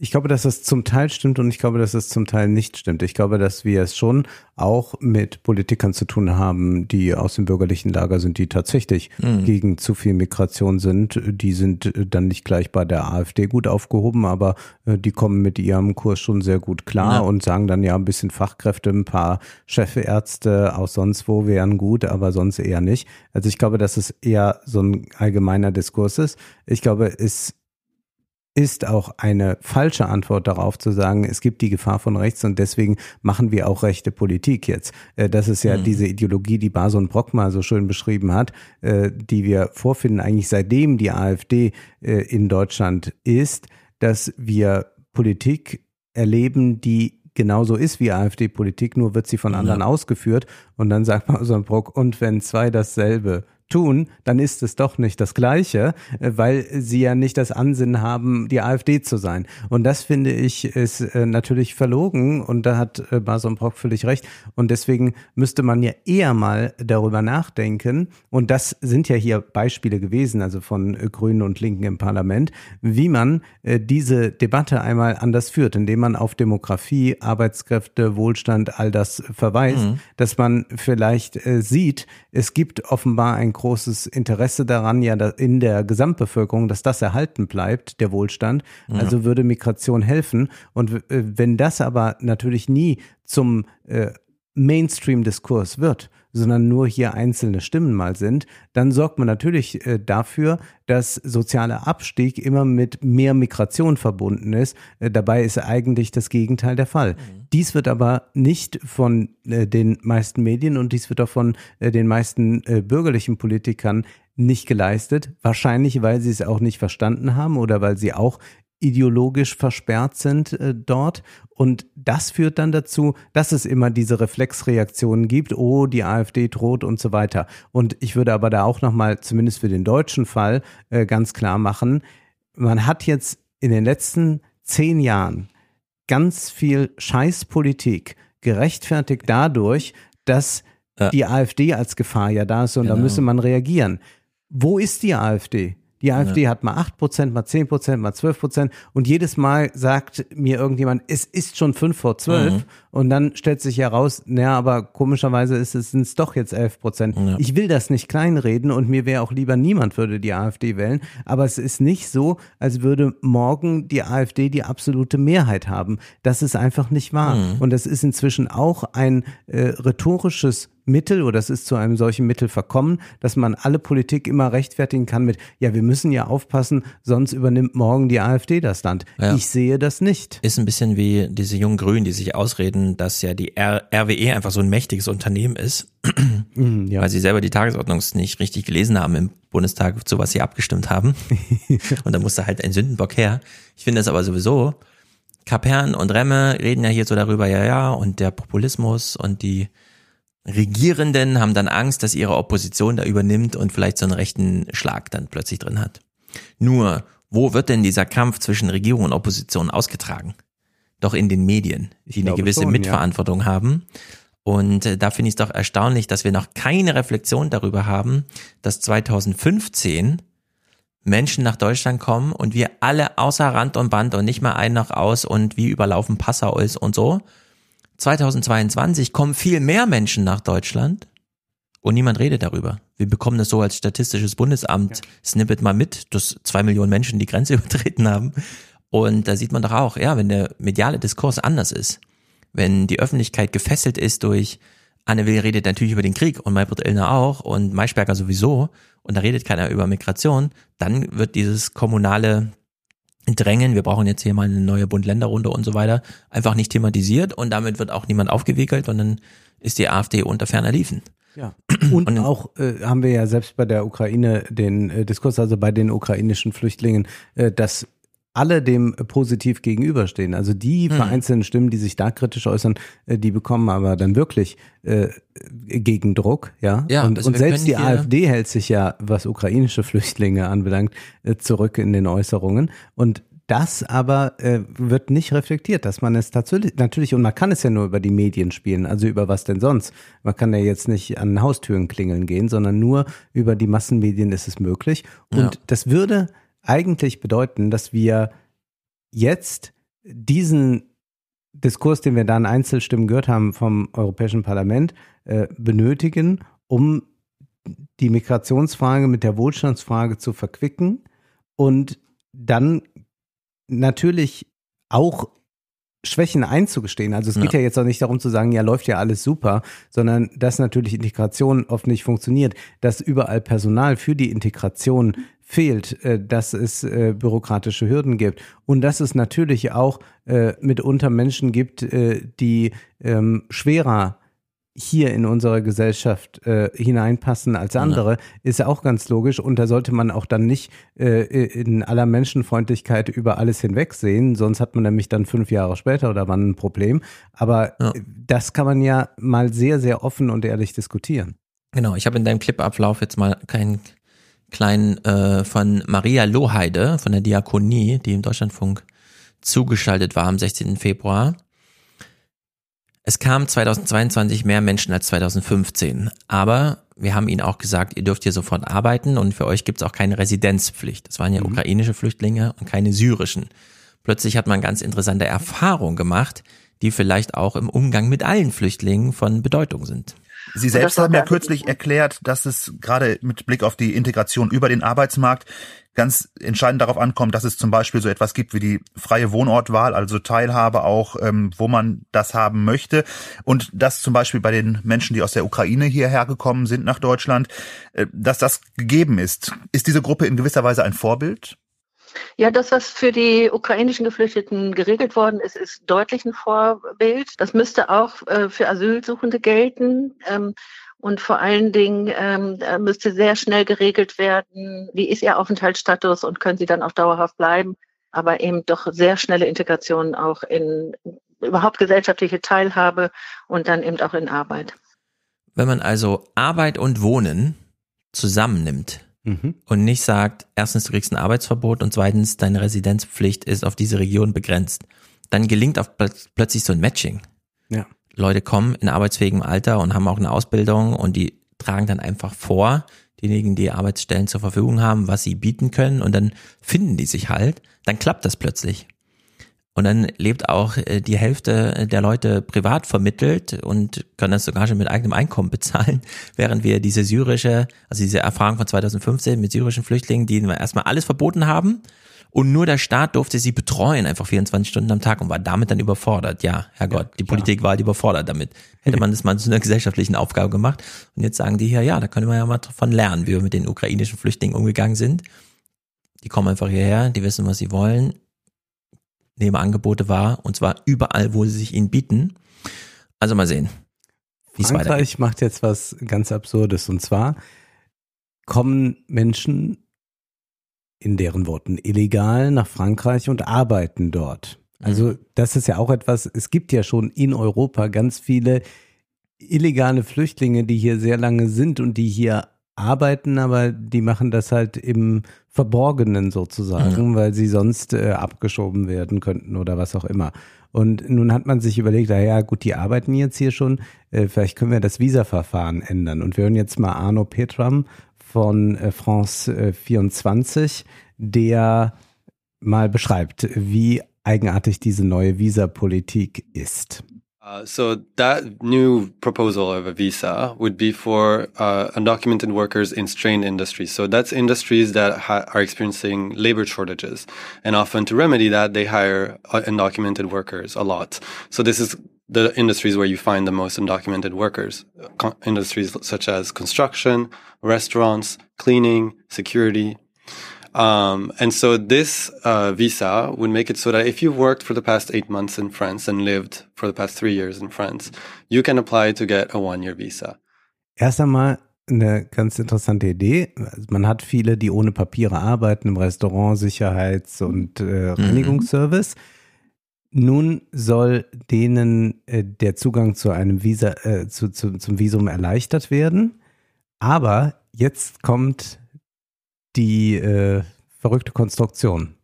Basically, to prove to get that visa, you have to prove that you've been working for eight months undocumented. That means working illegally. And to do so, you need to go to your employer and say, Hey, can you give me your pay, the pay slips for the past eight months where I've been working illegally for you? Which means that the employer would be like self-incriminating themselves. Um, and there's a lot of sanctions, uh, that are against that. And the bill is actually planning to increase sanctions for employers who are making people work illegally. So that paradox is, comes as a bit as, of a problem for rights group. Chef, kannst du bitte mal ausstellen, dass ich illegal bei dir ah. ohne Papiere gearbeitet ja. habe? Du bekommst dann zwar höhere Strafen, aber ich würde dann ja. so an so ein Visum gelangen. Es ist einfach sehr gut. Äh, aber das ist diese Art von, man ist einfach nicht nah dran, nicht nur ja. in den Journalismushäusern, sondern auch nicht in den Amtsstuben und auch nicht in den Parteizentralen, wo man noch plötzlich auf solche Ideen kommt. Offenbar auch nicht nah dran ist Serap Güler. Ich habe jetzt einen Ausschnitt aus äh, der Landssendung vom Februar, aus einer Landssendung vom Februar ich verstehe gar nicht, was sie uns hier eigentlich mitteilen will, aber wir hören es mhm. uns mal an. Aber wenn ich jetzt beispielsweise die Migration gerade aus der Subsahara mir anschaue, wo viele in Marokko haben und nicht weiterkommen. Ich habe diese Flüchtlingscamps in Marokko besucht. Das sind jung, junge Männer, 17, 18, 19, die keinerlei Qualifikation mitbringen, keinerlei Ausbildung oder sonst etwas handwerklich begabt sind, die kommen mit den oder werden mit den falschen Illusionen dorthin gelockt. Du kannst Fußballstar in Europa werden. Gut, ob die, vielleicht sind die handwerklich begabt und wir wissen es nicht. Das kann ja sein. Das kann, das kann sein, aber wenn man, also wie gesagt, ich war in dem, ich war ja. in dem Camp und man, hast du was gelernt? Hm. Nein, hast du irgendetwas gemacht? Okay, kommt aus seinem, genau, hm. kommt, kommst du aus deinem, äh, kommst aus seinem Dorf. Die trauen sich auch nicht mehr zurück, weil die Familie alles, was sie hatte, zusammengeschmissen Klar. hat, damit er darüber kann. Diese werden auch an den Transitzentren abgewiesen werden und werden sich dann trotzdem in ein Schlauchboot setzen und es versuchen. Also das werden wir nicht mit Transitzentren eindämmen können. Also da müssen wir uns, glaube ich, ehrlich genug machen. Da kommen natürlich Frontex alles ins Spiel. Mhm. Aber wir werden wie immer wieder Menschen haben, die sagen, okay, ich schaffe es nicht auf einen regulären Arbeitsmarkt, ich bin nicht verfolgt, ich habe eigentlich auch kein Recht auf mhm. Asyl und deshalb mhm. bleibt mir nur der irreguläre Weg. Ja. Und deshalb dass sich die Europäische Union, dass sich Brüssel damit beschäftigt mhm. hat, ist ja so falsch nicht. Nur die Lösungen und die Verteilung, mhm. wie man der humanitären Verantwortung einerseits gerecht wird, auf der anderen Seite mit denen, die hier sind, fair ja. umgeht und das andere trotzdem verhindert, diese Antworten ich finde gibt es nicht. Naja, Was möchte sie denn eigentlich jetzt uns sagen? Sie möchte, der Subtext dieser Botschaft ist, lieber Friedrich Merz, jetzt sind Sie doch Chef geworden, wo ich mich so hart gegen Sie ausgesprochen habe ich habe aber jetzt dummerweise diese CSU-Mitgliedschaft. Ich fahre nochmal die ordentliche Linie durch, die äh, hier ankommt, mit der ich auch in der CDU in Nordrhein-Westfalen sehr weit gekommen bin bisher. Nämlich, CDU ist sie, ja, ja. Als junge äh, Frau mit sichtbar migrantischem Hintergrund mich in dem Altherrenverein äh, immer wieder buchen zu lassen als Vortragsrednerin und so weiter. Und sie versucht einfach durch ihre Karriere hier zu retten, indem sie nochmal hart blinkt, ist meine Unterstellung, aber ich wüsste jetzt nicht, warum man sonst so einen Quatsch sagen sollte. Das ist doch bescheuert. Also sie trifft auf 17-Jährige, ja. die nicht ausgebildet sind. Ja, das ist erstaunlich. Ich würde sagen, wenn man jetzt hier in Deutschland geht und 17-Jährige ja. anspricht und hast du eine Ausbildung? Nö, ich mache jetzt gerade Abi oder ich mache nochmal ja. so. Also wovon, wovon redet sie? Kann, sind 17-Jährige, ist da das Leben vorbei? Kann man die nicht mehr ausbilden? Also sind das, haben wir ja, jetzt mit. Das auch ganz. Kann, kann man, kann man nichts mehr mitmachen eigentlich. Also wenn man mit 17 noch keine Ausbildung fertig hat, dann ist eigentlich das Leben noch aus. Ja, sie also, hat sich einfach den falschen Kandidaten ausgesucht, was, öffentlich. Was, was, was erzählen diese Leute da und, und sagt dann, ja, wir können es nicht stoppen, aber sie könnte schon verstehen, dass. Also das ist dann auch so, ja, irgendwie weiß man nicht. Ähm, und die haben dann aber auch keine Berechtigung zu kommen. Naja, die ganze Familie wirft das Geld zusammen, dass der ja. Junge dann aus der Familie, der der Älteste oder Stärkste, was auch immer ist, da vielleicht ja. schaffen kann. Mag sein, da werden natürlich in einer solchen äh, Schattenwirtschaft wie dem Schmugglerwesen äh, mit allerlei äh, falschen Versprechungen mhm. Leute angelockt, um damit Geld zu verdienen. Ja. Und ja, da wird auch äh, denen gesagt werden, du kannst ein Fußballstar mhm. werden. Guck mal hier beim FC Bayern. Aber ich würde mal sagen, das wird jetzt nicht für äh, die meisten, die in diesen Lagern da stecken, äh, die nicht weiterkommen oder die auf dem Meer ertrinken, gelten, dass die alle hier hingekommen äh, wollten, weil sie glaubten, sie werden Fußballstar. Ja. Ja, das ist einfach, ach, das ist. Also das ist, das ist ja auch äh, äh intellektuell sowas von unredlich, sowas zu behaupten. Naja, aber Sie das ist Stimmung äh, der, machen, der Stand der Debatte und dann hat man dann Markus Lanz, der dann sogar mal dazwischen geht und sagt. Ja, aber das wäre ja ein guter Einwurf. Ja, äh, aber die könnte man ja, äh, ja, das wissen wir ja gar nicht, ob die nicht handwerklich genau, begabt sind. Genau, sind die wirklich handwerklich nicht begabt? Wie, wie haben sie denn die 17-Jährigen gesichtet, um dieses Urteil zu fällen? Also ist ja absurd. Ja. Gut, damit äh, beenden wir äh, diese Migrationsdebatte, die sich natürlich nicht beenden lässt und äh, das wird uns das ganze Jahrzehnt und weit darüber hinaus verfolgen.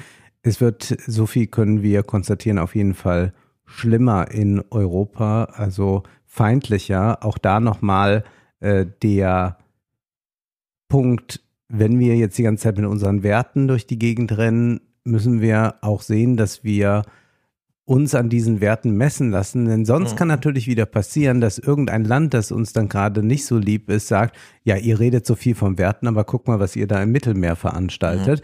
Mhm. Auf diese Argumentation sollte man sich gefasst machen und dann ist das nicht böser Whataboutism, sondern es ist ein korrekter Einwand. Mhm. Ich schließe mal daran an mit einem Hinweis auf, ähm, zum einen, ich möchte unbedingt deine Besprechung von Tinder und der parasozialen und ja, so weiter. Ja, machen wir. Deswegen schiebe ich wahrscheinlich mein Ernährungsthema nochmal so ein bisschen. Ich sehe auf die Uhr. Ähm, zu diesem Themenkomplex, Flucht und so weiter. Wir haben Fluchtgrund Klima noch nicht eingepreist. Selbst beim Krieg, der schon läuft und jemand sagt, ja, wahrscheinlich werde ich nächstes Jahr eingezogen, reicht es ja nicht. Wenn man jetzt sagt, ich wohne aber in einer Region, die austrocknet, würde das ja auch nicht reichen heutzutage. Mhm. Also können wir uns ja mal anschauen, wo es so austrocknet. Und keine Region trocknet derzeit so schnell aus wie Europa. Das sollte man so ein bisschen übersehen. Ja. Äh, es gibt ähm, eine europäische Dürrebeobachtungsstelle, die natürlich bei der EU-Kommission, die ja viele solcher interessanten Sachen hat, angegliedert ist. Und 2022 gilt dort als Katastrophenjahr. Das ist mhm. sozusagen das offizielle Wording. Wir haben jetzt mit einem Katastrophenjahr zu tun, schlägt sich dann nieder bei Geo, dieser Zeitschrift, in der Überschrift vermutlich schlimmste Dürre seit 500 Jahren. Also hier wird nicht irgendwie, wir beobachten es erst seit 30 Jahren oder so, sondern man geht in alle historischen Daten und sagt, es war noch nie so heiß. Ähm, es gab 2022 7500 Quadrat Quadratmeter Waldbrandfläche, äh, Quadratkilometer, also dreimal so viel wie der Jahresschnitt zuvor und 20.000 Hitzetote, die man über Übersterblichkeitsrechnungen nachgerechnet hat.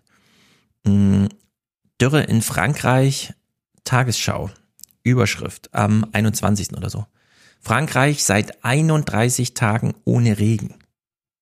31 ja. Tage. Ein Monat lang kein Regen. Und war es der Innenminister oder äh, der Umweltminister, der jetzt in einer Talkshow in Frankreich saß und sagte, ja, ja, wir müssen uns darauf vorbereiten und wir sind auch schon dabei, äh, dass wir eine Erwärmung um vier Grad ja. haben. Also wir sprechen ja hier vom 1,5 Grad Ziel, zwei Grad vielleicht. Und mhm. jetzt wird hier ganz klar in der Talkshow gesagt, nee, wir bereiten uns schon mal auf die vier ja. Grad vor. Frankreich geht kalkuliert mit vier Grad und das kann man ja nachlesen bei dem Wallace Wells in dem die unbewohnbare Erde. Der mhm. geht ja bis acht Grad oder so die Szenarien durch und sagt schon bei vier Grad ist im Grunde also vier Grad weniger heißt, es liegt ein 80 Kilometer äh, Eispanzer auf Europa mhm. und vier Grad mehr heißt, es ist genau das Gegenteil. Also es gibt nicht mal mehr Flüsse oder so. Ja. Ähm, Aber man sollte das jetzt äh, ganz, ganz ernst nehmen und das bedeutet auch, ich war mal bei so einer Klimakonferenz vor einem Jahr und hatte dann neben diesem ganzen Jahr, was muss äh, Europa tun, was muss Deutschland tun, mhm. gesagt, ja, wir müssen mal daran denken, dass viele Menschen sich keine Kühlung leisten können. Äh, ich fordere Klimaanlagen für alle. Es wurde überhaupt nicht gutiert in irgendeiner Weise, hat gar keinen interessiert dort äh, groß.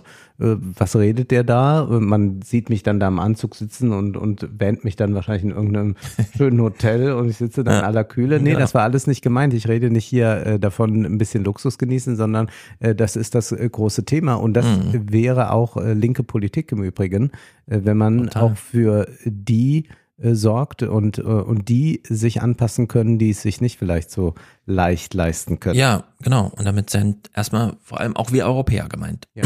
Unsere konkreten Nachbarn. Im Winter sei so etwas wie in Frankreich seit Beginn der Aufzeichnung im Jahr 59 noch nicht vorgekommen, teilte der Wetterdienst Meteo France mit. Also wir haben es in Frankreich gerade mit Rekorddürre zu tun. Und übrigens ist Frankreich das Land, das uns dann wieder im Sommer erzählt, dass man die Atomkraftwerke nicht gekühlt kriegt und so, mhm. weshalb wir hier in Gasmangellager und sowas reinrennen. Also, ja, geht schon mal gut los dieses Jahr. Norditalien kämpft um Wasser. Dürre wird immer schlimmer und Flüsse trocknen aus. 17. Februar 23, wetteronline.de. In Norditalien herrscht seit über einem Jahr eine heftige Dürre. In der Po-Ebene trockneten mittlerweile ganze Flüsse aus und Boote liegen auf dem Grund der Gewässer. Bei den Anwohnern und Fischern macht sich immer mehr Verzweiflung breit. Also das gleiche Bild. Hier ist der Text vor allem so untermalt mit Bildern, wo du einfach, also die, das Foto ist einfach im Flussbett gemacht. Du hast vor dir so eine Mondlandschaft aus Flussbett und dann siehst du halt wie links so eine Stadt hm. und der Brückenbogen noch. Also es ist einfach als Kulisse so sehr skurril. Und Spanien, Fokus, ah, nee, France 24 hat ein kleines Video gemacht zum Thema, wie verhält sich es gerade in Spanien. Mm, Spanien und Portugal kennen Wassernotstand. Portugal ist sehr darauf angewiesen, dass Wasser aus Spanien durch Portugal in den Ozean fließt. Und diese Flüsse lassen sich natürlich wegstauen, wenn man das Wasser besser in Spanien braucht. Also gibt es da eigentlich Abkommen, die das regeln, wie das Wasser fließt. Und zwar über alle Unwägbarkeiten hinweg. Also selbst wenn da ist eine eine Diktatur und die andere schon in der Modernität angekommen oder Weltkrieg oder was auch immer. Eigentlich war das immer geregelt. Und jetzt haben sie hier so einen Clip, wie sie so einen spanischen Bauer besuchen. They call this dam the Castilian River. The Almenja Reservoir is one of more than 4,500 river barriers dotted along the Douro, between Spain and Portugal. For the last 44 years, Arturo Dienes has been the mayor of this village on the edge of the reservoir. This year, the river basin has been practically dry. Before this summer, I had never seen the level of the reservoir fall so low. For the first time ever, we started to worry about not having enough drinking water. Look at this old photo. The system for capturing the water is completely submerged. Now it's practically entirely uncovered. Two months ago, 200 million cubic meters of water was sent to Portugal to honour the Albufeira Convention. A treaty signed in 1998 committed Spain upstream from Portugal to provide water to its neighbour every year. That agreement worries Arturo. The reservoir provides drinking water to about a hundred villages. We couldn't let the reservoir be emptied. We had to take our complaint to a government representative. Happily, they put an end to the transfer of water. In this area, we mainly live off farming, and if there isn't any water, we have to leave. What are we supposed to do? So, während wir also diese afrikanische Erfahrung hören und die sagen, ja, wir brauchen jetzt eine grundsätzliche Hinwendung zum Leben, für die Menschen, für die Biosphäre, wie auch immer, sitzt der da und sagt, na, ich habe hier so ein Geschäft und ich kann auch nichts anderes machen, ich brauche hier Wasser für die Bewässerung meiner Felder. Liebe Regierung, kannst du mal Portugal das Wasser abdrehen? Und die so, ja, dass in Portugal vielleicht auch so ein Bauer rumsteht, der jetzt sagt, mhm. hm, ich habe ja gar kein Wasser mehr und so, wird er einfach ausgeblendet. Also schon das ja. innereuropäische äh, Konfliktpotenzial ist hier immens. Und dann habe ich so einen Text gefunden bei Focus, die sich zum Thema Gletscherschmelze auch auf das Jahr 2022 mal beziehen und das Phänomen von Peak Water vorstellen. Wir kennen ja alle Peak Oil und solche Sachen. Mhm. Peak Water ist auch hochinteressant, denn im vergangenen Jahr gingen die Gletscher, das verbliebene Eis, um 6,2 Prozent zurück. Bislang war das Rekordjahr der Jahrhundertsommer 2003. Damals ging es um 3,8 Prozent zurück.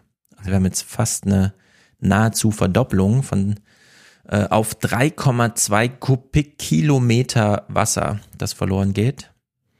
Ähm, und dieser äh, Text geht mal so die Gletscherszenerien durch, denn wir haben ja weltweit Gletscher, die zum Beispiel im Himalaya 1,5 Milliarden Menschen mit Frischwasser versorgen. Und äh, in den Anden zum Beispiel ist die Gletschermasse jetzt letztes Jahr um 27 Prozent zurückgegangen. Teile von Russland und Nordasien minus 35 Prozent. Also das Volumen geht so richtig runter. Und Peak Water bezeichnet nun folgendes Phänomen. Die Flüsse, also die großen französischen Flüsse, der Rhein und so, die entspringen alle in den Alpen. Und jetzt hat man in den Alpen Gletscher, die schrumpfen.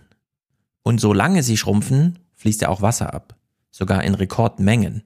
Also wir haben ja eigentlich eine Trockenlage, es sind ja nicht nur die Gletscherwasser, äh, die hier die Flüsse äh, füllen, sondern auch Regenwasser und Schmelzwasser aus dem Winter und so. Nur wenn man so wie dieses Jahr keinen richtigen Schneefall hat, wir haben es ja gesehen, wie nur noch so diese Weisen beschneiten für die Touristen und so ja. gemacht werden, aber die Gebirge an sich kein Schmelzwasser mehr liefern und die Gletscher äh, zurückgehen. Äh, dann hat man es grundsätzlich schon mal, also durch das fehlende Schmelzwasser mit niedrigen Wasserständen zu tun.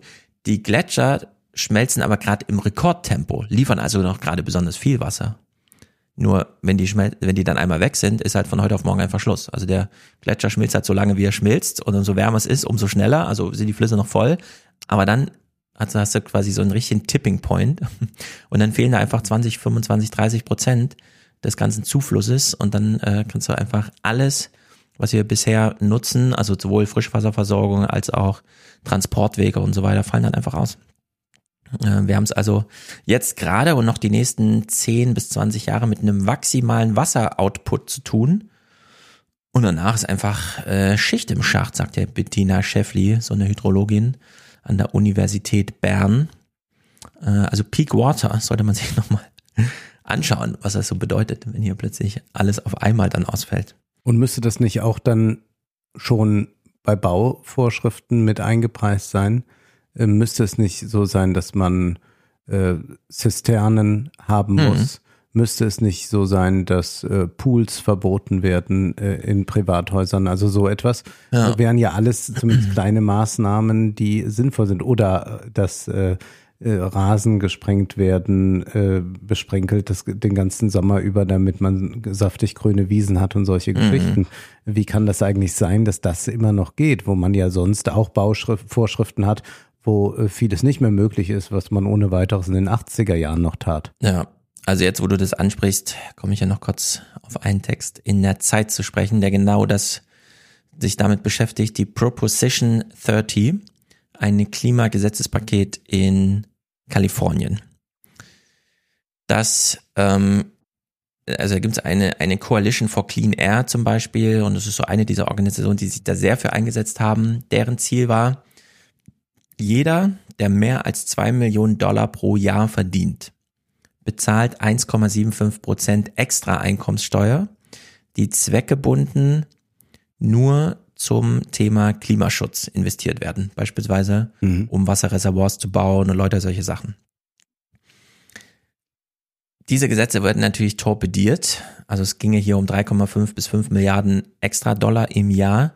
Dann kommen aber zum Beispiel äh, die Feuerwehrleute, die sich dafür aussprechen, weil ja sie davon profitieren würden, dass der ein oder andere Wald ein bisschen anders schon vorher geschützt wird und es dann gar nicht erst zu diesen krassen Feuerdingern kommt, wo sie dann so im, also sozusagen im Brandherrn stehen und ihr Leben opfern müssen. Dagegen stehen aber zum Beispiel die Lehrer, die ihrerseits sagen, wir sind sehr für eine Steuer von die Reichen, aber bitte doch nicht zweckgebunden auf die Sachen, von denen wir gar nichts haben. Ach so, ja. Also man hätte dann eine Reichensteuer eingeführt, wofür die Lehrer sehr sind, aber es wäre keine, von der die Lehrer profitieren oder ne, ihr, sondern die wäre dann sozusagen erstmal weg für die nächsten Jahrzehnte. Zweckgebunden, nicht in ihrem Milieu. Und dann lieber gar keine. Dann lieber gar keine. Dann lieber jetzt. Natürlich die Klimasteuer torpedieren, um danach einen Anlauf zu nehmen, die Reichensteuer auf die eigene Seite zu ziehen. Und dann kämpfen natürlich alle mit, ja. Also kommt dann auch Reed Hastings, der Netflix-Gründer, und gibt halt auch eine Million Euro für die No-Kampagne. Ach ja. Keine Ahnung warum. Vielleicht, weil er noch Geld über hatte von dem Erfolg von Don't Look Up. Zum Beispiel. So, ja, also diese äh, Man muss es ja alles zusammen versteckte Humor steckt da drin, ja, ja. Ähm, einer der ganz großen, ähm, die dafür waren, waren der Fahrdienstleister Lyft, Aha. der so mit Uber konkurriert. Ja. Und da geht's wahrscheinlich auch sehr darum, äh, dass äh, diese Chefetage da wirklich dran gelegen war, dass Kalifornien so lebenswert bleibt und so. Nur das wurde dann öffentlich so gedreht, dass die ja davon profitieren, dass die E-Flotten, also dass die Erneuerung der Flotten Unterstützung bekommen, um auf so. E-Mobilität, dass sie davon sehr profitieren. Es wurde dann nachgewiesen, es ist gar nicht so profitieren ja. gar nicht über die Maßen, aber es wurde halt massenmedial so dargestellt und der größte Gegner am Ende war aber tatsächlich Gavin Newsom, der Gouverneur, mhm. der ja zum einen diese ganz woke Schiene fährt und ja. sagt, wir sind Klimavorreiter, wir machen alles und so weiter, aber er möchte Präsident werden und die Unterstellung ist, er kann es sich nicht mit den Superreichen verderben, nee. die seine Präsidentschaftskampagne bezahlen sollen. Also hat er sich dann doch zu einem No durchgerungen und damit ist das Ding wieder vom Tisch genommen worden. Ja. Es ist äh, ein großes Drama, gerade weil dieser Text, also ein sehr ausführlicher Zeittext, nochmal auch so darstellt, wie krass Kalifornien gebeutelt wird. Mhm. Eben von diesem. Und naja, eine kleine Pointe, die ist noch ganz interessant. Oxfam veröffentlicht ja immer ähm, Zahlen zum Reichtum. Also diese ja. einmal im Jahr vor Davos kommt Oxfam und sagt, vier Prozent, äh, vier Leute besitzen mehr als die Hälfte der Welt und so. Und das wusste ich gar nicht, aber seit kurzem veröffentlichen die auch immer den CO2-Fußabdruck dieser Reichen dazu. Ach ja. Also die haben da, fahren da auch so in ihre eigene Linie, dass sie jetzt ihre Aufmerksamkeit nutzen, immer gleich darzustellen, so und so viele Leute besitzen so und so viel und leben 30 mal den Durchschnittsfußabdruck oder 35 mal oder 40 mal. Das ist die Faktoren, die da drin sind. Und da gibt's auch dann eine Top Ten. Also es gibt zum jedenfalls zum Reichtum eine Top Ten und da auch. Äh, ja, also man kann die Top Ten nach Reichtum durch, äh, also das Forbes Institut ja. äh, Ding macht ja mehr so dieses ja. Top Ten Ding, ne? Aber diese diese Zahl vier Leute verbrauchen äh, ah, okay, haben ja. so und so viel Geld und verbrauchen mhm. aber so und so viel CO2. Also es sind tatsächlich die Top 10 Prozent, die hier, also in den reichen Ländern sind schon die Top 10 Prozent, mhm. äh, die äh, hauptsächlich fürs Klima verantwortlich sind. Also die Reichensteuer da anzusetzen ist genau richtig. Thomas Piketty macht das auch. Der hat da so ein World Inequality Lab mit dem Co-Direktor Lukas Chancel, der wohl seit einer Weile sehr hart daran arbeitet, das in so eine Gesetzesform zu gießen, die dann auch anschlussfähig ist. Kalifornien war jetzt so einer dieser großen Versuche, wo man das mal vorbereitet hat. Es hat dann dort nicht geklappt, aber vielleicht ist es auch so eine europäische Idee, dass man es dann hier ein bisschen besser unterkriegt. Ja. Wir glauben aber nicht wirklich dran. Ja, also der Chancellor weist schon mal darauf hin hier, Zitat, wie hoch ein CO2-Fußabdruck ist, hängt mittlerweile weniger davon ab, wo ein Mensch lebt, als davon, ob er innerhalb dieses Landes zu den Armen oder Reichen gehört. Mhm. Denn der deutsche, deutsche Durchschnittsbürger oder der französische ist schon bei sechs Tonnen. Also wenn wir die reichen zehn Prozent mal wegnehmen, haben wir unser Klimaziel schon erreicht. Mhm. Das sind halt die Top zehn Prozent, die nochmal alles mit verursachen. Aber ich vermute, es wird eher andersrum sein, dass äh, die, die wenig verbrauchen, nochmal weniger verbrauchen können aufgrund gestiegener Preise. Ja, Oder weil man ihnen nochmal ja. äh, sagt, du fährst jetzt ab sofort nicht mehr mit deinem äh, Kleinwagen in die Stadt hinein. Wenn die anderen, äh, du hattest es mir mal in Frankfurt gezeigt, ja zum Teil eingeflogen werden zum Flughafen. Dann. Mhm. Also die Hier ja fahren gar nicht mehr mit Fliegen dem aus dem Taunus zum Flughafen. Genau, die äh, fahren da gar nicht mehr mit dem Auto durch die Gegend. Äh, Das ist eher für uns Kleinbürger noch was. Ja. Aber die, und die werden aber dann bestimmt auch in, auf wichtigen Panels sagen, dass sie sich gerade sehr weiterentwickeln, was Klima und Nachhaltigkeit anbelangt. Höre ich jetzt viel, höre ja viel auch so äh, Marketing und Luxus-Podcasts und Ja. sowas. Und da ist das, also glaubst gar nicht, Ja, ja. wie äh, partizipativ auch Yachten sein können Mhm, wenn man genau. sie einfach für eine Million auch mal mieten kann. Ja, das muss, man muss sie nicht immer gleich besitzen. Also das Top 1% verbraucht 101 Tonnen pro Person pro Jahr und alle anderen sind schon bei 6% angekommen. Also man kann zwei Fliegen mit einer Klappe, ist natürlich blöd, wenn man das als allererstes pionierarbeitsmäßig legislativ in der Region, wo die meisten Milliardäre wohnen, probiert, in Kalifornien. Aber auch am sinnvollsten. Dort wäre es allerdings auch am sinnvollsten. Ja, also in der Hinsicht, hier geht's drunter und drüber.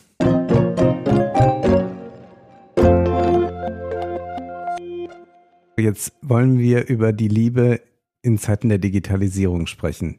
Ich habe ein sehr, sehr interessantes Interview gehört im Deutschlandfunk Kultur mit Johanna Degen. Sie ist äh, Sozialpsychologin und beschäftigt sich mit äh, Dating, mit parasozialen Beziehungen. Sie wird von ihren Studenten Dr. Tinder genannt, was ich sehr amüsant Ah. finde. Ja. Und es ist äh, sehr gut, äh, sich äh, dem mal zu stellen, was sie da sagt. Denn äh, erstmal ist interessant, dass Johanna Degen äh, über das Daten zu ihrem Forschungsthema gelangt ist. Das heißt, sie hat sich irgendwann da angemeldet und fing dann an und fand es so interessant, dass sie sich dann immer weiter damit beschäftigen wollte. Und sie erzählt aber jetzt in diesem Interview erst einmal ein bisschen, wie sie das mit dem Dating äh, angegangen ist. Wir hören da jetzt mal rein, wenn sie zum Beispiel in ein Hotel in Flensburg bat, um dort die Treffen zu arrangieren.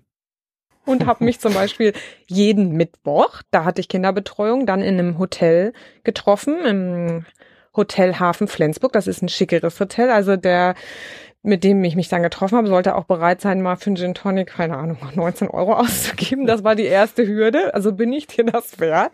Ja, was bin ich wert? Das ist eigentlich die Grundfrage, die sich natürlich stellt bei diesen ganzen äh, Dating-Portalen, die es gibt. Äh, inwieweit äh, bin ich äh, gefragt? Und das ist ja inzwischen unglaublich ähm, zugespitzt. Also es ist ja doch interessant, dass viele Dating-Apps äh, nicht nur einfach eine Mitgliedschaft anbieten, sondern dann gibt es ja die Bezahlmitgliedschaft. Ja. Und die Bezahlmitgliedschaft äh, rankt dich dann auch schon mal besser. Mhm. Das ist jetzt so, wie man jetzt auch bei, bei Twitter sich den blauen Haken kaufen kann. Ja. Und äh, dann gibt es ja noch die Möglichkeit, dass man sein Profil bewerben kann. Also wie ich ja auch jetzt bei YouTube meine Videos bewerben könnte, Geld ausgebe oder, oder Posts bei äh, Facebook bewerben könnte. So kann ich auch mein Profil bewerben, also dass das möglichst vielen angezeigt wird. Also bei Tinder wirst du angehalten, sowieso schon mal zu bezahlen und dann kriegst du immer diesen, wenn du jetzt auf den Knopf drückst, wirst du für eine halbe Stunde lang zehnmal so viel angezeigt. Ach ja. Den Leuten. Ja, und dann kostet das halt extra. Ja. Und dann äh, soll das die Wahrscheinlichkeit erhöhen, dass jemand auf dein Profil reagiert. Das heißt, wir haben hier schon mal eine ganz klare äh, Hierarchie durch Geld drin. Also Ja. wer zahlt, ist äh, schon mal äh, der häufiger gesehene und äh, wir haben damit natürlich auch einen äh, extremen Konkurrenzkampf und äh, man kann also mit Geld sehr viel regeln. Sie wollte jetzt mal prüfen, was bin ich wert? Gibt da mir jemand auch einen teuren Drink aus? Sie sagt dann weiter. Und dann habe ich gerne versucht, mal jemanden aus Hamburg dazu zu kriegen, hochzufahren. Also ich habe so ein bisschen auch getestet. Investieren die? investieren die, bin ich den spannend genug und auch, was bin ich eigentlich noch wert als junge Mutter, ist vielleicht auch nicht so der Moment, an dem man sich am wertvollsten fühlt. Mhm. Ich meine, zunächst einmal ist es nachvollziehbar, dass man äh, gucken will, äh, was bin ich wert, beziehungsweise was ist jemand bereit zu investieren. Zugleich ist äh, diese Dating-Plattform aufgrund dieses einfachen Matchens äh, ja darauf ausgelegt, dass es äh, keine großen Hürden hat. Also, mhm. dass man nicht extra in ein Tanzcafé gehen muss, genau. so wie früher. Und jetzt sagt man aber, naja, aber so ein Treffen, das kann ja dann am Tag fünf Stück sein. Aber bin ich jetzt auch ein besonderes Treffen? Da kommt jetzt noch eine neue Hürde dazu. Äh, wir lassen mal jemanden von weiter anfahren. Also ist äh, der Person das auch wert. Und dann sagt sie aber auch ganz klar, dass sie Fehler gemacht hat. Und dann habe ich aber auch lauter blöde Sachen gemacht, die ich überhaupt nicht empfehlen würde. Zum Beispiel das mit den Kindern verheimlicht. Also ich habe das nicht gesagt. Und das gab natürlich auch total blöde Situationen. Man, also viele sagen dann, man sieht dir das auch gar nicht an. Denke ich immer, was soll man denn da auch so sehen? Äh, finde ich ganz interessant, dass sie also auch ein Image äh, sich mhm. da aufgebaut hat, das dann nicht absolut der Realität äh, entspricht. Das ist ja was, was äh, nun seit es diese Dating-Plattform gibt, äh, bekannt ist, dass man äh, irgendetwas von sich kreiert, was dann nicht so ist. Das ist halt die Frage, was sie suchte. Weil genau. Kinder verheimlichen ist ja wie, ja klar, haben wir gegenseitig Eltern, aber die müssen wir uns ja nicht zeigen. Also das ja. ist ja mittlerweile auch gang und gäbe. Aber wenn man, man nicht sagt, dass man Mutter ist. Ja, aber wenn man wirklich nur alle zwei Wochen auf eine Date Night gehen will und ansonsten gar nicht groß an Beziehungen interessiert ist? Na, ich glaube, hier ging es schon darum, mhm. äh, jemand Neues zu suchen. Also ja. ich glaube, es ging jetzt nicht darum, ja. also klar, wenn man jetzt einfach nur äh, äh, Sexting, wie das ja heißt, äh, macht, mhm. da muss man nicht jedes Mal noch sagen, und übrigens, ich habe zwei Kinder, das wäre ja unsinnig. Ja. Da wäre genauso, wenn man sagen würde, äh, äh, wo, wo man, äh, weiß ich nicht, welche welchen Beruf man exakt hat oder so. Das ist natürlich dann nicht notwendig, aber es ging jetzt hier schon da, dass man erst so, so ein Image aufbaut und äh, mhm. was ist aber dann, äh, wenn die Realität einbricht, wie lang kann ich dieses Image aufrecht erhalten?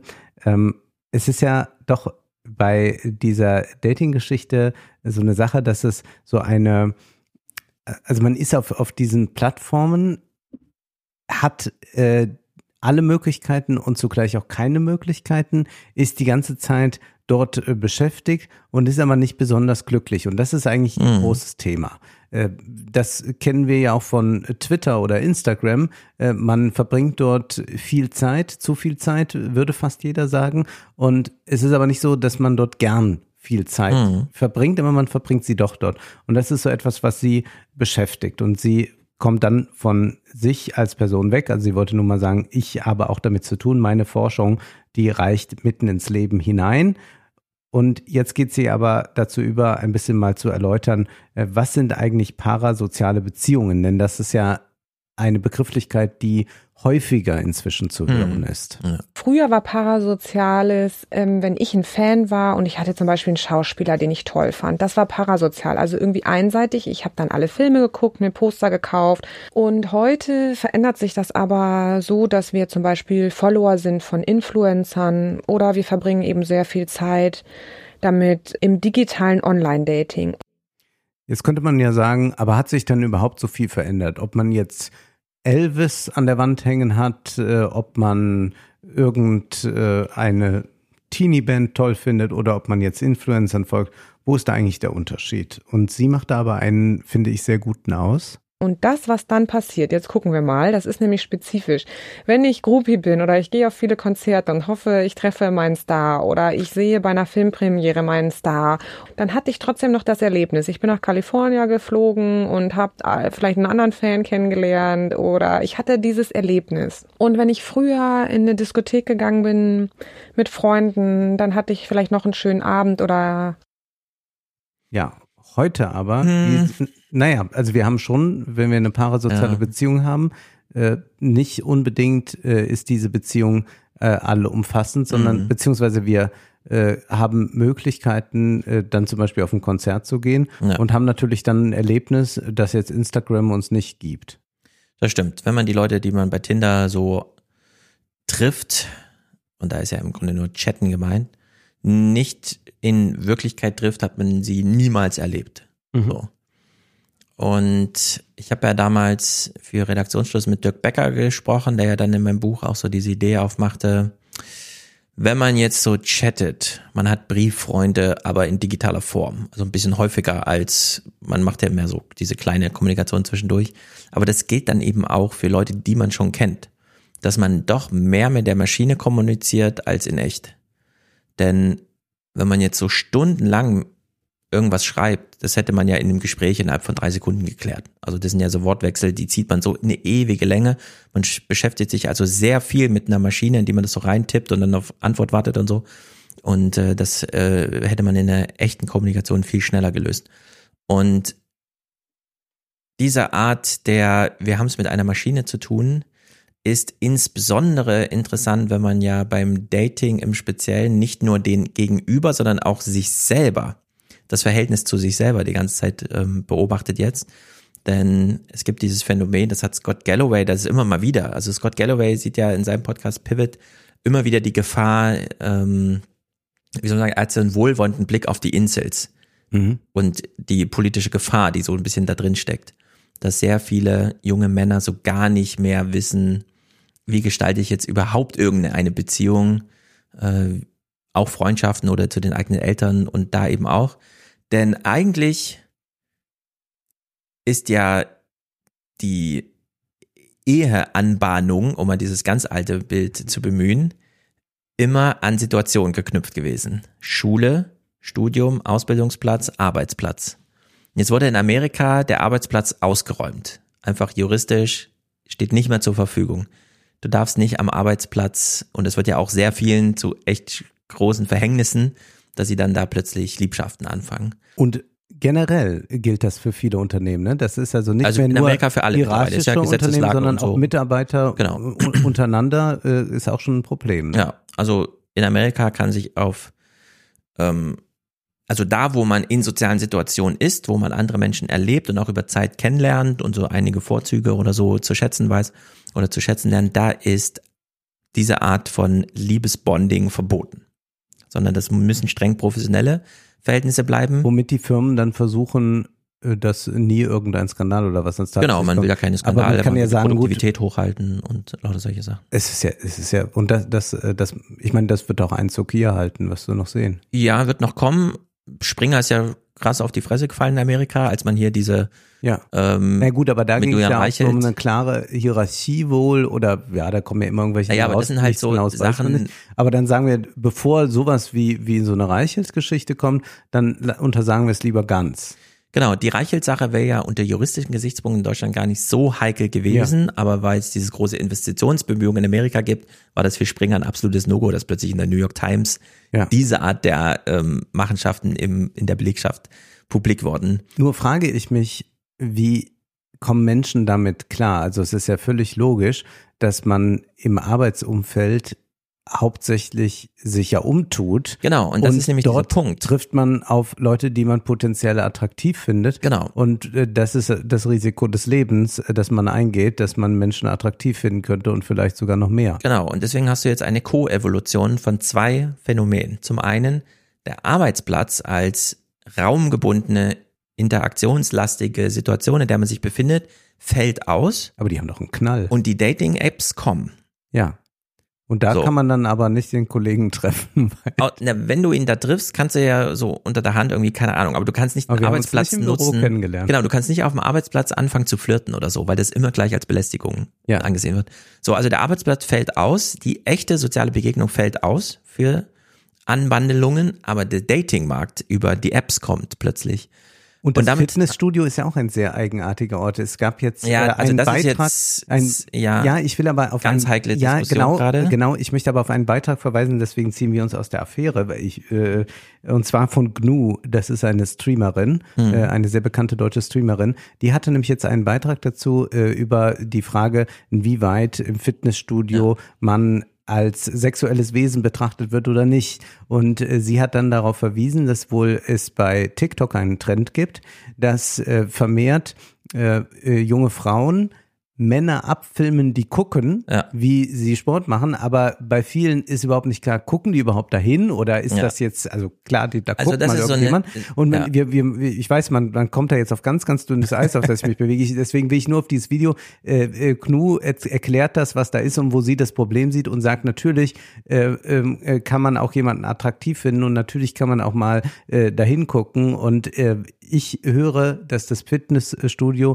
aber sehr stark ein ähm, asexueller Raum fast ist, also sagen wir so, wie, wie äh, ich mir vorstelle, man am FKK-Strand herumrennt, also ohne äh, sexuelles Begehren, aber zugleich ist äh, irgendwie liegt so alles auf der Hand. Und auch die äh, Mode hat sich ja sowohl bei den Herren, bei den Damen äh, äh, verknappt, sagen wir mal, Ja. aber trotzdem äh, ist äh, der äh, Körper, der dort trainiert wird und der wird eigentlich einem äh, sehr stark sexualisiertem Ideal Nur. äh, angeglichen. Äh, ich würde sagen, dass die Pornografie einen erheblichen Einfluss darauf hat, wie Körper im Fitnessstudio geformt werden. Und zugleich wird es aber da nicht äh, stattfinden. Und dann erzählte mir äh, aber mein äh, Friseur, äh, äh, er behauptete, zwischen den Sätzen sitzen ja alle immer dort mit ihren Smartphones. Mhm. Und er sagt, ja, man hat nicht diese Blicke dann vielleicht, man guckt dann äh, auf den entsprechenden Apps nach, ist hier jemand aus Ja, dem und das ist halt, äh, also es ist ein sehr großer Diskurs gerade. Ja. ne? Es, es gibt nicht nur ein Video von GNU oder so, sondern es ist gerade ganz YouTube ist voll mit dieser Debatte. Und es ist äh, insbesondere verlogen und das Argument ist schnell gemacht und ist auch, man kann es nicht noch raffinierter machen. Das Fitnessstudio ist ein Ort, in dem es um nichts anderes geht, als den Körper hin zu einer sexuell Attraktivität attrakt zu bringen, und zwar rein sexuell attraktiveren Figur zu formen. Ja. Im Fitnessstudio trainiert man nicht speziell nochmal irgendwelche Muskeln, die man für den Sport, den man eh macht, braucht oder sowas, ja, sondern da geht's wirklich nur darum, in 99,9 Sexy Prozent sexy auszusehen. Also Was wird, aber auch ja nicht schlimm ist, würde man ja jetzt sagen. was einer- gar nicht schlimm ist. Wir reden Das noch viel über Sex Positivity, da könnte man doch sagen, es ist ja, ist ja schön, wenn Menschen Lust äh, an ihrem eigenen Körper oder daran Genau. haben, einen Körper zu haben, mit dem man dann sexuell äh, mehr machen, mehr anstellen Ja. kann. es geht auch um Fähigkeiten, nicht nur um Aussehen, sondern auch um. Ausdauerfähigkeiten und so Beweglichkeit, der ganze Kram. Jetzt hat man dieses Phänomen, dass, und das ähm, finde ich sehr merkwürdig, denn wenn ich ins Fitnessstudio gehe, ziehe ich mir die schlappersten Sachen irgendwie an, Frauen immer hauteng. Ich habe das nie verstanden. Warum ziehen die sich immer so hauteng an? Und sehr viele, und das sehe ich jetzt auch schon in meinem Fitnessstudio, filmen sich ab, während sie Sport machen. Und zwar nur, um möglichst viel Publikum über soziale Netze zu, anzuziehen. Gleichzeitig ist aber der eine konkrete Blick vor Ort, der raumgebundene Blick, wo ein echter Körper dranhängt, weil der Mann, der zuschaut, nur drei Meter entfernt ist, der ist untersagt und wird auch immer mehr verpönt. Aber zugleich haben wir doch denselben Trend. Also du mag sein, dass du dann Schlapperklamotten gehst und das glaube ich dir natürlich. Nee, die Männer sind da sofort. recht, äh, die Männer gehen. angezogen. Nee, nee, die Männer, also wenn du, Also wenn, bei wenn mir ist es wenn du so das, vielleicht bist du bei so einem Gesundheitsding, so ein Reha-Sport. äh, Genau. Nein, aber der, der, also ich gucke ja, äh, kenne ja die Fitness-Influencer und kenne ja äh, diese ganzen Insta-Stories. Und was ich feststelle, sind eigentlich äh, drei Outfits. Also das eine ist natürlich das Posen in der Umkleidekabine mit freiem Oberkörper, um zu zeigen, was man gemacht hat. Das heißt aber Dann- nicht mehr posen, das heißt jetzt flexen. Ach so, das heißt flexen, Entschuldigung. Und dann haben die Jungs entweder äh, Tanktops an, äh, die die also Leibchen in meinen Augen sind, äh, die die ja tiefer ausgehen, also irgendwas haben sie noch angezogen, damit sie könnten aber auch fast oberkörperfrei gehen. Oder sie haben eigentlich als Pendant zu den Frauen äh, diese hautengen äh, Geschichten an, äh, die dann auch alles genau abzeichnen wie eine Leggings. Ich, ich muss es dir leider kurz mansplainen, als jemand, der wirklich vor Ort ist. Ich habe noch nie einen Mann gesehen, der sich im Fitnessstudio beim Sport abfilmt. Ich Aber sehe, wie kommen die ganzen Insta-Sachen zustande, naja, die ich sehe? Menschen filmen sich im Fitnessstudio. Nur das ist ja wieder dieses Social Media Ding. Klar, die ganze Welt connectet sich und deine Schulfreunde findest du trotzdem nicht bei Facebook, weil die da sich nie angemeldet haben. Und so ist das auch ein bisschen, ja, 0,01 Prozent der Männer flexen im Fitnessstudio auch vor ihrer eigenen Social Media Kamera und denen ist das auch nicht peinlich, obwohl sie von allen peinlich angeschaut werden, wenn sie das da machen. Also es ist noch nicht so on vogue, dass jedes Fitnessstudio gleichzeitig eine Bühne ist, die man einfach so mal für sich benutzen kann, sondern wenn da jemand seine Kamera hinstellt, kommen schon zwei Leute und fragen, filmst du mich ja gerade und so aus Versehen? Also es ist noch nicht so normal, wie sich auf YouTube immer wirkt, wenn die da in diesen amerikanischen Riesenhorts, wo nur junge Leute und so, da, da scheint es anders zu sein. Aber ich habe schon erlebt, obwohl das für Männer immer noch, also Männer ziehen sich einfach ein T-Shirt an oder irgendwas Haut, also freies, nicht hauteng, sondern dann sind halt die Arme frei oder so und machen halt ihren Sport. Frauen immer hauteng. Ich habe niemanden im Schlapper-T-Shirt gesehen. Äh, also ich verstehe es nicht so ganz. Und diese Diskussion, die jetzt gerade läuft, mit diesem, ich nutze das Fitnessstudio als Bühne, um mich zu zeigen. Aber nur für abwesendes Publikum. Dem Anwesenden ist es strengstens verboten, auch mal rüber zu lunzen. Das finde ich irgendwie crazy. Also da geht eine Diskussion nicht zum ersten Mal, aber mal auch. eine wieder völlig außer das, Rand das scheint, äh, das scheint das Thema von, von GNU in diesem Video zu sein, wenn ich das ja. jetzt richtig ja. verstanden habe. Und ich glaube, dass äh, man aber da, ich meine, man kann ja niemanden äh, wir, wir wollen hier nicht, dass das irgendwie missverstanden wird, wir wollen ja hier niemanden sagen, wie sie sich anzuziehen hat. Ich glaube nur, dass man ähm, einfach eine ganz po positive, selbstbewusste äh, Verbindung dazu ziehen soll. Also klar gibt's da irgendwelche Arschlöcher, mhm. die, die, die einen doof anmachen oder so, äh, völlig klar. Aber ähm, jetzt mal von äh, diesen äh, Ausnahmen da abgesehen, sollte es doch eher äh, darum gehen, dass man sagt, es ist ja äh, schön. Und ja, das, aber der dreht zurück zum Dating und deswegen sehe ich da so eine große Gefahr. Das, was wir bei den jungen Frauen im Fitnessstudio sehen, nämlich diese totale Selbstbeschäftigung mit sich und ihrem medialen Bild, und erst. Das machen die Männer doch na, warte, genauso. Na, warte, jetzt lass mich, lass mich mal das Argument machen. Also, man ist im Fitnessstudio als Frau ja. und filmt sich ab. Und zwar anders als das Männer machen. Das ist ein ganz wichtiger Punkt. Bei Männern sehe ich das doch nicht so. Die Frauen filmen sich ab und suchen sich aber für die Publikation dessen, was sie von sich produzieren, den Safe Space aus, dass sie es selber nochmal editieren wollen. Also man mhm. darf nicht im Making-of schon zuschauen, sondern erst, sie filmen sich ab, sie legen einen Filter drauf, sie schneiden es zurecht, dann wird es veröffentlicht mit irgendeiner Musik und dann dürfen aber alle zugucken. Sie brauchen also eine Bühne, auf der sie nicht alleine sind. Das ist nicht ihr Fitnessstudio, sondern in der auch Männer anwesend sind, machen dort eine mega sexy Show. Männer belästigen sie nicht, sondern gucken halt mal so rüber aus zehn Meter Entfernung. Das kommt dann mit drauf in dieses Video. Deswegen gibt's ja so viele Artefakte von genau diesem Zustand. Genau, und dann werden, werden da so das wird dann, virale Hits. Genau, das wird dann plötzlich, das ist überall und so, das ja. wird dann so plötzlich hochgejazzt. So, und jetzt haben wir dieses Phänomen das Fitnessstudio als diese raumgebundene fällt aus, so wie viele andere Bereiche, Arbeitsplatz und so weiter. Dem, dem Mann wird es verboten, die Frau auch nur anzusehen, geschweige denn anzusprechen. Gleichzeitig nutzt aber die Frau diesen Ort. Oh Gott, Stefan, du warte, warte, hör zu, hör zu, hör zu. Und ist jetzt in dieser schon App-Dimension, die Scott Galloway äh, so schlimm findet, weil nämlich das Dating heute nur noch auf ich pflege oder ich kümmere mich nicht um eine Situation und es geht mir auch nicht um andere, sondern ich sehe erstmal nur mein Profil. Ich kann ja nur an meinem Profil arbeiten. Ich kann ja keine Situation gestalten, denn der andere ist ja noch nicht da. Also arbeitet man ewig lange an der Auswahl seiner Profilbilder, an den Texten, die man da drauf schreibt und ist aber ganz in sich. Mhm. Und das macht Leute wahnsinnig unglücklich. Ja, aber dass sie nicht ich, ich stimme dir von anderen zu. die Reaktion auf ihr Verhalten ja. bekommen, sondern ja. selber abschätzen müssen, ist das jetzt sexy genug, ist das jetzt gut genug, ist dieser Text lustig genug und kein Korrektiv zu bekommen, mhm. sondern nur sich selbst in sich selbst ja. im infiniten Regress mit sich selber zu sein, obwohl man sich der Welt präsentieren will. Das bieten dir alle Dating-Apps, aber das ist auch alles, was sie bieten. Stefan, ich äh, stimme dir in allem zu, Oh, aber ich glaube, ja? was du völlig verkennst, ist äh, die Emanzipation, nämlich die Emanzipation der Männer, was äh, die Ästhetik anbelangt, nämlich dort bei den Männern. Und ich rede jetzt wirklich von den 17, 18, hm. 19, 20-Jährigen da ist das genau so anzutreffen wie das, was du jetzt für Frauen beschrieben hast. Ja, das mag sein, dass das sein. in deiner Alterskohorte nicht der Fall ist. Es würde mich auch ein bisschen sehr amüsieren, wenn du ja, nur mit einem das jetzt erzählst. Aber die, du, ja. du hast, ich habe die Fitness-Influencer, ich habe ihnen ja gefolgt, ich habe ja äh, mir die Videos der Elevator Boys bei TikTok und so weiter angesehen.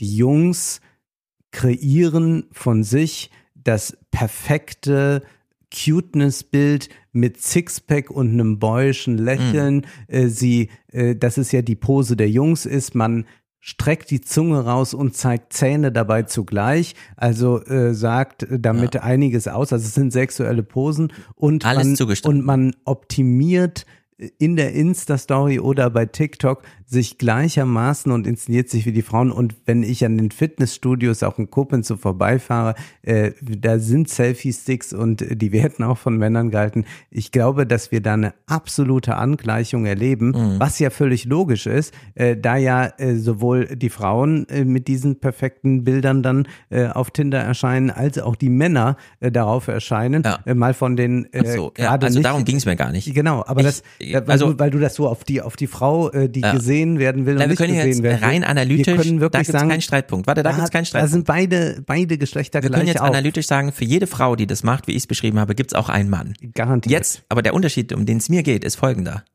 Wenn ein Mann das macht und eine Frau guckt mal rüber oder geht vielleicht sogar zu ihm und spricht ihm an, würde der Mann das nicht als Belästigung Genau, und da äh, haben wir. Und den ich, Frauen wird aber gerade gesagt, dass jeder Blick Belästigung ist. Ja, und, und das ist ein ganz großer Das ist natürlich äh, sehr, sehr schwierig dann in der äh, Geschlechterkonstellation. Äh, äh, gut, man kann es zum einen natürlich nachvollziehen, wenn man bedenkt, dass äh, wann immer Frau und Mann aufeinandertreffen, ist eine Historie gibt, die mitschwingt, also die des Patriarchats. Mhm. Äh, jetzt kann man sagen, das ist weitgehend überwunden oder noch nicht genug überwunden. Jedenfalls gab es das Patriarchat und das steht auch in gewisser Weise zwischen Mann und Frau noch immer. Äh, das bedeutet auch, dass gewisse äh, Wünsche, die artikuliert werden oder äh, Begehrlichkeiten, die ausgesprochen werden, immer vor diesem Hintergrund irgendwie auch präsent sind. Mhm. Äh, Johanna Degen sagt das an einer Stelle des Interviews, dass sie auch zum Beispiel äh, Jungs, die sich äh, mit 16, 17 mal homophob äußern, äh, sagt, den, den, darf man nicht dann als Lehrer oder was gleich sagen, du bist ein Menschenfeind, sondern man muss mit denen über Männlichkeit reden, denn mhm. welche Männlichkeitsvorstellungen haben die, dass sie zu solch homophoben Aussagen kommen? Aber um zurückzukommen zu dem Thema, also das heißt, wenn Mann und Frau sich begegnen, ist da diese Geschichte der Unterdrückung, ist diese Geschichte der Unterdrückung ja auch präsent gemacht, wenn wir daran denken, dass die äh, heterosexuelle Mainstream-Pornografie dominiert ist davon, dass die Frau unterdrückt wird. Also das ist, äh, da, da, da mag sich irgendwas mit feministischer Pornografie in irgendwelchen Ecken tun, weiß ich nicht. Aber der Mainstream wird sich nicht verändert haben zu dem, was in den 90er Jahren war. Eher äh, sagen ja manche, äh, sei es härter, schlimmer geworden. Und deshalb ist natürlich da ein Unterschied, äh, wenn der Mann die Frau anspricht oder die Frau den Mann anspricht. Aber das Problem ist natürlich, diese Geschichte wird man nicht los, aber natürlich kann der 19-Jährige nichts für eine patriarchale Geschichte, weil er nicht für diese verantwortlich ist, sondern er lebt damit. Und das ja. macht das miteinander so schwer, obwohl wir an einem ganz verrückten Punkt hier angelangt sind, an, an einem tollen Punkt angelangt sind, zum ersten Mal in der äh, ähm, Menschheitsgeschichte, zumindest jetzt hier bezogen auf äh, den Westen, können wir unsere Liebe frei wählen. Das heißt, wir haben nicht eine Kirche, wir haben nicht äh, Eltern, hm. wir haben nicht, äh, weiß ich nicht was, den Staat dazwischen, äh, der sagt, das geht aber nicht. Also das heißt, diese bürgerlichen Dramen, äh, Ständeverlust und was weiß ich, die haben wir in dieser Weise nicht mehr. Also eigentlich ist die Liebe befreiter denn je, aber es sind dann viele andere Dinge, die dazwischen kommen. Und man kann das nämlich sehr gut abgleichen, dieses, ja, wie äh, Männer Frauen, Frauen Männer ansprechen. Wenn man jetzt zum Beispiel äh, sich äh, nicht heterosexuelle Konstellationen ansieht, also wie zum Beispiel Frauen Frauen ansprechen können oder Männer Männer ansprechen können, da gibt es nicht die patriarchale Geschichte, die mitschwingt. Ja. Das heißt, da ist der derbe Spruch ganz anders einzuordnen. Der hat nicht was mit äh, Unterdrückung unbedingt zu tun. Äh, also der der der der äh, der Satz ich würde dich gern heute Abend noch flachlegen. So, das würde man, ja. äh, da, also das kann weder die Frau zu dem Mann noch der Mann zu der Frau sagen. Das ist aber in also jetzt natürlich in einer entsprechenden Atmosphäre, sagen wir in einer Bar, äh, irgendwie, weiß ich nicht, LGBT-Bar oder so, wäre dieser Spruch vielleicht noch unangebracht in der jeweiligen Konstellation, vielleicht aber auch sehr fordernd, neckisch, was auch immer. Er würde jedenfalls nicht verknüpft werden mit der Geschichte von Patriarchat, oh, der will mich heute Abend noch unterdrücken. Und damit ist das eine andere Sphäre. Äh, das Patriarchat und seine Geschichte wird man nicht so leicht los. Und deswegen muss natürlich eine besondere Sensibilität da sein. Aber ich glaube, dass wir uns inzwischen in eine äh, Rolle hineinbegeben haben, wo wir diese direkte Blickkontakte, um die es ja, also die, die eigentlich wichtig wären, um mhm. zu flirten, um miteinander ins Gespräch zu kommen, dass diese immer mehr verpönt sind Und dann ist das wirklich das gefundene Fressen für die Dating-Plattform, weil die sagen, wir machen das hier für euch. Ja. Äh, hier können wir das alles äh, ja. regeln. Und das ist eigentlich sehr schade, dass damit auch der öffentliche Raum äh, so einen Liebes- und Erotikentzug mhm. erleidet. Genau. Also wir haben auch ein Parallelen, vielleicht ist es sogar jetzt für die Bühne schon noch was, aber wir werden auf jeden Fall ausführlich noch dieses Jahr darüber reden hier im Podcast, wie in dieser Art von Sehnsuchtsindustrie, mit der wir es ja zu tun haben, sowohl die Männer als auch die Frauen, aber jeder auf sehr unterschiedliche Art und Weise komplett unter die Räder kommen. Mhm. Frauen, weil ihnen gesagt wird, ähm, dein Traumprinzen gibt es, musst nur lang genug warten und suchen und wie auch immer, aber er wird dich irgendwann ansprechen und er wird ähm, 80.000 Euro im Jahr verdienen und er wird schon das Haus haben, von seinen Eltern vererbt und ihr werdet zwei ja. Urlaube im Jahr machen. Und dann äh, wird Frauen, die das ganz offen vor Kameras so sagen, was wünschst du dir für ein, ja, also er sollte schon so und so und mich mit dem Auto abholen. Das war ja in der Tinder-Swindler so zu hören. Das habe ich nicht verfolgt. Ja, aber das war ja, äh, das waren ja Frauen, die auf einen Hochstapler reingefallen ist, der gesagt hat, ich genau. bin also die haben Prinz da aus dem Disney. Sehr leichte Einfallstore und dann werden diese jungen Frauen, also ich habe so ein paar Videos, auch weil ich jetzt schon fürs Familienbuch so ein bisschen recherchiere und so, ähm, so ein paar Videos, die kann man durchaus hier mal spielen, die dann so, äh, denen dann einfach mal die Realität vor Augen geführt wird. Der durchschnittliche amerikanische Mann verdient 40.000 Dollar mhm. oder so 38.000. Und überhaupt nur fünf Prozent schaffen es jemals, mehr als 100.000 Dollar innerhalb eines Jahres zu verdienen und wahrscheinlich auch nur mal einem Jahr durch Zufall oder so. Und dann sitzen die so da und man sieht so richtig, wie ihr ganzes Lebensmodell plötzlich zerfällt, mhm. weil sie einfach wissen, es gibt meinen Traumprinzen gar nicht. Obwohl mir das immer anders erzählt wurde. Die ganze Hollywood-Geschichte ist voll davon und eben auch diese ganze die E-Mails, Newsletter, begleitende Dating und hier nochmal das YouTube-Video und wie man jetzt seinen Traumprinzen findet und so weiter. Aber es gibt einfach gar keinen Traumprinzen. Und bei den Männern ist es eben genau dasselbe. Ähm, was sagt man denen? Man steigert sich so rein in so Idealform, ähm, also gerade was sexuelle Attraktivität angeht.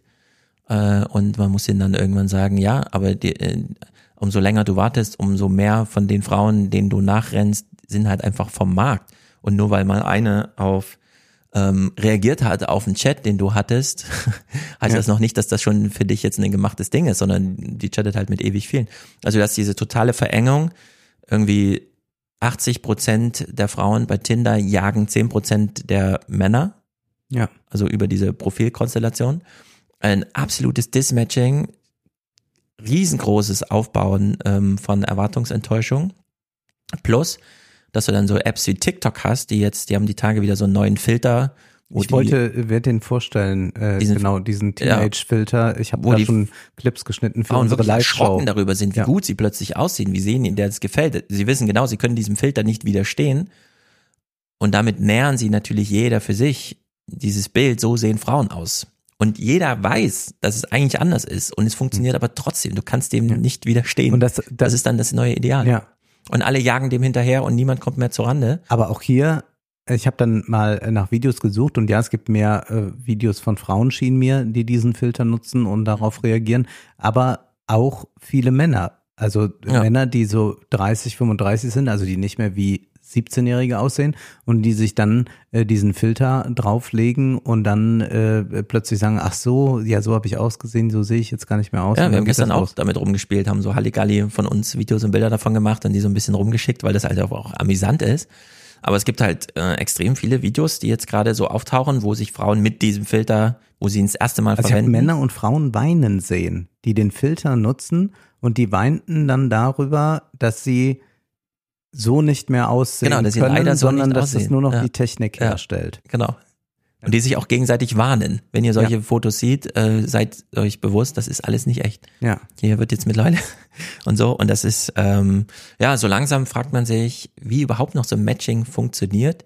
Gestern habe ich viele Hinweise bekommen auf so einen Text aus Japan, wo ein Provinzgouverneur aufgerufen hat, die Romantic Ability zu erforschen. Mhm. Sind die jungen Leute überhaupt noch in der Lage, Beziehungen einzugehen? Oder haben wir es hier mit strukturellen kognitiven Problemen zu tun, dass wir gar nicht mehr darauf hoffen müssen, über Sozial- und Familienpolitik irgendwas zu erreichen. Und was Weil, heißt jetzt jung? Denn wir haben ja auch äh, bei den über 40, 50, 60-Jährigen ja, also ein, ein Single äh, ja. Zuwachs, äh, der, der große oder beziehungsweise viele Trennungen, die stattfinden dann und äh, viel, viel Gesuche, äh, ist es ja auch inzwischen so, dass die äh, Älteren alle diese Plattformen äh, frequentieren. Also es ist ja nicht so, dass das Tinder irgendwie so abgesperrt ist. Äh, Tinder gilt so für die Millennials, ja. die Jüngeren nutzen jetzt Hinge und sowas. Bumble, dadurch, dass das nicht aus dieser Match.com, wir machen alle Apps und so, nochmal so ein eigen Indie-Produkt irgendwie mhm. ist. Also es ist durch die Bank, es betrifft alle Altersgruppen. Es sind auch die 75-jährigen Senioren, die zu drei Vierteln alleine leben und so.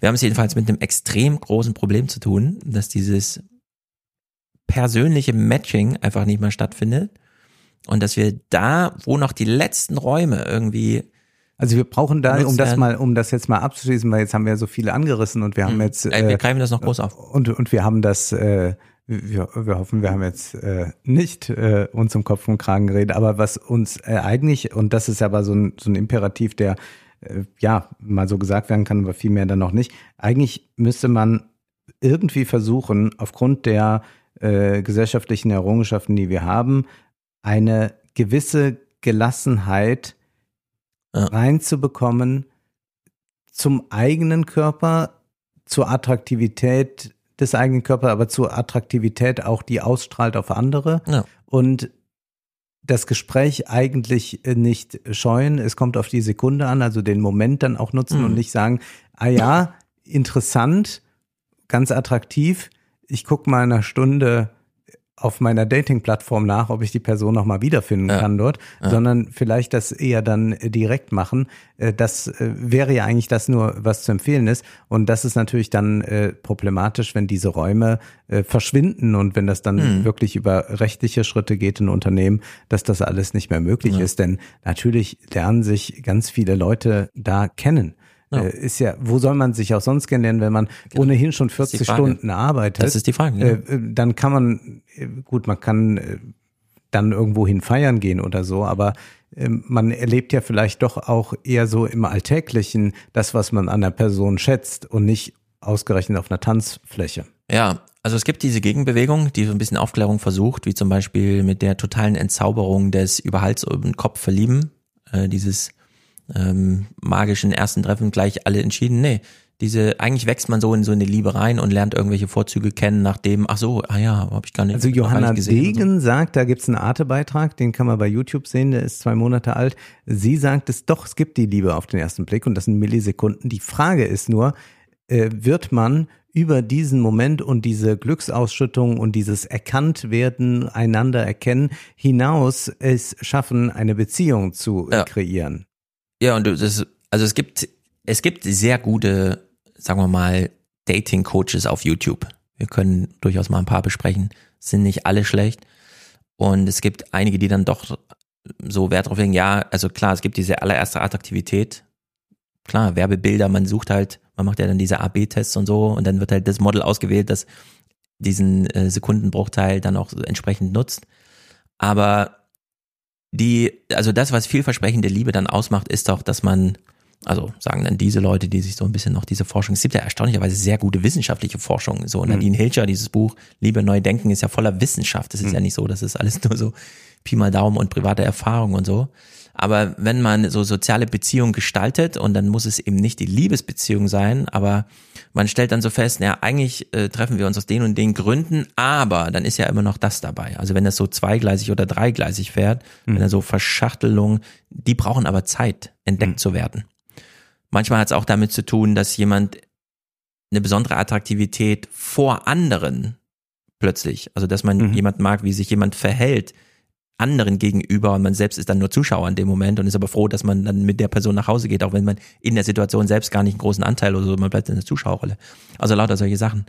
Und äh, am Ende fällt man sehr häufig auf diese alten griechischen äh, Philosophien zurück und so, dass man halt mehrere Götter und auch mehrere Dimensionen der Liebe und so weiter und dieses europäische Modell in den Romanen steht, die eine Liebe und die beginnt und dann endet sie leider tragisch und dann beginnt halt die nächste. Ja, also das ist dieses serielle äh, so gar nicht. Also ich empfehle sehr Esther Perel und so, die machen da sehr inspirative Videos in ihrem Falle und ähm, immer Eva Ilus empfohlen. Wir haben sie ja vorhin schon nochmal nicht zum Krieg, sondern dann ja. zum eigentlichen Krieg, Liebe und sowas, äh, sich das mal anzuschauen.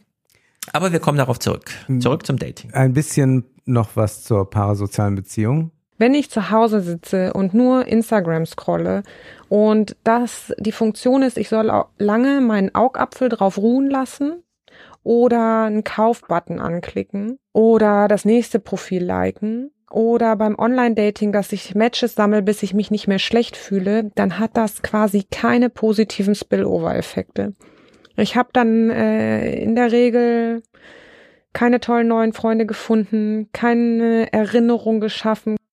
Also die Vereinsamung ja. nimmt zu, während man versucht, sein Selbstwertgefühl zu steigern.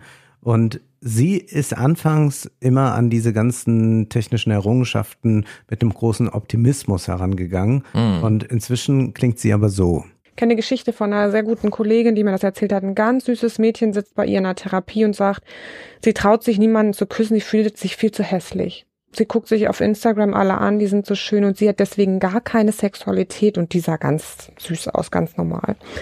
Und das sind so Dinge, da werde ich immer melancholischer, muss ich sagen. Und das hatte ich früher nicht. Früher dachte ich, ja, ja, wir können eine gesunde Handynutzung haben, alles wird gut, da müssen wir nicht so kulturpessimistisch sein.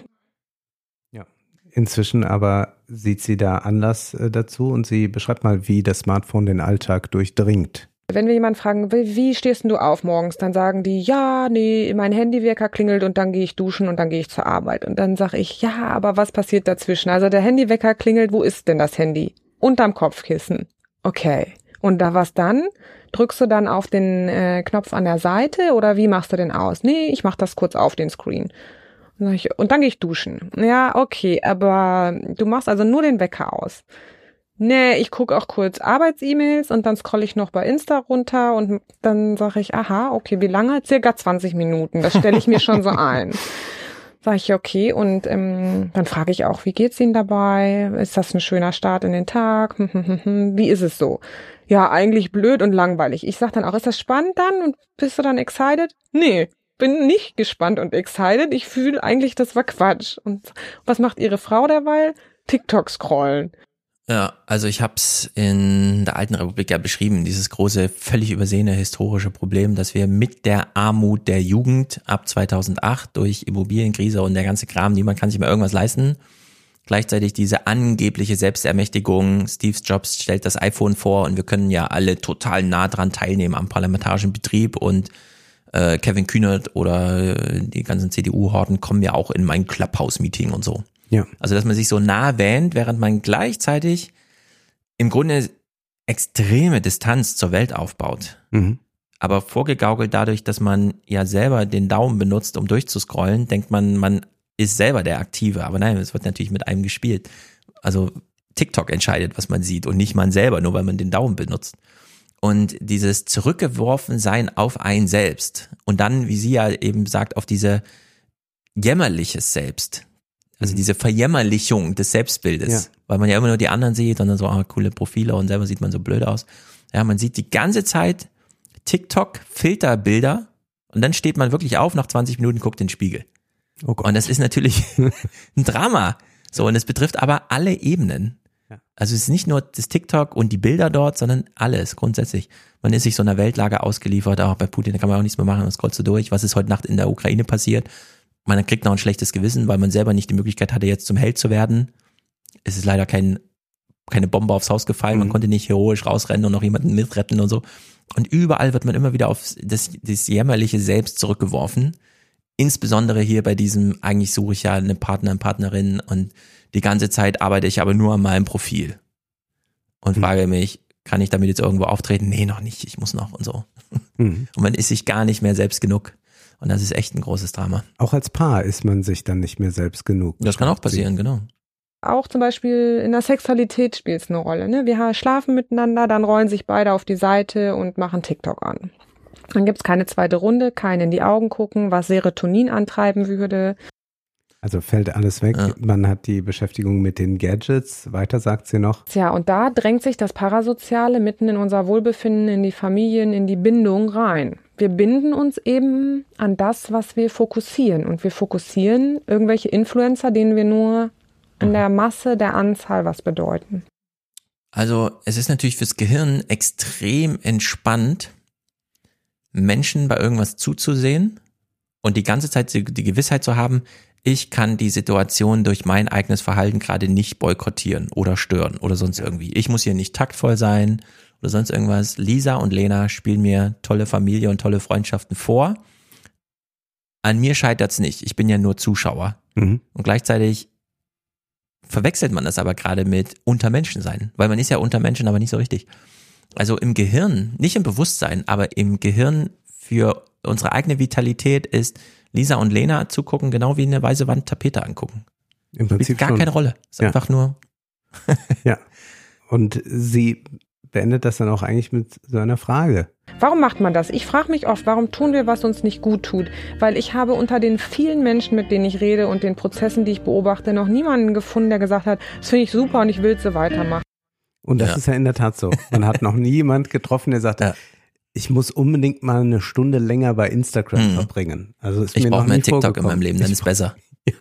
fand wirklich noch nie getroffen und man äh, kann es ja für sich selbst auch äh, immer wieder feststellen, dass sich davon losmachen eigentlich immer das Schönste ist. Genau.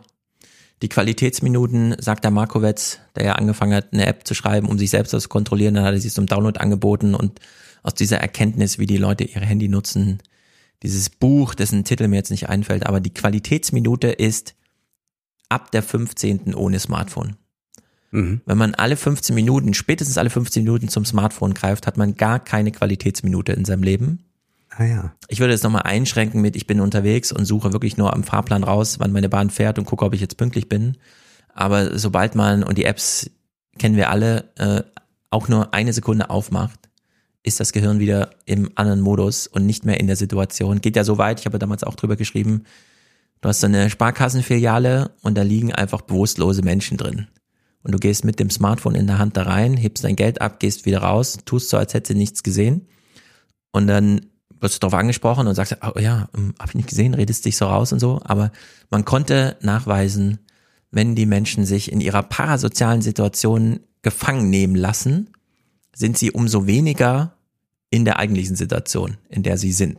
Das ist ja dann nochmal ein ganz guter Bezug zum Fitnessstudio zum, Zum Beispiel. Beispiel, wo das dann Genau. stattfindet. Oder auch, äh, wo es ja auch jetzt äh, nicht verpönt ist in dem Sinne, aber wo es immer weniger möglich ist, ist ja äh, der Blickkontakt in äh, einem Restaurant irgendwo, Mhm. weil dort auch immer sofort gleich auf das Smartphone geguckt wird oder äh, auf freier Wildbahn, wenn irgendwo Leute stehen am Bahnsteig oder was es ist. Also dieser Ja. Blickkontakt, äh, der ja auch nicht immer nur auf Flirt oder was hinauslaufen soll, sondern es könnte ja auch einfach mal ein Gespräch sein über irgendetwas. Das ist das größte Drama das überhaupt. ist ja etwas, was auch äh, ga- ganz Ja. verrückt ist, oder dass wenn ich, der kein Smartphone habe, Leute nach dem Weg fragt, man äh, meistens äh, hört, Ja. ja, äh, gucken Sie mal bei Google nach und ich denke dann, ja, könnte ich vielleicht auch drauf kommen können, dann sage ich, na, ich habe kein Smartphone, aber dass man auch eigentlich schon so verblüfft ist, Ja. dass man überhaupt noch mal so angesprochen wird wegen irgendetwas. Ja, diese Ding, das ist ja hier dieser ähm, 21 Podcast oder so, ne? Die, Ich glaube schon, ja. und da hatten die kürzlich auch über Ghosting gesprochen. Mhm. Ghosting, dieses sich einfach aus der Affäre ziehen, indem man gar nicht mehr reagiert. Und da würde ich ganz scharf zwischen zwei Arten von Ghosting unterscheiden. Zum einen findet einfach nicht mehr statt, der andere fragt aber auch nicht nach oder der andere fragt noch nach und bekommt keine Antwort mehr. Ja. Weil ich finde dieses, ähm, und das war jetzt so meine Erfahrung aus Tinder, mittlerweile habe ich ja alles wieder gelöscht und so, aber ein Tinder-Date, jemanden zu treffen, den man vorher bei Tinder angeschrieben hatte, ist ganz schwer zu organisieren unter dieser Maßgabe einfach nur treffen. Mhm. Das läuft sofort unter diesem, ja, sind wir jetzt einander was fürs Leben oder nicht? So. Mhm. Weißt du? Du hast einfach dieses, man geht einfach mal hin und ist halt zufällig da und der andere auch und dann guckt man halt einfach mal. Und dass das Ghosting so verpönt ist, finde ich nicht gut.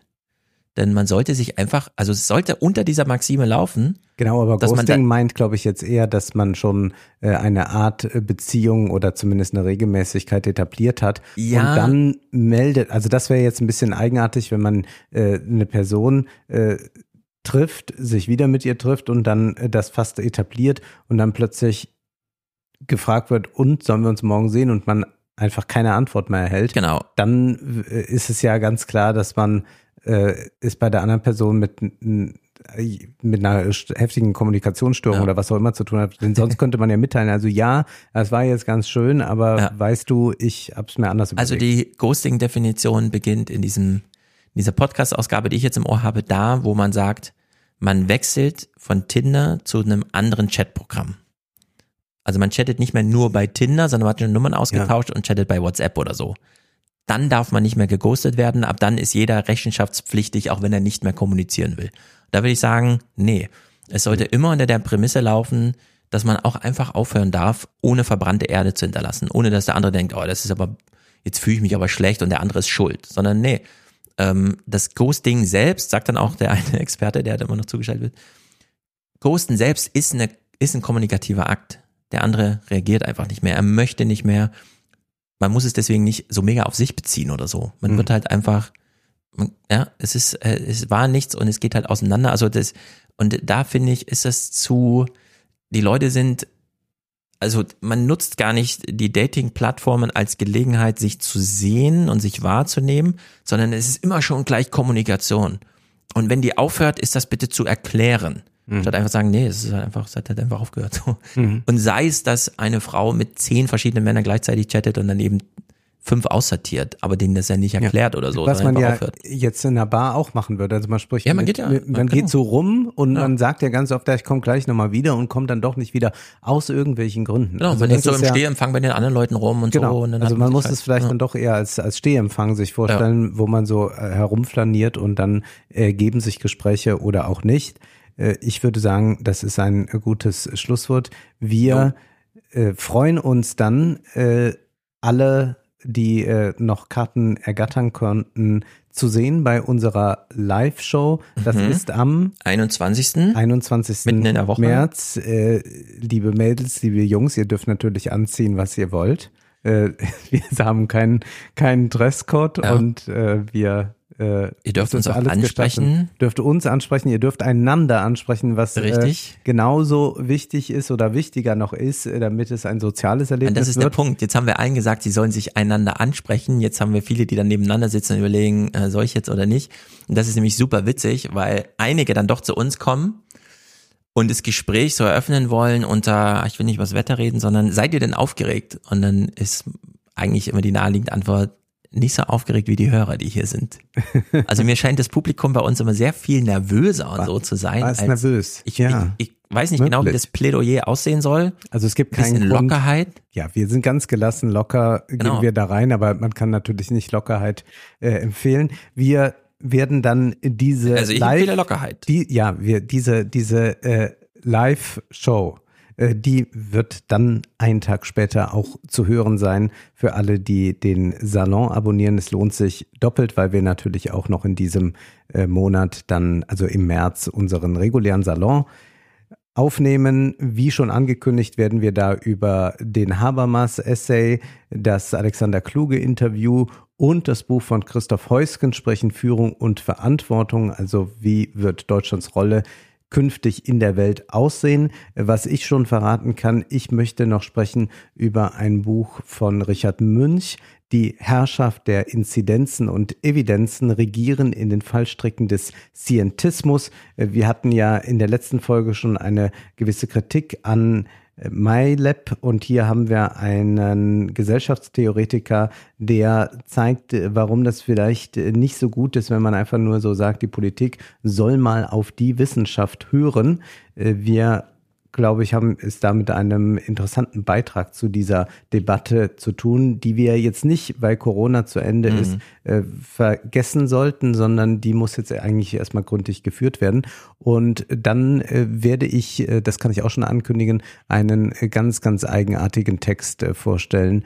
Ähm, ich sag mal so viel Theater in leichter Sprache ist, äh, mhm. ich, ich werde mich, ich, ich werde zornig werden. Das kann ich wohl schon mal sagen.